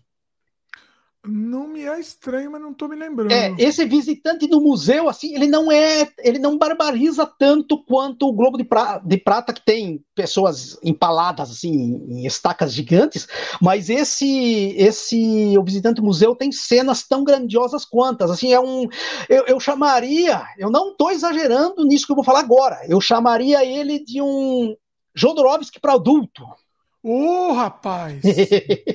aí você me ganhou. Cara, é, é, é, fabuloso. É, não é trecheira. É, é, é, um, como eu falei antes, ele tá um. Ele é entre Jodorowsky e Zulawski, assim, tipo o Zulawski do Globo de Prata. Quem não viu o Globo de Prata, Veja, o melhor filme de Zulaski não é o Possessão. O Possessão é o mais conhecido, é o mais acessível. O Nossa, Globo de Prata. Eu amo é, o, o, Globo, o, Globo de, o Globo de Prata do, do Zulaski é a coisa mais fabulosa do planeta. Eu acho que é o meu filme preferido de toda a história do cinema. Sério? Olha, eu tô achando que eu não eu... assisti, hein? Não, ah, o Globo, não de, Globo, de, Globo de Prata é a é, cinema foi inventado para isso, na minha opinião. Caramba! É, ah, eu tô é vendo umas imagens, até vontade de chorar. Isso. Olha que isso. coisa linda. Esse Globo, esse Globo de Prata, vocês precisam assistir. Isso é obrigatório. Tem que. Eu, eu acho ele no patamar do Vai e Veja, que também é russo. Eu não ia falar do Vai e Veja porque ele é conhecido, que é aquele filme de guerra. Uh, do Ellen Klimov. Mas Fala, já que estou falando do, do, do Globo, o, de, Globo Prata... de Desculpa a ignorância aqui, o Globo de Prata tem essa, tem essa pegada Jodorowsky também, né? Tem, tem. Ele é, é o que eu chamei de Jodorowsky para adulto. Ah, é. o, tá, fazendo pra também esse paralelo com o, visitante, com, com o, visitante, do museu, os dois aí. Para mim tá tudo a mesma família, assim, junto com os filmes do, do Jodorowsky. Olha aí. É, tá aí na. cinema para adulto, cinema para quem quer entrar em êxtase. Nossa, é aquela coisa que assim, é tu, você nunca tu, mais vai esquecer na vida, né? Isso, tu, te, tu, termina de ver e tu tá gritando, tu tá, tu tá eufórico, porque tu, tu, viu uma, tu viu um evento cinematográfico. É diferente de ver um filme. Tu viu um evento, um evento tu viu um evento. Uh, o outro filme russo que eu quero indicar é o The Big Space Travel. Uh, eu não estou falando os nomes russos porque eu vou assassinar provavelmente a, a, a língua russa. Eu já estou assassinando. assassinando também, né? Com o nome russo já, não acha o filme. É, não acha, acha, acha. acha. Ah, é? uh, eu, eu já estou assassinando o inglês, então não quero assassinar todas as línguas. Mas o, o, esse The Big Space Travel, Travel é, é uma ficção científica. Uh, ele faz uma suposição de treinamento de astronautas crianças que os russos estariam fazendo no, nos, nos, anos 70. Então ele tem uma pegada meio de filme de aventura, de tipo, não sei se tu lembra de um filme americano chamado Space Camp, que é umas crianças na NASA fazendo um curso. É, esse, esse filme é, é, russo é 10 anos antes, ele é de 75. É, e é meio isso, é uma simulação de, de, de, treinamento de crianças cosmonautas, né? Então, cara, é um filme. Ele não é o melhor filme russo, já vou avisando, mas ele é um filme. Eu, eu acho ele muito gostoso de assistir. Ele não é musical, mas ele poderia ser um musical. Ele tem muitas cenas que a, a música completa a história. Então, cara, é um, é um filme que eu recomendo por ser gostoso. É... E quero indicar um... É um filminho leve, né? Um filminho. Isso, filminho leve. Da tarde. Mas que eu acho que tem que ser descoberto, assim, é um filme muito gostoso. Eu gostaria que ele saísse nessas caixas de ficção científica da Obras Primas ou da Versátil, porque é um filme que merece. O Visitante Museu, mesma coisa, merece umas umas, umas edições aqui no Brasil com, com tudo direitinho, né, com uma qualidade boa. O outro que eu quero indicar é um filme de 73 chamado Ivan Vasilevich Muda de Profissão. É sobre viagem no tempo também, eu, eu gosto muito de viagem no tempo. É sobre viagem no tempo, então um grupo de cientistas da, da, de 73 da Rússia consegue fazer uma viagem no tempo e para no Palácio do Czar. E o Kizar vem para o futuro e não consegue entender o futuro, e dois atores ficam presos no passado. E um era a cara do Kizar, então ele consegue entrar no lugar do Kizar sendo muito, muito, muito mais estúpido do que o Kizar. Então, cara, é um filme, eu acho ele uma boa junção de história com a com comédia e com ficção científica. Ele, ele tá extremamente dosado e o roteiro dele é muito legal, assim, é uma, é uma comédia de situação divertidíssima, assim. Para mim funcionou, eu gosto muito de história, então para mim funcionou tudo tudo direito. O cara que tá ali com a coisa do, do dor de dente é pra, pra ele é o sósia do, do Kizar, então ele meio que põe esse coisa para fazer de conta que tá com dor de dente pra, por cada voz que mudou. tipo de coisa. Cara, é um filme muito bacana. Assim, ele, ele, tu vê que o orçamento dele não era muito alto, mas é muito bem aproveitado. Assim, tipo, o equipamento mesmo do, do, do cientista de, cenogra ceno cen cenograficamente dessa desassem, os objetos de cena são bem limitados, bem anos 70, mas, cara, é um, é um, filme muito inventivo, ele, ele tem um pé bem discreto, mas ele tem um pé no cinema de invenção também, assim, só que ele é linear, né? Então é um, é um filme que eu quero indicar porque é bacana. Uh, eu preciso falar do Japão, o, Japão é um país que eu gosto de absolutamente tudo. Eu, eu, acho que nunca vi um filme japonês que eu não gostei, então eu meio que gosto de tudo. Uh, eu quero indicar uma diretora uh, japonesa em primeiro lugar, que para mim é a, é, é a, cineasta japonesa mais maravilhosa do mundo. Assim, ela, ela tem pouquíssimos filmes, ela tem dois filmes que, que são mais famosos. Ela fez algumas outras coisas, mas não. Esses dois são os filmes, né? Que um é o Organ, a diretora se chama Kei Fujiwara. Um deles é o Organ, que é um filme gore de 1996, é do caralho, esse filme é tecnicamente bem feito. Mas não é dele. Que, é, órgão, é, é, mas não é dele que eu quero falar. Eu quero falar de um filme. Esse, é, esse órgão é extremamente gore mas eu quero falar do filme que é extremamente gore dela, que faz o órgão parecer um filme não gore, que é o Ido. Ela, em 2005, 10 anos depois do órgão, ela fez. Ido, Ido. I-D-O. Isso. I, I, é, Id. Em, em, ah. em inglês é id, id, de ego, id. Uh, esse ido é possivelmente um dos filmes orgânicos podres mais lindos que eu já vi na história de cinema. Assim, ele, ele tem muita cena com porcos, com, com, com gosma, com ele tem uma história assim que é do caralho. To, todo o cenário são podre. É... E Olha, essa, essa, essa, essa, essa, essa diretora, agora eu vou falar uma coisa dela porque todo mundo vai conhecer ela. Ela é atriz no Tetsu. Ah! Ela, ela fazia teatro nos anos 70, ela, ela fazia teatro nos anos 70, e ela é atriz. A fotografia do Tetsu é dela, a produção do Tetsu é dela, o apartamento onde filmaram é dela. Ela era artista plástica, então aquela broca, broca que tem rotativa no Tetsu é dela. Eu nunca considerei o Tetsu só do Shinya Tsukamoto. Para mim, esse filme tinha que ter sido o Shinya Tsukamoto e Kei Fujiwara, porque, cara, tem muito da Kei Fujiwara no Tetsu. E o, uhum. esse Ido é quase uma versão orgânica do Tetsu. A hum. história não tem nada a ver, mas o visual, essa coisa de fusão carne, fusão fungo, fusão ferro, Cara, body, tem muita... body horror, né? Assim. É, se tu é, se tu é fã do Tetsu, é obrigatório tu assistir esse Ido. Por isso que eu quero, quero indicar ele, assim. E o filme é fabuloso, ele tem uma história Você fabulosa. Como, gente, ó, com o Peter aqui a gente vai profundo mesmo. A gente não tá indicando o Tetsu The Iron Man, que assim. Não, Tetsu é porque é ela trabalhou no, Isso, ela, tra, ela isso trabalhou no é Tetsu. escuro perto do que o Peter tá indicando aqui. Não, o Tetsu, eu, eu, acho que ficou bem famoso nos anos 90 ainda, cara. Sim, é um filme não, meio era de, de, de cabeceira de qualquer Tetsu, Necromantic, esses é. filmes aí. É, ficou... o, o Ido, é, em matéria de podreira, ele me lembra um filme de arte, o Faces de Nosses. Eu não sei se tu viu esse filme, é um filme belga de arte. É um filme que só sobreviveu através de exibições. Ele nunca teve exibição comercial e nem em cinemas. Ele só era exibido em museus. Do Thierry Zeno é o, é o, diretor do Faces, Faces de Noces. E, e, e, o filme todo é filmado numa pocilga, numa fazenda de lamaçal suja pra caralho. Eu não ia falar desse filme, mas agora que eu falei do Ido, que ele, ele tem esse clima de podreiro o tempo todo, vou falar do, do desse Faces de Noces também, que é um filme belga. E quem gosta Como de filmes... Isso? Faces de Noce? Noce? Noces, Noces.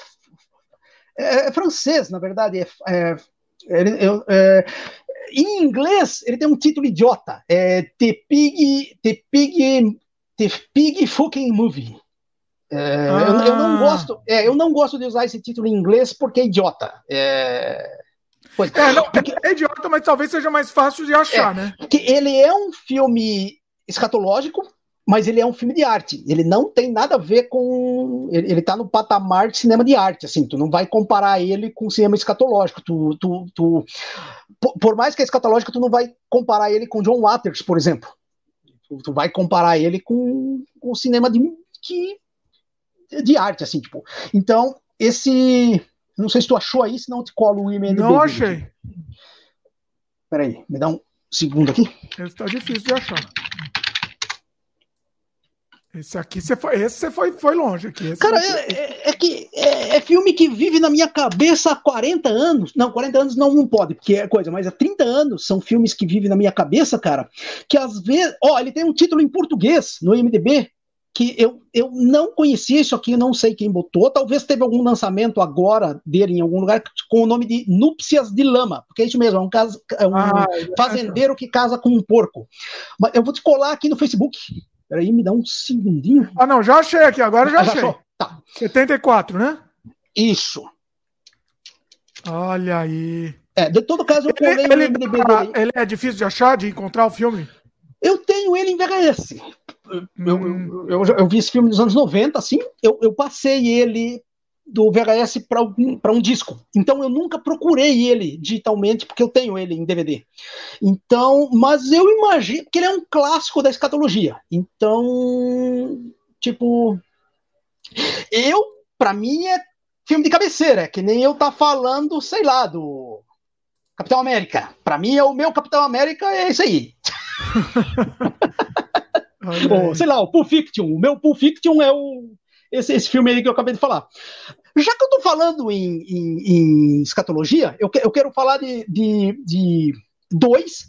Um vai ser impossível de achar, na verdade, porque eu não sei o título dele no Ocidente. Ó, oh, peraí, só um comentário. O canal Brazuca Trash comentou, né? Já topei com o Vasse de Noches, de Noches em, em, lista de filmes perturbadores. E aí ele indicou aqui isso. Como que, isso. Pode, pode assistir, que é do caralho. Uh, outro que eu quero indicar é o Scream Fest. É, esse é um filme em vídeo, feito no Japão, no final dos anos. É, ele é naquela fase que o cinema japonês ficou louco. O cinema independente japonês ficou louco assim com aquelas coisas populares populares agora, né? Guinea Pig, a, a série de, de, filmes Guinea Pig, por exemplo, nessa época estava extremamente popular e os caras começaram a fazer umas coisas cada vez mais absurdas. Esse Skin Fest, ele é todo é um filme feliz, é, é tudo lindo, tudo maravilhoso, as pessoas felizes, mas é escatológico. Por exemplo, vai ter gente se vomitando na boca, vai ter uma pianista tocando uma sinfonia enquanto defeca nas calças, uh, tudo real. Então, eu, eu, quero indicar esse filme. Eu não sei onde se arruma, eu tenho em VHS. Eu, eu troquei isso aqui nos anos, no, no, nos anos, sei lá, comecinho dos anos 2000. Né? Não lembro onde que eu troquei. Mas aquelas coisas que eu catava filme do, do mundo inteiro, então. Porque as minhas pesquisas não começaram hoje, minhas pesquisas começaram no final dos anos 80. Então, é. Às é, vezes eu tô falando é de, de filme que se perdeu. Oi? Skin Skin de Fest. pele, né? Fest Skin, de... Fest, de, de festa. Festa, festa mesmo, com, com, Isso. com E. Isso, F-E-S-T. Ele tem um parte 1 um e parte 2. Se tem mais partes, daí eu desconheço. Mas esse, esse filme é, é completamente absurdo, porque ele é alegre. ele não está condenando a escatologia. Ele é ah, é, ele tá, tá é como que... se as pessoas eh, precisam da escatologia na vida deles. Então, é isso mesmo, é escatologia nos escatologia radical real nos afazeres do, domésticos, assim, tu vai tocar piano, tu, tu vai varrer a casa enquanto tu se urina, enfim, esse tipo de coisa, assim, não é filme sexual, é um filme Uh, não sei, a não se chocar com a escatologia real, eu realmente não sei a função dele, mas como eu coleciono essas coisas obscuras, é um filme que eu acho importante ele, ele existir aí, né? Uh, e nesse, nesse mesma pegada de filme completamente absurdo japonês, eu quero indicar o Aventuras Sexuais nos Esgotos de Tóquio. Esse título eu que botei, porque meio que resume, é isso mesmo, é um, é um pornô filmado dentro de esgoto. Então tem os caras trepando, tu vê merda, tu vê sujeira, tu vê lixo, tu vê coisas. Os caras estão literalmente fazendo sexo dentro de um esgoto de Tóquio. Eita, o filme todo se passa dentro desse esgoto e tu japonês, vê. Cara... Eu gosto de filme japonês porque não tem limite, né? Pode, Isso. Vai, vai. Então, esse filme. Eu, eu, mais pra... esse, esse, esse filme eu, eu vi só em japonês. Eu vi em VHS eu não tenho o nome dele, porque está todo em ideogramas. Então eu não faço a mínima ideia de que título pode ser. Eu teria que passar esse VHS para alguém que entende o japonês e tá essa pessoa dizer: ah, não, aqui, vamos pesquisar com essa esse nome aqui. Nem, que... o que, nem a tradução daquilo, pois é. Isso, eu não, eu não sei nem quem dirigiu eu nada. Não, tá não sei se, Peter, não sei se você conhece, uma vez eu vi há muito tempo, eu não sei. Ó, eu vou pesado aqui, pessoal. Você não gosta de coisa feia aqui, pula aí, pula aí, pausa, sei lá. Eu vi, eu não sei que filme é. Era assim, o cara é, é, o cara, a mulher, a mulher colocava um monte de barata num, num liquidificador. Ah, eu vi isso aí. Uhum. E depois mexia, ela to, bebia e depois vomitava na boca do cara. Isso aí é o Scream Fest 2. Ah, então eu é, então, é, é essa, essa, obra, essa obra. Mas eles têm, cara, eles, mas eles têm uma, eles têm uma série gigante de coisas assim. Tipo, já começou nos anos 80, eles fazendo. Tem um filme de 80 e pouco chamado Tampon. Ah, tampon, tampon alguma coisa, agora me deu um branco. Uh...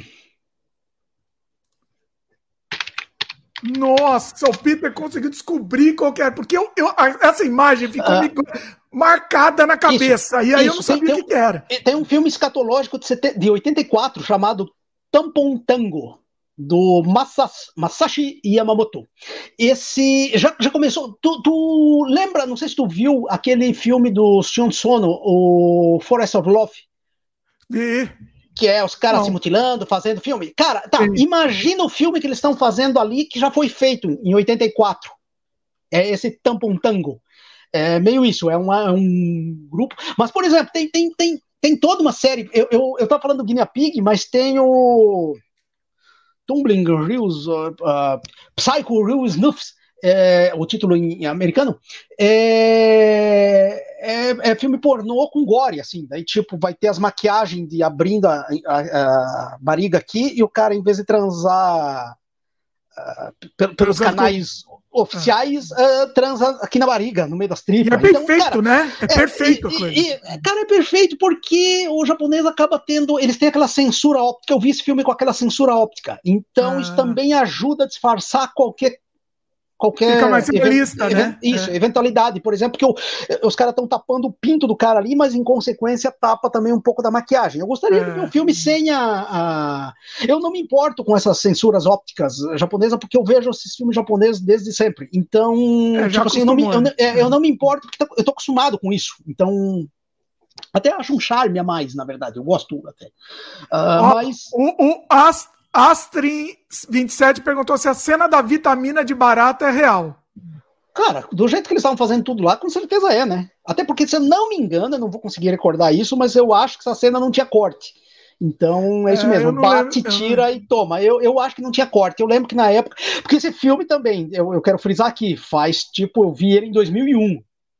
É, então, nossa memória é, e, engana. E, e depois eu, eu não revi. Então é um filme que eu nunca revi e vi em 2001 e, tipo, eu tô apelando pra, pra, pra memória. A Luísa falou que eu fui longe demais agora e o canal Brazuca Trash falou: obrigado por essa imagem que está na minha cabeça agora.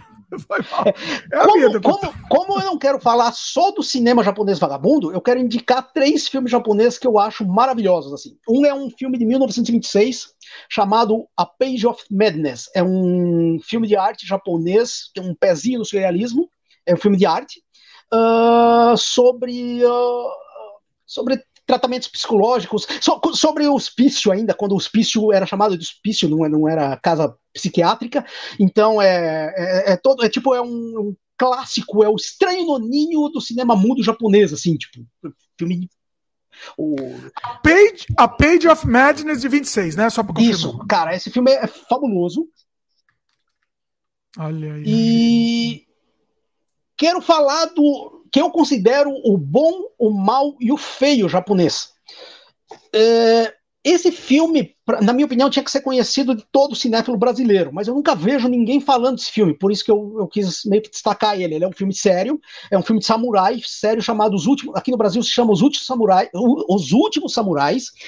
E aqui no Brasil ele foi lançado oficialmente em DVD pelaquela, naquele box Samurai Volume 3 da Versátil. Então, é um filme relativamente fácil de achar. Eu acho que esse filme, esse box, ainda está em catálogo da, na, na, na Versátil. E esse filme é fabuloso. É um, é um, ele tem quase três horas.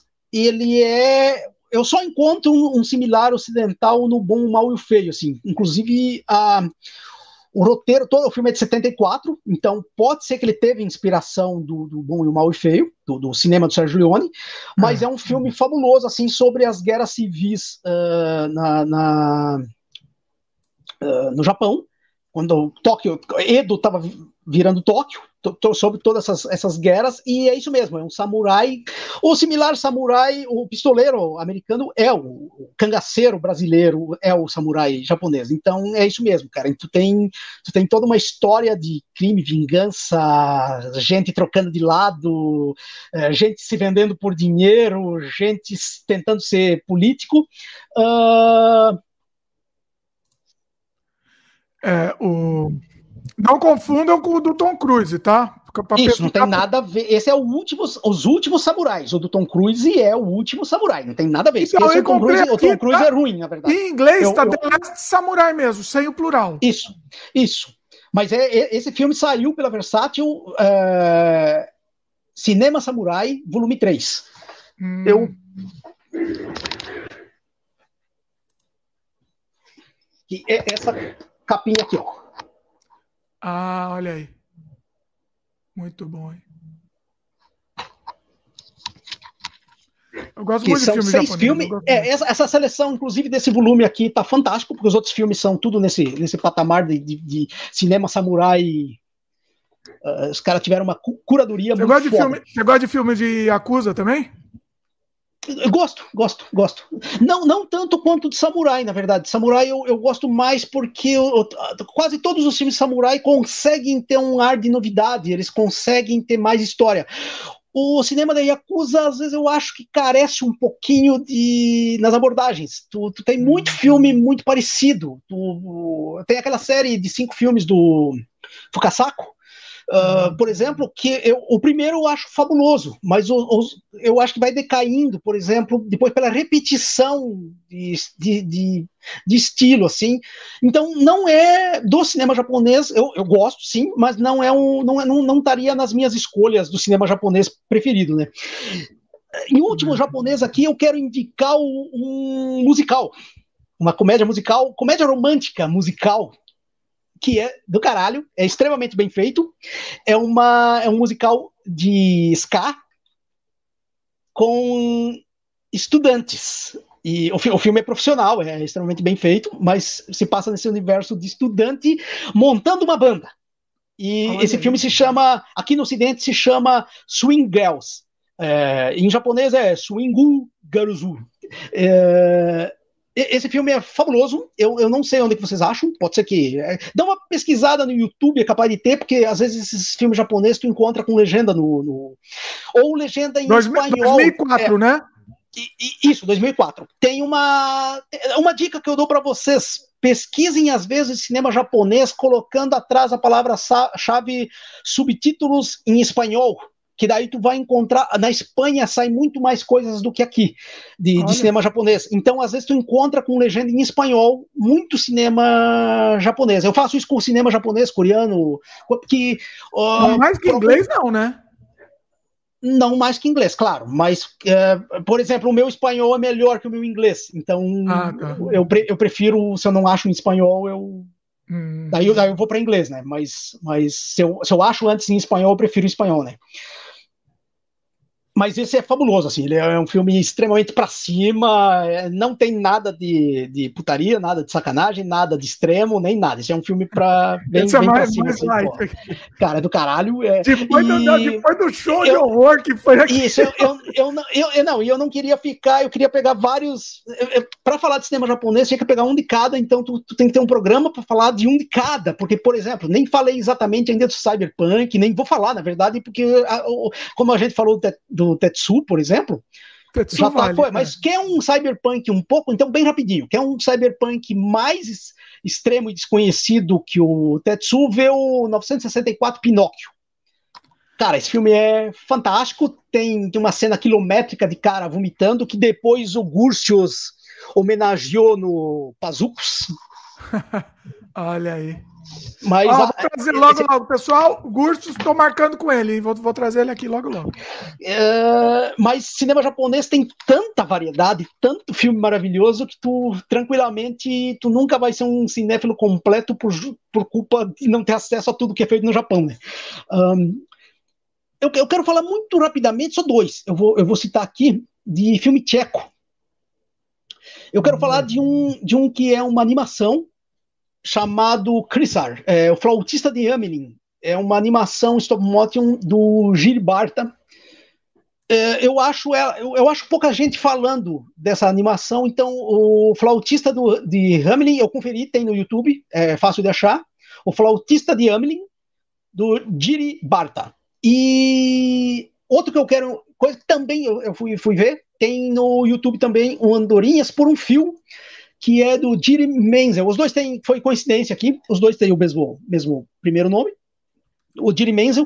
Esse Jiri Menzel ganhou o Oscar em 66 com um filme que também é muito bom, que se chama Trens Estreitamente Trens Estreitamente Vigiados, é o título dele aqui em português. É, esse Menzel faz filme mais de arte, assim. O Andorinhas por um Fio eu estou indicando, porque ele é todo filmado num uma espécie de ferro velho, depósito de coisa velha. Então tu tem esses, esses personagens são presos políticos do regime comunista. Então eles estão sendo reeducados, eles eram burgueses, escritores, estão sendo reeducados como trabalhadores braçais, então eles têm que ficar botando coisa de um lado para o outro. uh, limpando, descarregando trem que, que chega com, su, com, sucata, essas coisas. Mas o filme é fabuloso. Esse filme é fabuloso. É filme político lindo. Parece bem interessante. É, eu ainda não falei da América Latina. Eu quero só indicar algumas coisinhas da América Latina, sim, que a América Latina também é, cara, é, é. Pedro, assim, não vai me xingar, eu para mim aqui, ó, eu vou, sim, eu, eu sei, eu, tô, vou longe come... aqui, você que manda aí no tempo. Eu tô começando a apurar um pouco aqui porque eu sei que eu tô num limite de tempo aqui. O limite uh... seu aí, tá? O, o, o, tempo é seu, eu sei que tem compromisso, mas vamos Isso. aí. É, eu quero indicar três mexicanos, que são, os três têm uma pegada mais cinema vagabundo, assim, mas não é exatamente cinema vagabundo trecheira, não. Um, um é trecheira, mas dois não. Dois é cinema uh, clássico uh, mexicano. Um deles é o Viagem à la Luna, de 58, do Fernando Cortes. Esse filme é uma comédia musical uh, dos caras tentando ir para a Lua. Mas o elenco desse filme é, para quem gosta de cinema mexicano, dos anos 50 principalmente, esse elenco é estelar, assim, tem a Kitty de Oils, o Afonso Aral, nos primeiros papel, papel dele, o Afonso Aral, para quem não conhece, ele é um dos primeiros pistoleiros que é morto no El Topo, e depois ele dirigiu um filme que virou clássico. Eu, eu não me lembro se ele ganhou o Oscar, mas eu acho que ganhou do melhor estrangeiro, que é o Como Água para Chocolate. Hum. E tem os dois Valdez, o Germán Valdez e o Manuel Loco Valdez. Para quem não sabe quem são esses dois caras, esses dois caras eram tão famosos ou mais famosos no México, não no Brasil, do que o irmão mais famoso deles no Brasil, que é o Ramon Valdez, que é o seu Madruga. Seu Madruga. E toda a família do seu Madruga era comediante. Então, lá no México, o, o seu Madruga não era o mais conhecido. O El Loco Valdez e o, e o Germans eram mais conhecidos do que o, o, Claro que depois, quando ele fez o Chaves, que esses filmes são de 50, depois ele fez o Chaves, possivelmente ele ficou mais conhecido que os irmãos, né? Por motivos óbvios. Mas. Uh, daí tem, tem, tem os, os irmãos Valdez no filme também. Tem o Viru, tem o Capolina. E, cara, isso é a coisa mais fabulosa. Tem os Los, Xochimilcas, que é uma banda de fanfara mexicana, que no filme eles não vão tocar, mas quem puder procurar som dos Los Xochimilcas, procure, porque é uma, é uma, é uma das bandas mais fabulosas dos anos 60 uh, ah, do México, assim, tipo, é, Olha aí.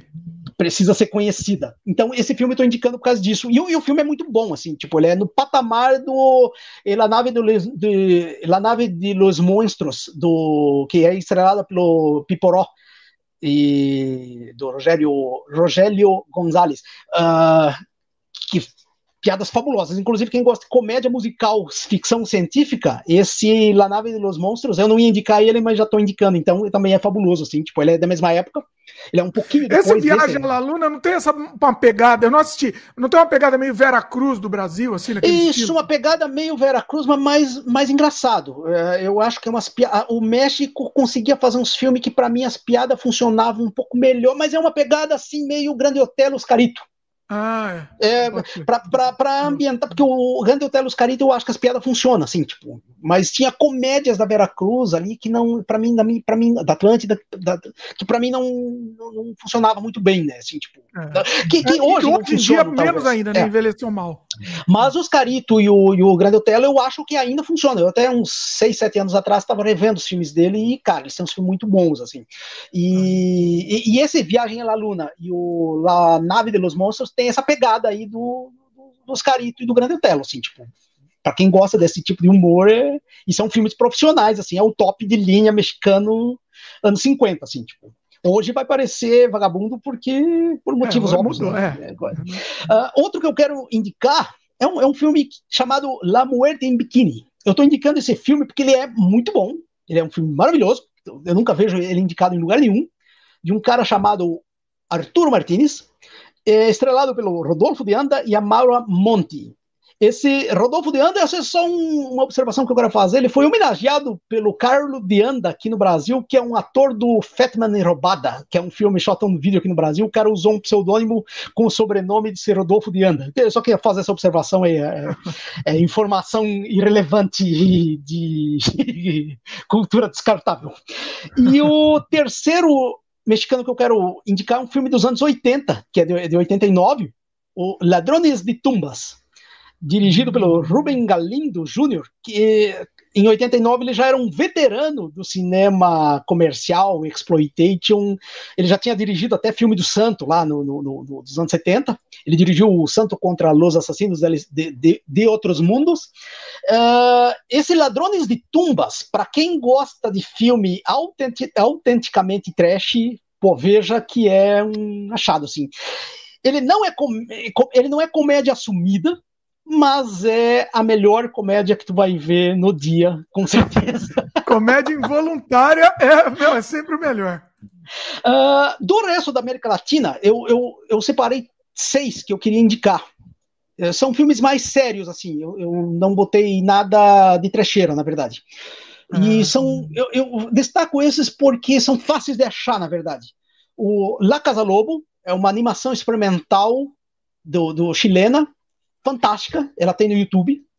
O Uma Animal do Chile, e também tem no YouTube, Human Animal. Esse filme não tem diálogo, assim, é os humanos fazendo conta que são bicho. É, é um filme de arte, mas meio selvagem, assim, tipo, uma, uma narrativa ma mais psicotrônica, assim, tipo, eu ah. recomendo ele pela, por essa abordagem. Ele também é chileno. Eu, eu quero indicar um clássico argentino chamado o El Vampiro Negro. Aqui no Brasil, tu encontra ele como Vampiro Negro. Esse filme foi dirigido pelo Roman Barreto.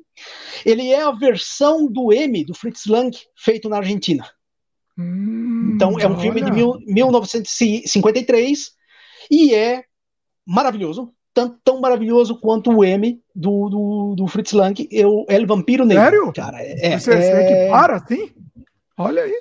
Não, não, o, o, Fritz Lang ainda eu acho mais cinema, na verdade. Mas, cara, eu, eu esse aqui não me decepciona. Eu acho que tá assim, uma. É porque é um filme de suspense horror argentino nos anos 50, cara. Isso é os caras fazendo filmes 10 anos antes do Mujica, inclusive, né? Cara, e a ambientação dele é, é bem séria, bem, bem bacana, assim. Uh, ele tem no YouTube. É, eu acho que eu selecionei só coisa que tem no YouTube, porque daí é fácil de achar aqui. O, eu quero indicar também o Azul Magia, que é uma ficção científica da República Dominicana. É um filme feito em vídeo. Ele é meio. Ele tem um pezinho no amador, assim. Ele, ele, ele pelo orçamento dele, não se decidiu se era filme profissional ou filme amador. Mas, cara, vejam esse filme, o Azul Magia, de 2017 e o El Morales é o nome do diretor, e cara, é muito lindo esse filme. Tipo, fica a minha dica assim, é, é uma ficção científica mais de arte, assim, tipo, filme bacana. Com um pezinho no amador, então vai ter, tem que desculpar algumas coisas que. E também é, é primeiros filmes dos caras, mas vale a pena ver. Eu quero indicar um que é de tabela, assim, eu, eu, eu vou indicar isso porque eu quero falar do Armando Bu, Armando Bó, que foi um dos principais diretores de Sexploitation na Argentina, mas eu quero falar do, do filme do, de, dos anos 90 que trouxe de volta a Isabel Sardi, que era a esposa e principal atriz do, do Armando, uh, trouxe de volta para o cinema, que é La Dama Regressa, é um filme de arte, ele tem, ele é meio surreal, tipo, ele tem uma pegada assim, ele lembra, em alguns momentos ele lembra o Rainbow Thief do Jodorowsky, Olha é um, filme ele é um filme menor, é um filme menor do Jodorowsky. E, eu, o Lada Regressa eu acho melhor que o Rainbow Thief, mas ele, uh. ele, tem, ele tem esse clima do Rainbow Thief, assim, meio realismo fantástico, com um pezinho em algum lugar do Fellini, entende? É tipo um, um quesinho do Costurica, enfim. É, é, é, um filme que tem que ver. E a Isabel Sardi voltando pro cinema sem o Armando Bo, que era o enquanto ele estava vivo, ela só fez filme com ele, né? E, e, daí falando do Armando, vejam o Fiebre, Carne, esses filmes dele, é, pesquisem o IMDB do Armando Bó ou da Isabel Sardi e vejam, ele, o Armando Bó é considerado o Rusmeyer argentino. Mas sim, de montagem de histórias, coisas, ele não tem o mesmo talento do Rusmeyer, né? Eu, eu nunca eu, eu, não gosto muito dessa comparação porque eu, eu acho o Armando Bono mais, mais numa mas num patamar assim, David Friedman, dos anos 60, quando ele fazia aqueles filmes de nudismo, antes de fazer os filmes gore com, com o H.G. Lewis. Então, o, o David, David Friedman, quem não ligou um com o outro, ele é o produtor do Blood Fist do 2000 Maníacos, né? Que ele fez depois que ele separou com o H.G. Lewis, ele fez filme também, né? Então ele dirigiu filmes também. Então eu acho ele mais no patamar assim do do do Friedman do que do Rosemary. Mas ele é considerado o Rosemary.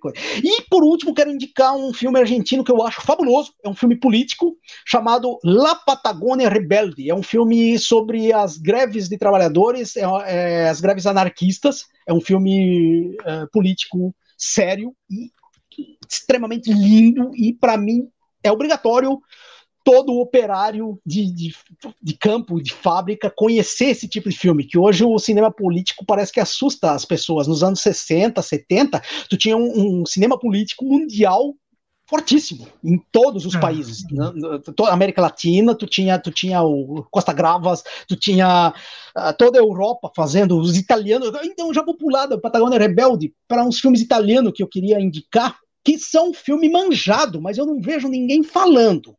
Eu, eu só quero relembrar esses filmes. Por, por que, que eu quero relembrar esses filmes? Porque todos eles são dos anos 60 ou 70, mas todos eles, querendo ou não, estão dialogando com a realidade brasileira do Bolsonaro 2018 para cá. Olha aí. É, então, eu quero indicar O Fascista, do Luciano Salse, que é. De que ano? É, é, de, o filme é de 61.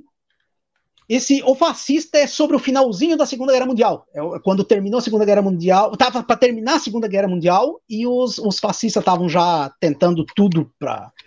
E é um professor e um fascista se degladiar. O filme é quase todo diálogo assim, mas é muito bom, é engraçado. O filme tem umas pegadas, tem um senso de humor senso de humor cínico e sarcástico assim muito bom e é, é sobre o finalzinho, é o período do finalzinho da guerra. Então, cara, é, uma, é um que eu que eu quero deixar a indicação. Ah, nessa mesma pegada, de 63, é Os Companheiros, é sobre greve numa fábrica.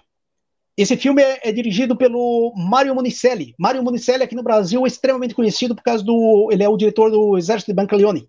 E o Exército de Brancaleone aqui no Brasil ficou muito conhecido. Então, Sim. e o parente, parente, serpe, parente é Serpente, também do Mario Monicelli. Mas parente os companheiros, é Serpente é filmão isso, também. Mas Os Companheiros é um filme que eu acho muito mais foda do que esses filmes. Que, que o Exército Brancaleone, por exemplo. Eu, é um Olha. filme fabuloso e todo 63, mundo é né, companheiro? Isso, 63. Tem, tem, que, tem que assistir. Mastroianni, né? Isso. Tem que, tem que assistir. Um outro filme que também tem o Marcelo, o, o Grande Engarrafamento, de 1979. E, esse também, cara, esse filme é fabuloso. É, o filme todo se passa no engarrafamento. É, situações da, de, de pessoas comuns no engarrafamento. E, cara, é a, a sociedade italiana dos anos 60 acho que era muito parecida aqui com, com agora, nós aqui no Brasil, ou sempre foi, e agora só está mais latente isso, né? E falando em filme político, eu quero falar de uma diretora que eu nunca vejo ninguém falando da Lina Wertmüller. É, é, é, é uma das diretoras que eu mais adoro no mundo, e eu quero indicar, o, eu, eu quero indicar quatro filmes dela. Pasqualino, Pasqualino Sete Belezas, Mimi o Metalúrgico, Amor e Anarquia e Dois Perdidos numa Noite de Chuva. É, ela tem muito filme, ela fez vários. Ela fez inclusive Faroeste Spaghetti, ela tem um Faroeste Spaghetti que é ruinzinho, na verdade, eu acho que ela meio que fez por contrato, eu não sei direito a história. Nunca, como eu não gosto do filme, eu nunca me interessei muito em estudar a produção do filme, mas os outros filmes dela são filmes políticos e, e são filmes fabuloso. Ela tem uma pegada feminista anarquista, então e, e comunista. Ela discute muito o comunismo. Ela discute muito o anarquismo. Ela, ela discute muito o machismo dentro do anarquismo e da e do comunismo dentro das hum. fábricas. Então, cada filme desse aqui que eu citei meio que se completa dentro dessa discussão uh, da Lina Wertmiller, mas cada um à sua maneira é um, é um filme separado, eles não têm ligação, na verdade, a não ser a, o mundo político da Lina Wertmiller. Uh, Wertmiller. E, cara, são, são fabulosos, assim, de uma época, fa fabulosos de uma época que o cinema italiano é, esses filmes dela são de 71, 72 a 78, é o período dos anos 70 dela aí. E, cara, ela não tem filme ruim nesse período, assim, tipo, ela. Cara, é, eu acho ela. Eu, eu acho ela mais relevante que os caras que todo mundo fala sempre, Visconti, Fellini. Para mim, ela tá ombro a ombro a todos esses caras, entende? Olha só. O Heitor Escola, por exemplo, para mim ela tá nesse patamar, mas sei lá por que nunca vejo ninguém indicando, que é o caso também de uma diretora francesa chamada Niki de Saint-Faille, de Saint-Falle. Uh, ela tem dois filmes, ela não fez muitos filmes, ela, ela tem dois filmes que são maravilhosos, que é o Dead e o Um Sonho Mais Longo que a Noite. É, o Dead é de 73 e o Sonho Mais Longo que a Noite é de 76. Uh, o Ded, é, ela, é, ela, quando era criança, ela foi abusada pelo pai. Então, ela fez todo um filme. Esse Ded é um filme sobre o abuso que o pai dela fazia quando ela era criança. Então é um filme sobre abuso infantil. O filme é filme de arte, é bem sério. Ele tem, ele tem um, uma pegada surrealista, psicodélica, assim. Tipo, quem gosta de cinema de arte vai, vai adorar. E o Um Sonho Mais Longo que a Noite é mais experimental. É um, é um, é um quase que seria como se tu estivesse tendo um sonho, um pesadelo dentro de uma fábrica, ou dentro de um mundo mecânico, de conto de fadas, enfim, tem que, tem que assistir o filme, porque eu acho que cada um vai ter um tipo de sentimento, não adianta teorizar muito sobre esse tipo de filme, porque tem que ser assistido, não é filme para te contar, é filme para te ver e ficar submerso naquele universo dele pela uma hora e meia de filme, né? Então... Nossa, a gente então precisa fazer um dia um podcast só sobre filme surrealista, hein? Fica aí. Também, pô, eu, eu, eu, eu, eu, eu, nem pensei em cinema surrealista, na verdade, mas acabei indicando umas coisas que eu gosto que são uma pegada meio surrealista, porque cinema surrealista é outro uh, tipo de cinema que eu amo, né? Tipo, até acabei de lembrar um que não é surrealista, mas é um experimental radicalíssimo, que eu, eu acho ele fabuloso. Ele discute. Aí diz que é o Blue, do Derek German.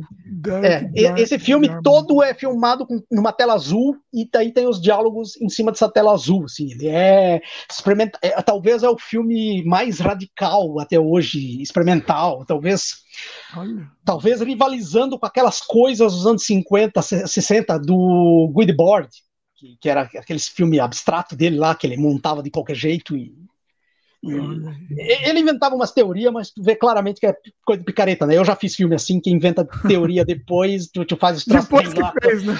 Depois que tu fez, tu inventa uma teoria Justificar. Um, pouco com psicanálise de, de boteco e foda-se. É, e tem gente que cai. Enfim, é, pra mim, Goldberg é isso. mas, sim, a, acabo vendo todos os filmes, acabei vendo todos os filmes dele, mas não é, não é meus preferidos. Uh, eu acho que tem um grupo de Viena que eu não ia falar, mas vou, já que eu falei do Good Board, tem um grupo de Viena que tá de ator no Sweet Movie, que é o uh, Actionist. Vienese Actionist. Vienese né? Actionist, é muito, que é do, do, do, do Otto, Otto Muel e do Kurt Crane, que era esse grupo deles que fazia aqueles filmes escatológicos na, de, com um pé na psica, psic, psicanálise e cara, são, eu, eu acho eles muito mais foda, do, por exemplo, do, do que o Guidebird. Mas enfim, daí eu, não, eu, nem ia entrar nesses assuntos, porque eu acho que qualquer, cara que, se, isso, qualquer cara que se acha que se é cinéfilo tem que conhecer essas coisas, é muito chavão. Isso está sempre sendo citado em algum lugar, então por isso que eu nem ia, nem ia chegar. Mas eu quero falar de um filme sueco de 68, que eu já vi que pouca gente conhece. Eu achava que era um filme que tinha que ser mais popular, que é o Swiss Made 2069, é, eu não sei como é que se diz em inglês 2069, 269. Who, uh, peraí, who is made? É, Swiss Made. Ah. É, é, um, é, um, filme futurista, de, é dirigido por quatro pessoas, mas eu quero falar de um cara que dirigiu, o filme é de 68, é, é, um, é uma das primeiras experiências do Giger, no cinema. Ele uh. dirige, ele dirige os episódios, ele faz os cenários, ele faz, tem um astronauta alienígena com umas câmeras na cabeça, assim, que ele não, não, não lembra, mas tu já vê que tem aquele design que, que, que acabou lá no Alien. Então, Olha, tô mostrando aqui, pessoal. Isso, aí, ó, Olha aí. isso. Olha, tu, tu vê que tem os traços do próprio Alien, por Nossa, exemplo. Esse filme é de 68. Não, não é possível. Isso. E, cara, vejam esse filme. Ele, ele, ele é um filme regular. São, são são quatro diretores, os caras meio que improvisavam as coisas, mas é, eu acho extremamente maravilhoso. Eu, e tem um ET, Giger, a pessoa que e, não está vendo, tem um ET que é um cachorro vestido isso, de ET. E, e é um filme obrigatório por ter o Giger. Então, ele já é maravilhoso se não tivesse o Giger, mas como tem pois o é. Giger, é. É, eu quero indicar ele porque, cara, ve, vejam esse filme, é um embrião é... do Alien, né? Olha isso daqui. Isso, cara, não, tu, é um vê, tu vê isso, ó, tu vê, tu vê traços ali que, que cara, é, o, é os designs que o próprio Geiger perseguiu a vida inteira, né? Tu vê que ele, é, a, a, arte dele foi se completando com o passar do tempo, né? Ah, uh, que coisa linda. É, tem que um diretor, linda. eu vou pular para Espanha. Ah. Tem um diretor espanhol que eu sei que é extremamente amado aqui no Brasil, o pessoal que gosta de cinema uh, mais extremo, que é o Narciso Ibáñez Senador, que é o diretor do Quem Pode Matar um Nino, que foi saiu aqui no Brasil com o nome Os Meninos, que é aquele filme das crianças enlouquecidas e os adultos ficam matando criança e estão numa ilha e tal. Eu quero indicar outro filme dele, que é um, é um média, é um, tem 66 minutos, é o El Televisor, foi feito para televisão. Quem já viu La Cabina do Antônio Merceiro, de 72, vai querer ver esse El Televisor. Tem a mesma pegada, aquela pegada meio além da imaginação, meio episódio de TV assim de, de, horror com ficção científica, e é sobre um televisor, é sobre um cara que fica viciado em televisor. Então, cara, vejam esse filme. Esse filme é surpreendente e é feito para TV e tem uma dose de violência no final, assim, acima da média que tu espera para uma para TV. A TV espanhola acho que era curiosa aí no tempo do, do Franco, porque o, o La Cabina também acaba sendo alegórico, mas tem umas pegadinhas meio violentas. Eu acho que os sensores do Franco lá não entendiam muito bem as coisas e A violência deixa, passa a violência. Não pode só falar mal dele, mas a violência deixa. Isso. Tem, tem, tem três ingleses que eu quero indicar. Um, um é meio vagabundão, que é o Planet of Babies. É, Inglaterra, uma coprodução entre Inglaterra e Líbano. É um filme zoeira, feito em vídeo em 2014 com um roteiro muito bom e com piadas que funcionam. Ele, ele, tem uma pegada meio amadora, assim, mas ele funciona tudo e é uma ficção científica. Esse Planet Babies ele está no YouTube, é fácil de achar. É, eu quero indicar um que eu não sei onde se acha. Eu vi numa mostra uh, aqui no Brasil que aconteceu online ano passado, que é o Bem-vindo ao Terror Dome, dirigido pela Ngozi Wanwura esse Bem-vindo ao Terror Dome é um filme político em inglês. Ele, é uma, ele, ele meio que faz uma história distópica na Inglaterra com os pobres uh, uh, sendo jogados num gueto, assim, e a, a, repressão policial descendo o cacete, a, repressão policial meio numa linha política que nem o tipo Pushman Park, que é um filme clássico americano dos anos 60, dos anos 70, desculpa. E esse Bem-vindo ao Terror Dummy é um filme fabuloso, assim, e ele é todo filmado meio de guerrilha. Tu vê que eles não tinham muito dinheiro, mas, cara, a qualidade técnica do filme é muito bacana, assim. E, e, o filme é exatamente isso: é um filme político contra rico, contra a polícia, contra o,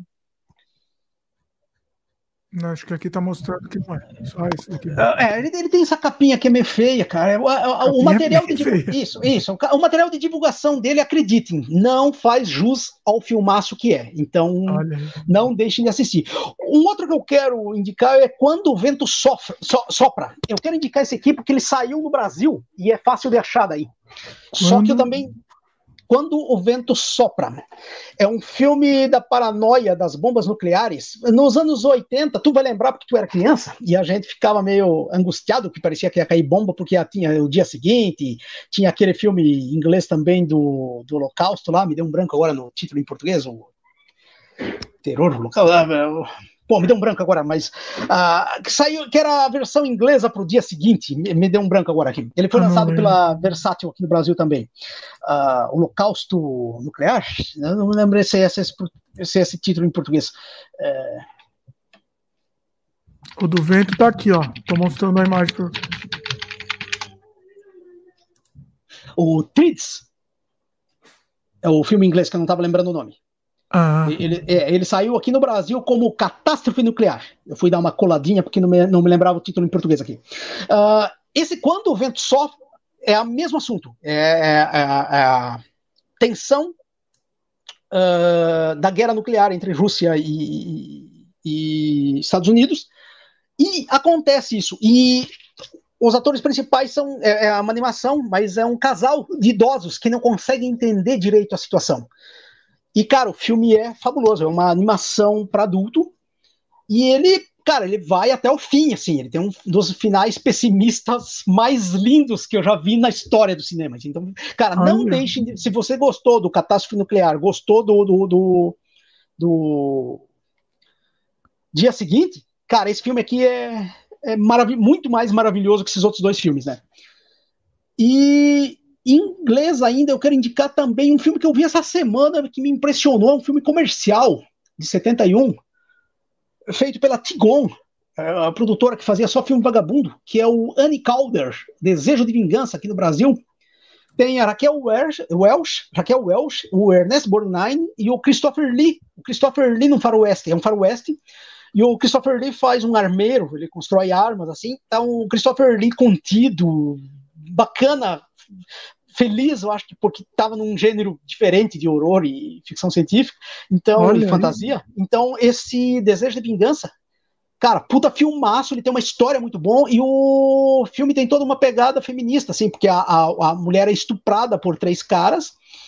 O marido dela é morto, por, por e ela, em vez de. Ela, ela aprende a. Ela vira pistoleira. Ela vira pistoleira para caçar os caras. Então, esse filme é de 71 eu achei uma boa surpresa. Assim, eu, eu, esse filme caiu na minha frente sem eu, eu não estava pesquisando ele, eu estava pesquisando faroeste italiano e, e, me caiu na frente assim. E, cara, quando eu vi o elenco, vi coisa, eu fiquei muito instigado a querer ver.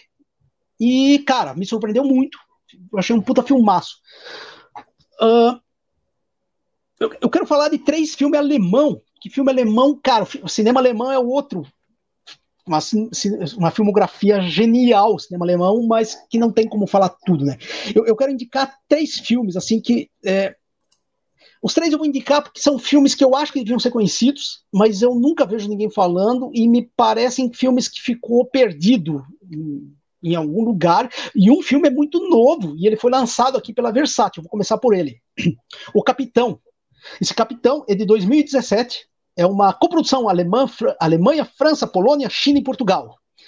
Mas esse filme ele é, ele é baseado numa história real de um desertor do exército alemão que encontra um uniforme de capitão e consegue enrolar toda a força alemã parecendo um capitão. E ele acaba indo para um, uma história muito filho da puta, porque ele acaba indo num, num, num campo de concentração e barbariza com os caras, cara, porque pros outros oficiais não desconfiar que ele é um falso capitão, ele começa a barbarizar com os prisioneiros. E isso é baseado em fatos reais. Cara, essa história é, é, absurda o que esse cara fez, porque ele matou milhares de, de, de para ninguém desconfiar que ele não era um oficial, que ele era um desertor, porque desertor os, os, os, o exército alemão matava, né?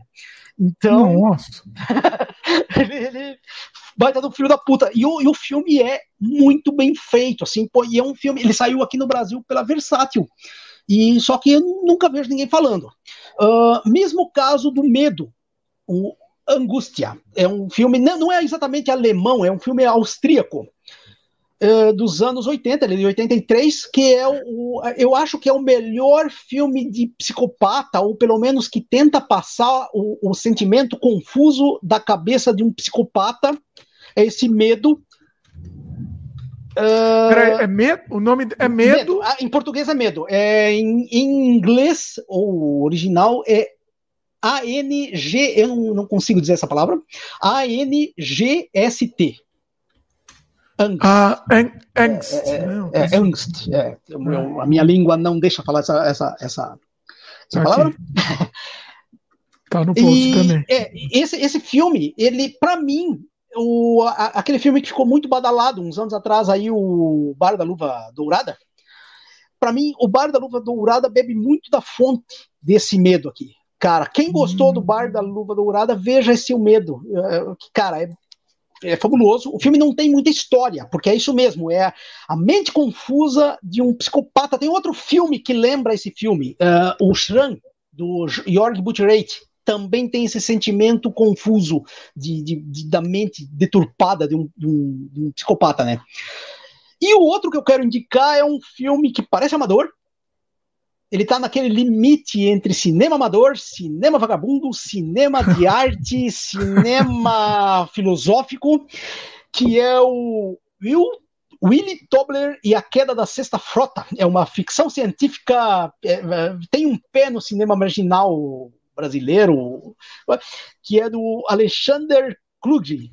E, cara, vejam esse filme, ele é fabuloso, ele é um filme filosófico, mas o modo como foi filmado, o modo como os cenários são e, e as atuações deixam ele parecendo um cinema marginal aqui do Brasil. Então, cara, ele, eu acho ele fabuloso e me lembra em alguns momentos os filmes de Gurtius. E eu quero, quero, quero, indicar porque esse Willy Tobler e a queda da Sexta Frota é genial ao, ao modo dele, assim. Uh, Faltou falar de americano, cara, mas em virtude já tá em 11h30 aqui e eu já estourei na eu, eu, eu queria ficar só uma hora e meia. Estouramos o dobro do tempo. O Peter chegou, o Peter, a culpa foi sua aí, não, Isso. não me eu, quero, eu, quero, eu, eu, vou concluir só indicando três filmes americanos, porque eu, eu preciso indicar esses três aqui. É, um, um deles é o Défula. Esse Défula é, o, é a versão com sinais para surdo mudo do Drácula, feito Olha. em 1971. Cara, eu botei esse, eu tenho esse filme, eu joguei ele no YouTube, mas existe direitos autorais ainda e depois de uns seis meses o pessoal que detém os direitos, eu não sabia, eu pensei que esse filme estava ah. sem, ele deve estar tá sendo exibido ainda em redes sei lá, museu, alguma coisa assim, o detentor dos direitos ainda daí eu perdi esse filme no canal, né? Eu tive que tirar. Mas Valia a pena fazer um canal, tô, tô tendo a ideia agora, fazer um canal com outro nome aí, pra gente só colocar esses filmes obscuros aí, não. não... É, quem quer uma dica? Pesquisa no Facebook. Eu carreguei no Facebook também. Eu acho que se tu botar Défula lá, tu vai achar ele através. Eu carreguei na Arrepios Divertidos. Então ah. vai na, na página Arrepios Divertidos e pesquisa esse nome aí do, do, do filme. O diretor se chama Peter Wolf e Défula. Cara, o filme é maravilhoso. O filme é, é, feito sem orçamento, mas ele se torna. Ele tem uma. Ele tem um ritmo, ele tem umas brincadeiras com som. Ele, ele não é brincadeira, ele, ele tenta acho que simular o que um surdo uh, sente.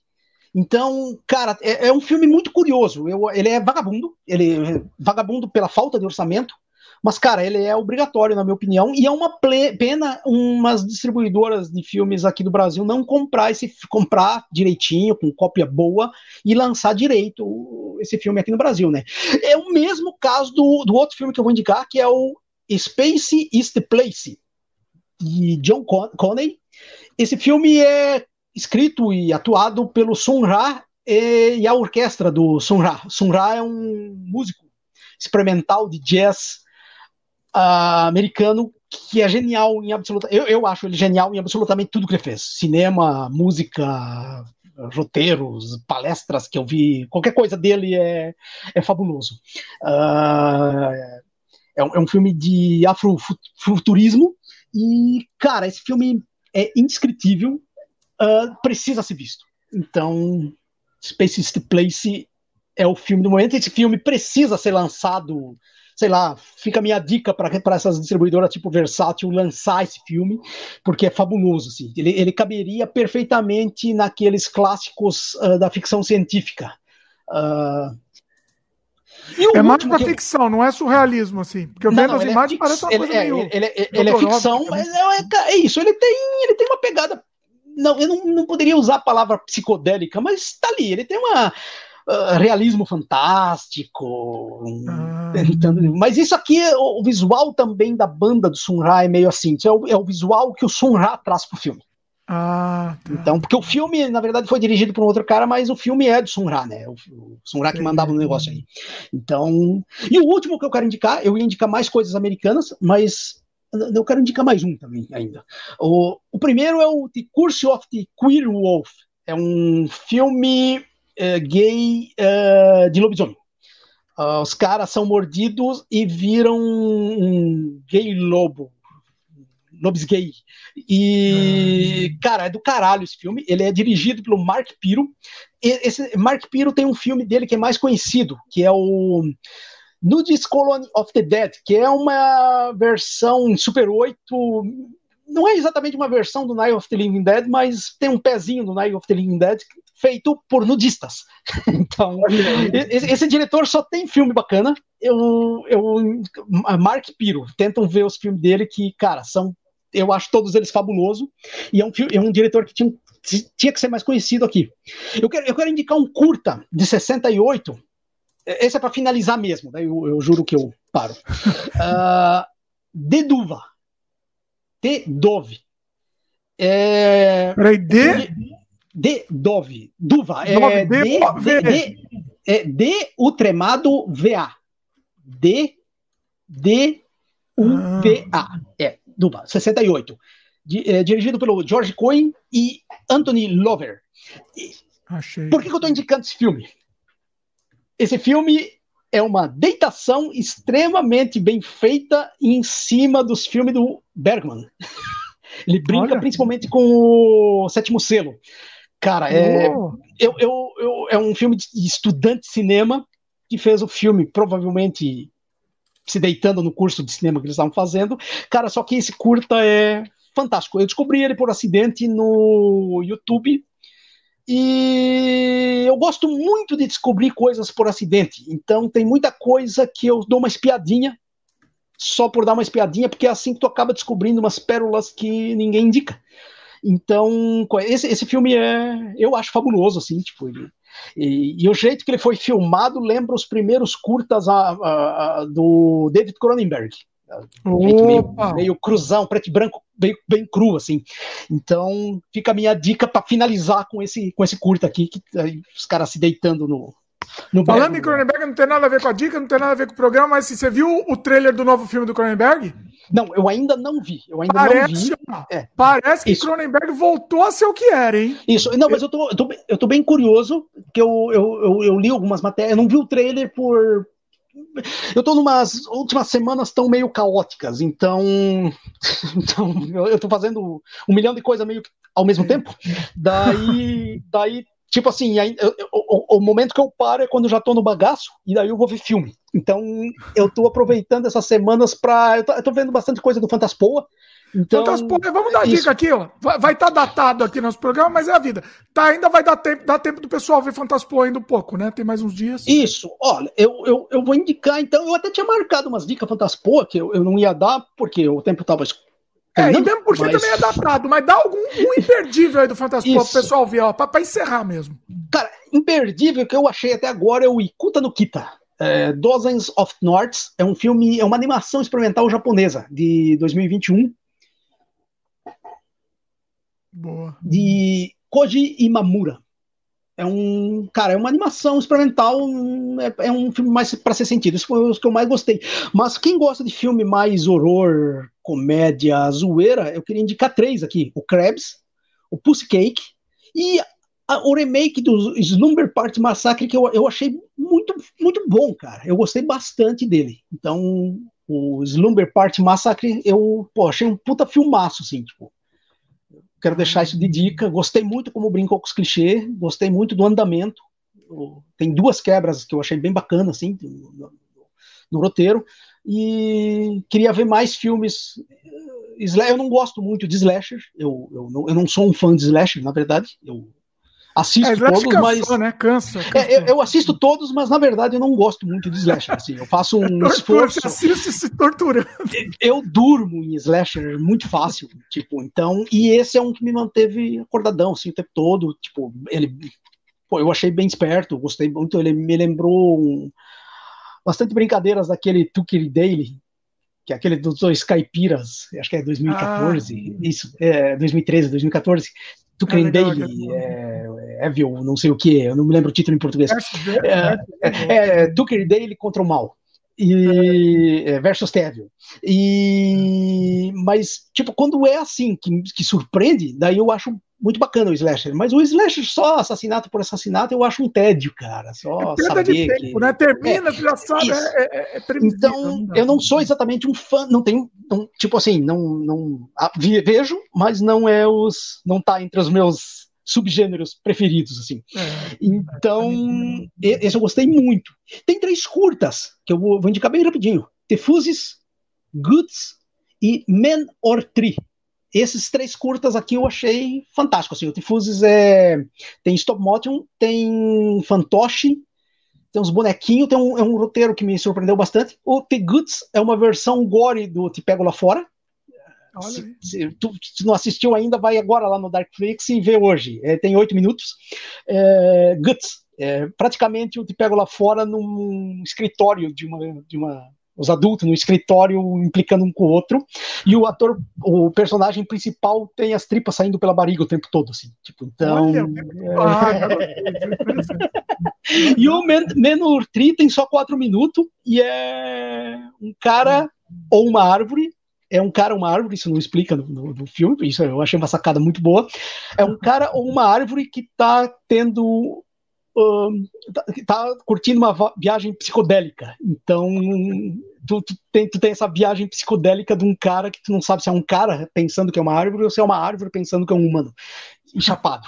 Então, isso foi, eu achei. Eu, eu, acho que é essas dicas. Eu, eu, vou te passar a lista. Eu vou passar a lista completa com os filmes que, também que eu não falei. Eu não vou passar é, hoje. Fica para o próximo, né? É, tipo, eu não vou passar hoje que eu não consigo, mas amanhã, no comecinho da tarde, acho que eu já consigo te, te passar, assim. Tá, aí eu já atualizo também o post aqui pro pessoal. Pessoal, Isso, repetindo daí... aqui, você falou do Fantasport, tá disponível no Darkflix. Então vai lá de graça. É de graça, né? É de graça. Sim, tu tem que entrar, no, tu, tu, tem, tu tem que fazer o cadastro na Darkflix, daí tu vai ter, tu, tu, vai optar o plano que tu quer. Nesse optar o plano, tu tem que botar uh, Fantaspoa gratuito, que vai ah. ser só durante o Fantaspoa. Tu, na verdade, tu só consegue assistir os filmes de Fantaspoa, né? Tá. É, pessoal, vai lá que ainda dá tempo. Mas de qualquer jeito, assim. Peter, ó, culpa não foi minha. Mais uma eu, vez, diga que a culpa não foi minha. Eu imaginei que ia acontecer. Ó, e se dependesse de mim, ia ter umas 10 horas o programa aqui. Mano. Não, 10 horas. Nós temos, que, nós temos que começar mais cedo, é aquele com o Felipe e com o Gursos. Aquele, ó, aquele se preparem, vai sem tempo para terminar, tomando uma, vamos tomando uma aí e a vida, vai, vai, esse vai longe. É. é isso. Peter, quer fazer mais algum jabá aí que esqueceu de fazer? Não, ah, eu vi uma coisa, você tá, você tá, você colocou à venda algumas coisas do seu acervo, né, também? Ah, não, não é do meu, não é do meu acervo. Eu tive uma loja chamada Mundo Cult. E quando eu fechei essa loja, eu fiquei, eu não vendi o material todo, eu fiquei com muitas coisas que, que sobrou, eu encaixotei e estava já parado há 5, 6 anos agora. E eu tô com. A minha casa tá muito lotada. Como vocês estão vendo, tá, tá cheia de caixa a minha casa. E eu tava com muitas coisas em todos os cômodos aqui. Eu tenho caixas, a minha sala tem caixas de livros. Então, como é, é, muita caixa na minha casa. Eu estou tentando esse material que era da loja, que está parado, que eu não estava mais nem colocando em site, nem nada. Eu pensei, cara, eu tenho que pelo menos me livrar de alguma coisa. Da coleção particular, eu ainda não nem cogito em em botar nada à venda, né? Mas esse material aí é praticamente tudo material que eu ou tinha repetido, ou tinha na loja, ou Bom, sobrou em algum momento. Mas isso também é só escrever para mim, pedir, eu, eu, tenho que atualizar já. Vendeu bastante coisa essa semana, então eu tenho que atualizar já essa lista, porque ela tá já, já ficou defasada, né? É, eu, eu, não consegui tempo, então eu devo fazer isso no final de semana. Eu vou trocar ela naquele link lá. Eu vou trocar o link, na verdade. Então, assim, os contatos, entre em contato com o Peter para ou, ou comprar esse material, ou livro, ou fi, os filmes também dele. Entra em contato, tá tudo aqui embaixo na descrição também. É, é escreve que, cara, se eu não consigo responder no, na hora, logo em seguida respondo. Então vai ficar tudo aqui na descrição, fica mais fácil também. O, o link também do, do, do, canal do Peter fica mais fácil. É, e, e, e, amanhã eu passo a lista dos filmes todos, que daí vai ter os diretor, o ano, o nome certo e o, o nome em português, quando tem o nome em português, e ou o nome em inglês, que também, às vezes tem muito filme russo, ou chinês, ou japonês, que tu só encontra pelo título em, em inglês, né? que, que se tornam. Pois é, às vezes, é. Às, às vezes que a gente falou que é difícil achar, né? Pois isso, é. Então... Às vezes viram o, o, o nome mais famoso do que o, o nome original, né? Então, é. aqui pro, pro Ocidente, pelo menos, né? Pra, pra então, menos, né? então eu vou, eu vou deixar sempre isso: é o nome original, o nome em, em inglês ou português, uh, diretor, país, diretor e o ano. Que daí é mais fácil de achar eles por aí, né? Outra coisa, pessoal, a gente não está incentivando pirataria, nada. Mas se você não tem acesso ao filme, pirateia. É a vida. É, isso, então, não. E é por isso que eu estava cada pouco mostrando filmes. Eu, eu, eu, eu não quis. Eu, eu, eu, eu, tirei um monte de coisa que eu queria mostrar ainda, mas acabou ficando. Eu queria falar dessa, dessa animação aqui ainda. Tem, tem vários volumes, assim, que é fabulosa, mas não vai, não vai dar tempo. Eu, eu queria falar de umas... fazer uma parte 2 desse, desse vídeo. Eu, eu, ia falar, eu ia falar de alguns shot on vídeo que não tem. Eu só tenho VHS esse aqui, tipo, esse sobrinho do gladiador. Do gladiador. É, é, um, é, um, é um filme gaúcho se deitando no gladiador na época que o gladiador saiu. Ah, que uh, Enfim, tipo, outras coisas assim que eu tinha até separado Ô, a gente pode fazer um dia. Eu queria, eu queria, indicar esse filme do Mujica. vai dar problema. Eu, eu, eu, eu queria a gente pode fazer um dia você mostrando o acervo, hein? Eu queria indicar esse Pinóquio 2000 dos Paspalhões. Uh, queria falar do Jodorowsky, que eu acho bem ruim. Não, Jodorowsky. Que, ah, isso que, que, eu, é, então, esse é o. Cara, esse filme é muito ruim do Jodorowsky. Surpreende. Como eu não falei dos diretores americanos direito, eu não falei dessa diretora aqui, é, a Dory é, Wiseman, é, que eu, eu, eu, ia indicar outros filmes, mas ia falar também esse, desse filme aqui. Enfim, tem, tem muita coisa. Eu não falei é, vai do ter cidadão, que fazer uma continuação. Eu, eu não falei do Cidadão Kane Underground, que é o Thundercrack. Esse filme é fabuloso. O George Cushar e o. Nossa, eu sou eu conheço esses filmes, eu quero assistir todos. Olha, olha o desespero. E, ah. e, e, quero indicar três diretores. É uma saideira, porque senão a gente não sai mesmo. Tem que sair. eu quero indicar esse filme do Alex Koch, Walker. Esse filme é genial, um filme político.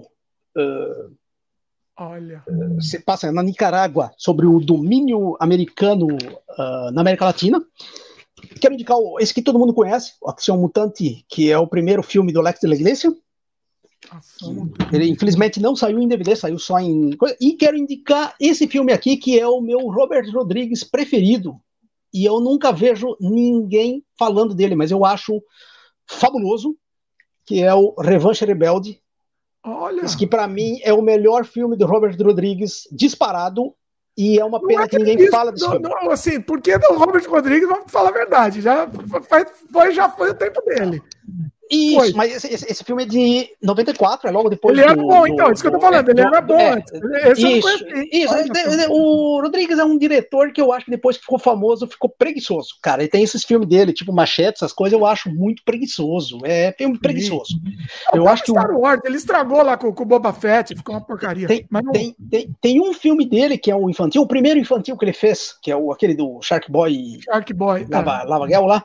O primeiro deles, eu, eu ainda acho que o Rodrigues não estava preguiçoso. Eu, eu gosto, eu não acho fabuloso, mas gosto do primeiro. Mas depois. É, foi os filhos dele que escreveram a história, né? Os filhos deles que escreveram. Mas depois desandou para mim. Tipo, eu, eu, eu, te confesso que eu não acompanho mais o, o Rodrigues. Eu, não, não dá mais. É que, eu, não... é que o Drink no Inferno é uma obra-prima dele, que não é nem dele, né, no fim das contas. É mais. É, ali eu, eu, eu, eu, considero dos dois ali, do Tarantino e do. Pra mim é, é, é os dois. O Grande House eu gosto, do Grande House dele eu gosto. É. Esse filme aqui, quem não viu, veja. Revanche Rebelde. É muito, muito bacana. É uma produção pequena, mas é muito, muito bacana. Muito bacana mesmo. Foi antes do. Como que chama? O que ele fez no remake depois do. Foi antes do Balada. Balada, é. E aí ele Na fez verdade... um remake também. Ele primeiro fez o um mexicano e depois ele fez o um remake. Depois. Esse aqui, é, esse aqui é o remake. Ah, tá. Esse é o remake de um filme da American International, International Pictures dos anos 50. Uh, é, foi uma série de remakes que a IP liberou para uma TV americana. Então saiu oito filmes, se eu não me engano. Teve Joy Dante fazendo também. Eu não, eu não lembro se tinha o John Landis. Eu não, eu não lembro todos os diretores. Uh, mas esse Revanche Rebelde foi um dos que eu mais gostei dessa, dessa leva, assim, tipo. E uh, eu, eu, era muito fã do Rodrigues inicial. Eu também era, eu gostava muito então... dele, era a expectativa de um filme novo, mas agora. É, ele é um cara que eu, eu juro que eu gostaria que ele tivesse continuado com um orçamento mais minguadinho, que eu acho que ele era mais. Mais criativo, né? Mais criativo do que depois que encontrou a tela, a parede verde. É, não vai, não, ele não volta mais. Rodrigues, acho que já era. Perde, perdemos ele. Não, não... não, mas, como eu sempre falo, cara, eu acho que isso não, não, não altera a relação, porque eu, eu sempre acho que se o artista tá se comunicando contigo, aproveita. Beleza. Parou, cara, tu não precisa nem desgostar do cara, tu só para de acompanhar. É, é isso que eu acho. Eu acho o Rodrigues. Ele, ele, tem os, ele, tem, ele tem os seus momentos que eu acho maravilhoso, mas para mim, para o que eu busco no cinema, ele não está mais não tá mais comunicando nada. Então, tipo, ah, beleza, né? Tipo, vou aproveitar e rever os filmes dele que eu gosto e acabou. Pois é, pois é. Peter, espetacular, espetacular aqui. Lembrando que a culpa não foi minha de novo. Ela lava minhas mãos aqui, ó. Te falei várias vezes aqui do tempo, mas foi incrível. Foi, foi tivemos aqui, ó. Eu olha, hoje eu não sei. Meu único problema hoje vai ser decidir qual deles, dessas suas indicações que eu vou assistir. Esse vai ser o único, único problema do dia aqui. O, o Fabino comentou aqui, ó, que dava para ter assistido dois, dois longas que você indicou aqui, mas ficou na aula. Fabiano comentou. Fabiana, precisamos você de volta aqui logo para participar de novo. Muito bom. Ah. Muito bom. É isso. Vamos depois combinar, combinar mais. Então, você também, ó, quando você quiser fazer também, ó, a casa é sua aqui. Chama que a gente faz o seu, qualquer Não, coisa vamos, que você quiser fazer. De, depois que tu fizer essa do, do Gursos, coisa, vamos, vamos combinar um, um, um, tempo. Eu, eu imagino que depois que eu terminar uns trampos meio doido que eu estou fazendo aqui, apesar que vai ter uma curadoria de uma amostra daqui uns dias, mas a hum. princípio eu acho que eu começo a ficar mais, mais fácil, assim, também de, de tempo. Mas o cara dá um jeitinho, assim, tipo. Vamos, lá. o curso, assim, só para a pessoa saber, eu já estou marcando com ele, talvez a gente faça já logo lá. Tá pra, ou gravar ou vai ser ao vivo, não sei ainda. Mas semana que vem, daqui a duas semanas no máximo. Porque ele tá viajando agora. Então, assim, quando, assim que ele voltar, a gente já vai, já vai combinar. Então, Aí a gente já combina também, combina com todo mundo. Vai, aí se preparem. Aí, aí vai umas três garrafas de vinho aí.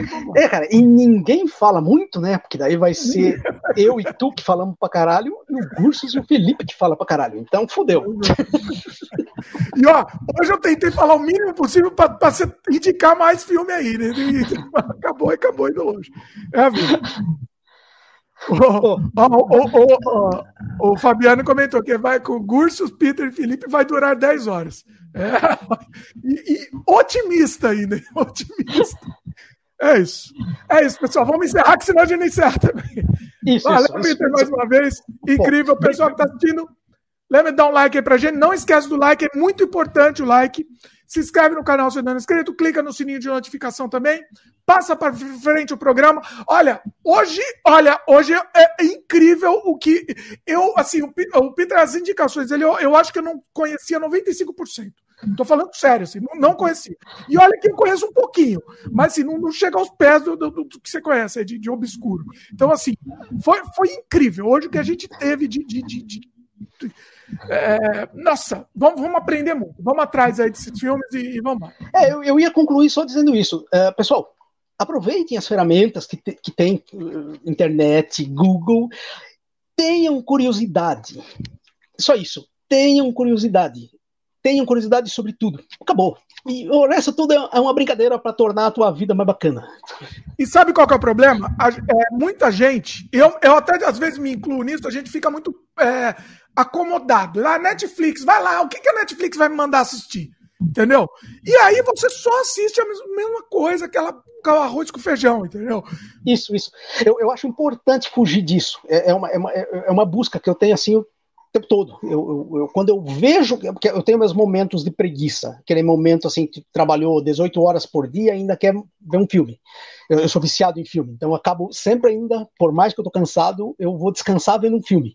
Então eu, eu, às vezes eu faço isso, tipo, vai lá e vê a primeira coisa. Por isso que às vezes eu posto filme infantil, filme bobo de cachorrinho falante, porque os dias que eu tô num bagaço, eu não quero pensar, não quero fazer nada, eu cato um desses filmes e digo, ah, vou dar uma chance pra esse filme aqui, eu sei que vai ser uma merda, mas eu também vou ficar num estado meio catatônico, meio o problema, assim, não, o problema é que o nosso tempo é limitado. Se depender da gente, tudo bem, a gente poderia assistir, mas a gente precisa escolher. É melhor a gente escolher o que, que precisa mesmo. É, é imperdível pra gente. E, né? e eu parto desse princípio que, cara, como a ferramenta ah, principal, eu estou falando da internet, como essa ferramenta te permitiu o acesso a tudo, literalmente a tudo, ah, salvo que não está mais meio que te permitiu sim a tudo, cara, o, o nosso único serviço é pesquisar. Então, é. cara, é meio isso. Se às vezes tu tá de bobeira aí, cara, vai. Isso é um dos motivos que eu quase não passo o meu WhatsApp para ninguém. Eu odeio WhatsApp com as pessoas histéricas tentando a tua atenção o tempo todo. Eu sou um cara que não responde o WhatsApp, eu respondo para trabalho. Quem quer conversar comigo, cara, manda e-mail que eu respondo até mais rápido do que por WhatsApp. Eu faço de propósito no WhatsApp, isso é um. É um tô, tô, tô, tô, contando isso agora, porque eu, essa invasão de privacidade te tira muito tempo de pesquisa de outras coisas. E eu me recuso, eu me recuso, me recuso a perder tempo em, em bate-papo, às vezes. Eu adoro bate-papo, mas eu, pô, eu acho que o bate-papo, mesmo o bate-papo de zoeira, tu tem que ter o seu momento e tu tem que encontrar a pessoa, tu tem, tem, que, ser um, tem que ser um evento que tu encontrou as pessoas para ter esse bate-papo. Coisa. Agora, ficar conversando por ficar conversando, cara, tu tá eliminando tempo que tu podia estar tá pesquisando muito material interessante para tua vida, para tudo, e saindo desse negócio que tu falou aí, de, de, de ficar no no, no, certo, no, no, no como é que falou? No, acomodado. Então, eu, eu, eu, eu, eu tento usar isso tudo. Então, eu, eu sou um cara que depois das seis da tarde, mensagem no WhatsApp me incomoda. Eu, eu atendo quando eu estou com projetos, por exemplo. Estava com os projetos, com os livros que editava com, com o Fabiano, a, os, os DVDs que eu lanço com cursos. Uh, as edições, de, as diagramações que o Tonioli faz, esse, esse, esse pessoal que está trabalhando comigo, eu respondo é, pontualmente, assim, chegou a mensagem, eu já respondo. Agora, absolutamente todo o resto, cara, eu sou uma negação, assim, para me encontrar online. Eu, eu respondo sim quem está interessado em mostra para filme, comprar um filme, querer uma informação, querer uma entrevista, eu sou extremamente rápido. Agora, bate-papo informal que vai para lugar nenhum, eu sou o pior cara do planeta. Não, é Ao contrário, é se me encontrar pessoalmente, às vezes eu vou fazer tu ficar. Por isso que eu tô aqui ainda duas horas a mais do que, que é. Eu a culpa consigo, sua, Peter, culpa. Isso. Eu não consigo desligar. Então, às vezes, uma pessoa me para na, lu, na, lu, na rua, eu acabo conversando meia hora ali de pé. é só bobagem. Mas daí é aquele momento. Para mim, ali funciona. Agora, pô, tu tá no. Tu, a minha casa é um. A minha casa a vida inteira eu tentei ter uma casa que é um que, é, que, é, um museu, assim, que é um, que é um paraíso de, de, de cultura uh, não, não, não acessível.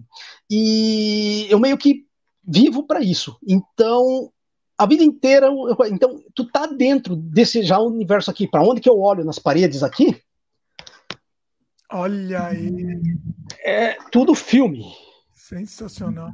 Olha. Tem, gavetas com livros, tem, eu tenho as, as, eu tenho outro quarto, que eu, eu, não vou mostrar esse outro quarto, mas eu tenho outro quarto ali que é também um monte de filme, um monte de livro, um monte de, Opa, eu fiz um nó aqui que. Peraí, eu, se eu puxar o fone, eu vou derrubar um negócio aqui. Uh, então, cara, tu já tá num ambiente que é o tempo todo imerso nessa cultura underground, nessa cultura alternativa. Então, cara, eu quero todo momento que eu tiver para ficar aqui nessa casa, eu quero descobrir mais coisas. Eu quero descobrir, sei lá, quem foi o extra num filme do Bud Spencer e Terence Hill. Será que esse cara ficou fascinado pelo cinema e acabou fazendo cinema? Então, uma uma, uma, uma, uma, coisa vai ligando a outra e quando tu vê, tu, sei lá, descobriu alguma coisa que nem imagina que existe. É, você, não, acaba mais, né, a coisa. Você entra no, no buraco negro lá, Cara, e é... e por mais que tu vê um monte de filme, por mais que tu vê um monte de filme ainda, tu tem países que tu viu muito pouco filme. Pois é. Por pois exemplo, é. a América Latina mesmo. Eu acho que eu vi muito pouco filme da América Latina. Pois é. Eu, o problema de filme é esse. Por isso que eu gosto de fazer esse programa. Hoje foi incrível, porque é o seguinte: a gente vê e a gente não sabe se, se vai ser bom ou não. Entendeu? Então, hoje em dia, eu só tô conseguindo assistir com indicação. Entendeu?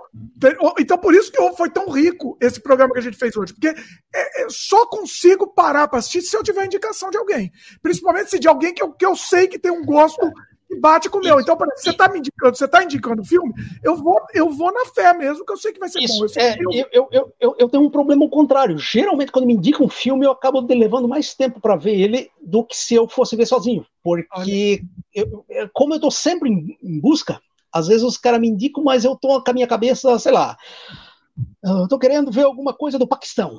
Então eu tô com uma busca que é, cara. Você tá numa busca é, sua lá, né? Você é tá outra vibe, é outra vibe na cabeça de, de, de, de, de outra cultura, de, de outro ritmo, de, de, de outros valores, que, que naquele momento o cara me indica, sei lá, um, um, um filme comercial americano. Daí eu fico assim, pô, cara, eu não quero ver filme comercial agora. É, então, é. é e daí esse, meu é, agora, esse meu agora às vezes dura duas semanas, porque procurando aquele filme pa pa paquistanês, de repente tu descobriu uma coisa do Nepal e, e assim vai indo. E tu, e tu vai Tunísia,